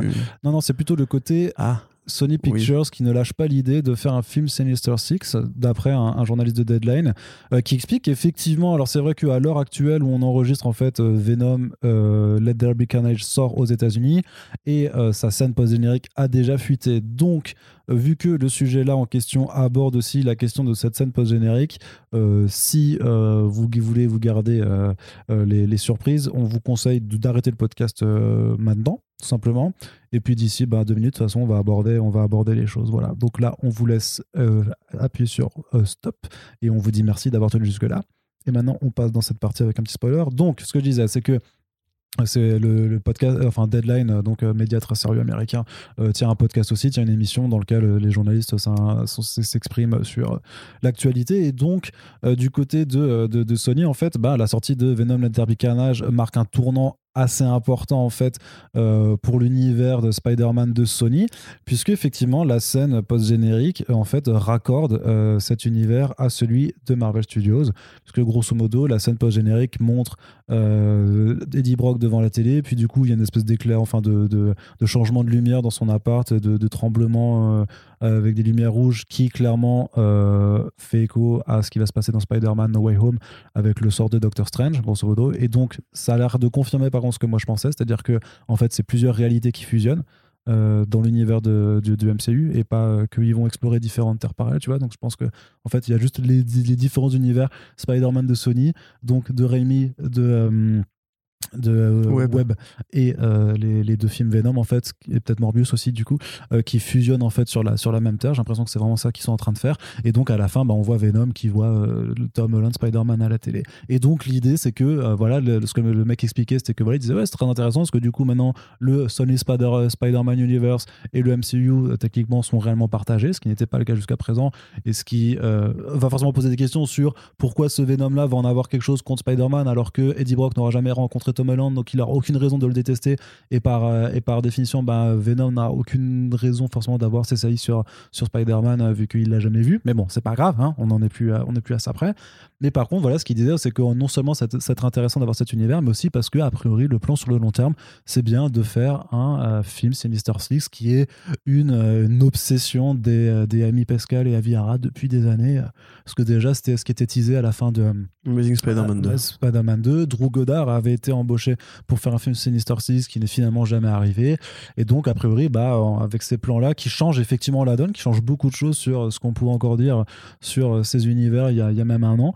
Euh, voilà, c'est assez intriguant, mais euh, ça me fait marrer de voir que euh, encore Sinister. Mais enfin, moi, j'ai pas envie de voir ce, ce Sinister Six dans ce contexte-là, de, de- de toute façon, quoi, clairement. Mais euh, est-ce que toi, ça, ça t'excite? Hmm, Pas plus que ça. Euh, disons, j'attends encore de découvrir un bon film produit par Sony Pictures sur l'univers Marvel avant de commencer à m'exciter, justement. Parce que même ce Spider-Man-là, il, il commence un tout petit peu à me fatiguer. Mais après, on va pas non plus répéter à chaque fois les mêmes choses. Non, c'est pour ça. C'est, je trouve que ce projet-là tombe trop tard, Je- avec les mauvais personnages. L'idée de faire un film Sinister Six, elle avait, elle avait une valeur à l'époque de la trilogie de Rémi, parce que ça aurait été intéressant d'avoir un héros contre une fédération de vilains, ou justement des anti-héros qui pourraient devenir des Mhm. justiciers à leur façon, des Avengers un peu sombres ou quoi. Là, en l'occurrence, si c'est pour avoir voilà, euh, Michael Keaton, euh, euh, Jared Leto, Tom Hardy, qui vont tabasser un, un enfant de 15 ans, euh, je sais pas, il y a un truc qui me... J'avoue, C'est un truc qui me gêne en fait, tu vois, de, de base dans, dans le- dans le concept. Après, Et Alfred Molina aussi. hein. je ne doute pas que visuellement ce sera intéressant, mais est-ce que tu vois, est-ce que visuellement pour l'instant t'as un seul film euh, Spider-Man qui été vraiment plus que la scène de, Mephisto euh, Je sais pas.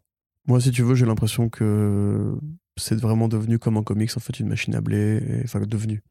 Qu'on assume de mieux en mieux le côté machine à blé et qu'on se cache plus vraiment sur le côté. euh, Artistique, ouais. tout le monde s'en fout en fait de faire ces films-là, les acteurs s'en foutent de les jouer, les réels s'en foutent de les faire, même s'il paraît que ce Venom 2 est le Citizen Kane euh, des films de Oh, mais super-héros. t'as vu ça, c'est incroyable. C'est incro- vraiment incroyable parce qu'il y a vraiment un journaliste, enfin du coup, mais qui est, repris- qui est RP, je crois, chez Rotten Tomatoes, donc euh, voilà, ça, ça veut tout rien dire, quoi. Mais qui a vraiment tweeté au premier degré que Venom, la Derby Carnage est le Citizen Kane des films Marvel. Et je trouve ça ouf quand même de. de je pense qu'il nous a écoutés, quoi. c'est possible. Parce que c'est quand même- non, mais c'est quand même C'est- le running gag que moi fais, je te voilà, fais depuis, euh, depuis des mois. À chaque fois qu'on parle d'un film, je dis à chaque fois Alors, Corentin, tu m'as quand même dit que ce film-là, c'était le Citizen Kane des Bah, films il de faut super-héros. l'inviter et lui dire Et, alors tu euh, nous as dit que Venom 2 c'était le Citizen Kane Sauf que lui dira Yes, Et Tu mets une boire, une- une- un rire enregistré derrière. Ah, c'est ça. Mais bref. Non, mais je- moi je pense que c'était du second degré. Ah non. Je pense. Non. C'est pas possible qu'ils disent ça. Il l'a dit tellement Non, fou le premier degré en disant que Eddie Brock euh, dépicte un caractère multilayered et tout ça, machin. Ça, Après, moi, si le film est bien, je serais content. hein. Oui, mais le film va pas être bien. J'ai pas juste envie de me défouler sur Venom. Au bout d'un moment, ça me fait rigoler, mais je peux rire d'autres choses. T'as fait. vu les images, il y, a- y a rien qui présage. Oui, je sais, je sais, mais c'est le problème en fait, c'est que déjà la façon dont c'est introduit cette proximité entre Spider-Man et Venom dans une pause scène post générique qui a priori aura rien à voir avec l'intrigue principale du film. Et comme ça, quoi, je veux dire, le Je mec. pense qu'ils l'ont fait, franchement, parce qu'ils ont, ils ont quand même laissé fuiter cette, cette, cette scène parce que grosso modo, ils ont multiplié les projections avec des fans avant même les. Avant, au même temps que les projections presse et tout ça, Euh, je veux dire, moi à l'heure actuelle où j'enregistre ce podcast, j'ai toujours pas eu de, de projection du film parce que bon, il arrive le 20 octobre, mais du coup, la projection presse arrivera euh, après euh, que le film soit sorti, techniquement, ce qui est toujours un petit peu, un petit peu particulier, quoi. Donc heureusement que c'est pas un film HBO Max machin, parce que sinon ce serait vraiment ridicule. Mais, mais voilà, en fait, ils ont multiplié les, les, les- fan events, qu'ils appellent ça, quoi, les, les, les, les projections pour fans. Donc, je pense qu'ils s'attendent après en mettant tu sais, des, des campagnes de de promotion, faire euh, no spoilers et tout ça pour faire monter la sauce. Et euh, franchement, Mm. le truc, c'est qu'il y y a- franchement, il y a littéralement trois ou quatre vidéos différentes de cette scène post-générique qui ont leaké le, le soir, le jour d'avant la sortie et tout. Alors, je suis pas, euh, j'ai pas envie de dire que c'était orchestré non plus, mais il y a dû laisser faire aussi, quoi, tu vois. Oui, probablement. Parce, Enfin, que, le, après, parce que le truc fera plus parler de lui que le film C'est ce que lui-même. j'allais dire, ce serait pas idiot de, de la part de Sony d'avoir fait ça, parce qu'effectivement, il est probable que le film lui-même, euh, il ne dure qu'une heure et demie quand même, c'est super court, un film de super-héros. 37, ouais. Euh, ouais, mais avec le générique. avec le générique. Donc voilà. Et cette Oui. scène-là qui dure bien deux minutes. hein. Mm. Mais en plus, voilà, c'est la façon dont c'est fait, quoi. Je veux dire, euh, C'est ça. le mec, il est en, en canvas à Hawaï avec euh, sa petite chemisette, il voit un ado à la télé, il lèche l'écran. je trouve ça, mais mal- l'imagerie, elle est d'un niveau de malsain. En plus, il le connaît pas. Quel est le rapport? Pourquoi est-ce que. Parce que c'est juste Venom qui fait Hum, il a l'air délicieux, je sais Mais pas quoi, pourquoi- gens veulent manger, pourquoi? mais, mais, pour- mais tu sais pas mais Pourquoi? mais C'est que, quoi voilà. la logique? Mais Ils parce ont que- aucun point commun. Il a même pas le logo arachnéen dans, dans cette version de. Sony. Non, mais c'est pour ça. C'est comme si, genre, je sais pas, moi je voyais un, un- un- à la télé le plus jeune champion, du monde de judo et je l'ai chez ma télé en mode genre, hey. c'est quoi ce délire? Mais pourquoi il fait Mais ça? C'est factice, en fait, c'est la façon de créer un antagoniste de façon complètement Mais oui, gratos mais fa- et rien, factice. il le quoi, connaît pas, vois, ils ont ouais. pas de relation l'un avec l'autre et il n'y a pas de raison que Tom Holland lui, lui envoie l'énergie d'un vilain à ce moment-là. Il connaît Ouais. pas Peter Parker. Et puis Eddie Brock ne connaît pas Peter non plus. Mais voilà, Enfin, c'est ça. Donc, euh, et puis il avait l'air intrigué, euh, alors que c'est un monde où, entre guillemets, il vient, il vient de se taper avec euh, deux créatures comme lui. euh, il sait qu'il y a des aliens qui existent dans la, sur Terre, etc. Et il voit un ado en cosplay de super-héros à la télé. Et enfin, je sais pas, je trouve, Ouais. ça, je trouve ça mal fait, tu vois. C'est pas comme ça que j'imaginais justement que qu'on pouvait Après, croiser des franchement, univers. Après, c'est vraiment enfin. raccordé en bout de ficelle, tu vois. C'est, euh, je trouve. hein, limite, j'ai envie de te dire que le trailer de No Way Home où t'as la, la tentacule de, de Octopus qui apparaît dans le champ. Pour le plan d'après, je trouve qu'il est éclaté avec l'espèce de fumée derrière, c'est moche. Ouais. Mais au moins, ça, c'est ça, c'est iconique. Tu vois, il y a un côté, ah ouais, quand même, c'est stylé, etc. Le, le- le procédé. C'est c'est vrai que là, c'est un vieil écran de télé. C'est ça, c'est toujours pas le bon procédé, mais au Mais moins, tu sais, tu sais, euh, moi, je pour, me pour demande- introduire un, un croisement d'univers, c'est comme ça qu'on fait, en fait. Mais tu sais que moi, je me demande vraiment, mais, mais alors vraiment, vu que quand même le conflit entre Spider, enfin entre Sony et Marvel Studios, c'était à l'été 2019, donc après que Far From Home soit sorti là, euh, donc Venom était déjà sorti, et je suis vraiment en train de me dire que cette scène post-générique là, elle a clairement été dans le contrat qui, quand- pour le qu'ils ont signé pour se C'est rabibocher. sûr. hein. Mais C'est pour ça qu'on a couvert l'actualité sur comicsblog.fr. Et qu'on le fait ici aussi, d'ailleurs. Parce que nous, en général, on ne, on spoil pas les scènes post-génériques quand elles fuitent. Mais là, en fait, ça dépasse le seul, sujet de Venom 2, puisque c'est encore une fois un- une virgule dans le long feuilleton entre Sony et Disney. Effectivement, à l'époque, Sony avait dit on retire la garde de Spider-Man à Marvel Studios. Euh, parce qu'il y avait un problème par rapport à qui payait quoi et qui touchait quoi dans les, les budgets de production et les, les, les entrées de Encore, encore des batailles de millionnaires. hein. voilà, oui, une milliardaire là en l'occurrence Ouais. même. hein. Euh, et donc finalement, bon, ça s'était résolu parce que Disney, encore une fois, avait bien voulu sortir sortir le carnet de chèques et accepter de négocier de nouvelles conditions. Et là, clairement, très clairement même. Mais on avait déjà ce débat à avec le vautour dans la de Morbius. Ouais, mais ça, c'est- toujours bizarre parce que c'est le film qui sort tellement dans longtemps aussi. Et je trouve que ça, ça, ça donne aussi un côté complètement en fait euh, anecdotique à, à- à la chose parce qu'en fait le film il sort, il devait sortir avant même Venom. Je tu, crois vas, devait tu- sortir- tu vas voir que ça va. Pareil, la scène post-générique. Franchement, je. Ou la fin du film, mais. Oui, c'est ça, c'est la fin. Non, mais en vrai, il y, a- il y a grave moyen que ce soit voilà, vraiment la fin tu vas du voir pareil, film. genre tu vas avoir un où la, la lumière Ouais. va trembler. et puis tout, il rencontre Adrian Toomes et, Et ah, euh, c'est Doctor Strange dans No Way Home, il a fait de la magie pour faire apparaître des personnages pourris dans notre univers. et, mais merci, Love, c'est- cool d'être sorcier suprême du coup. Ouais. Mais non, tu vois, enfin, moi j'ai un peu l'impression qu'on mélange les torchons et les serviettes. Ouais, clairement. Et des, pas des torchons, de, des torchons sales, quoi.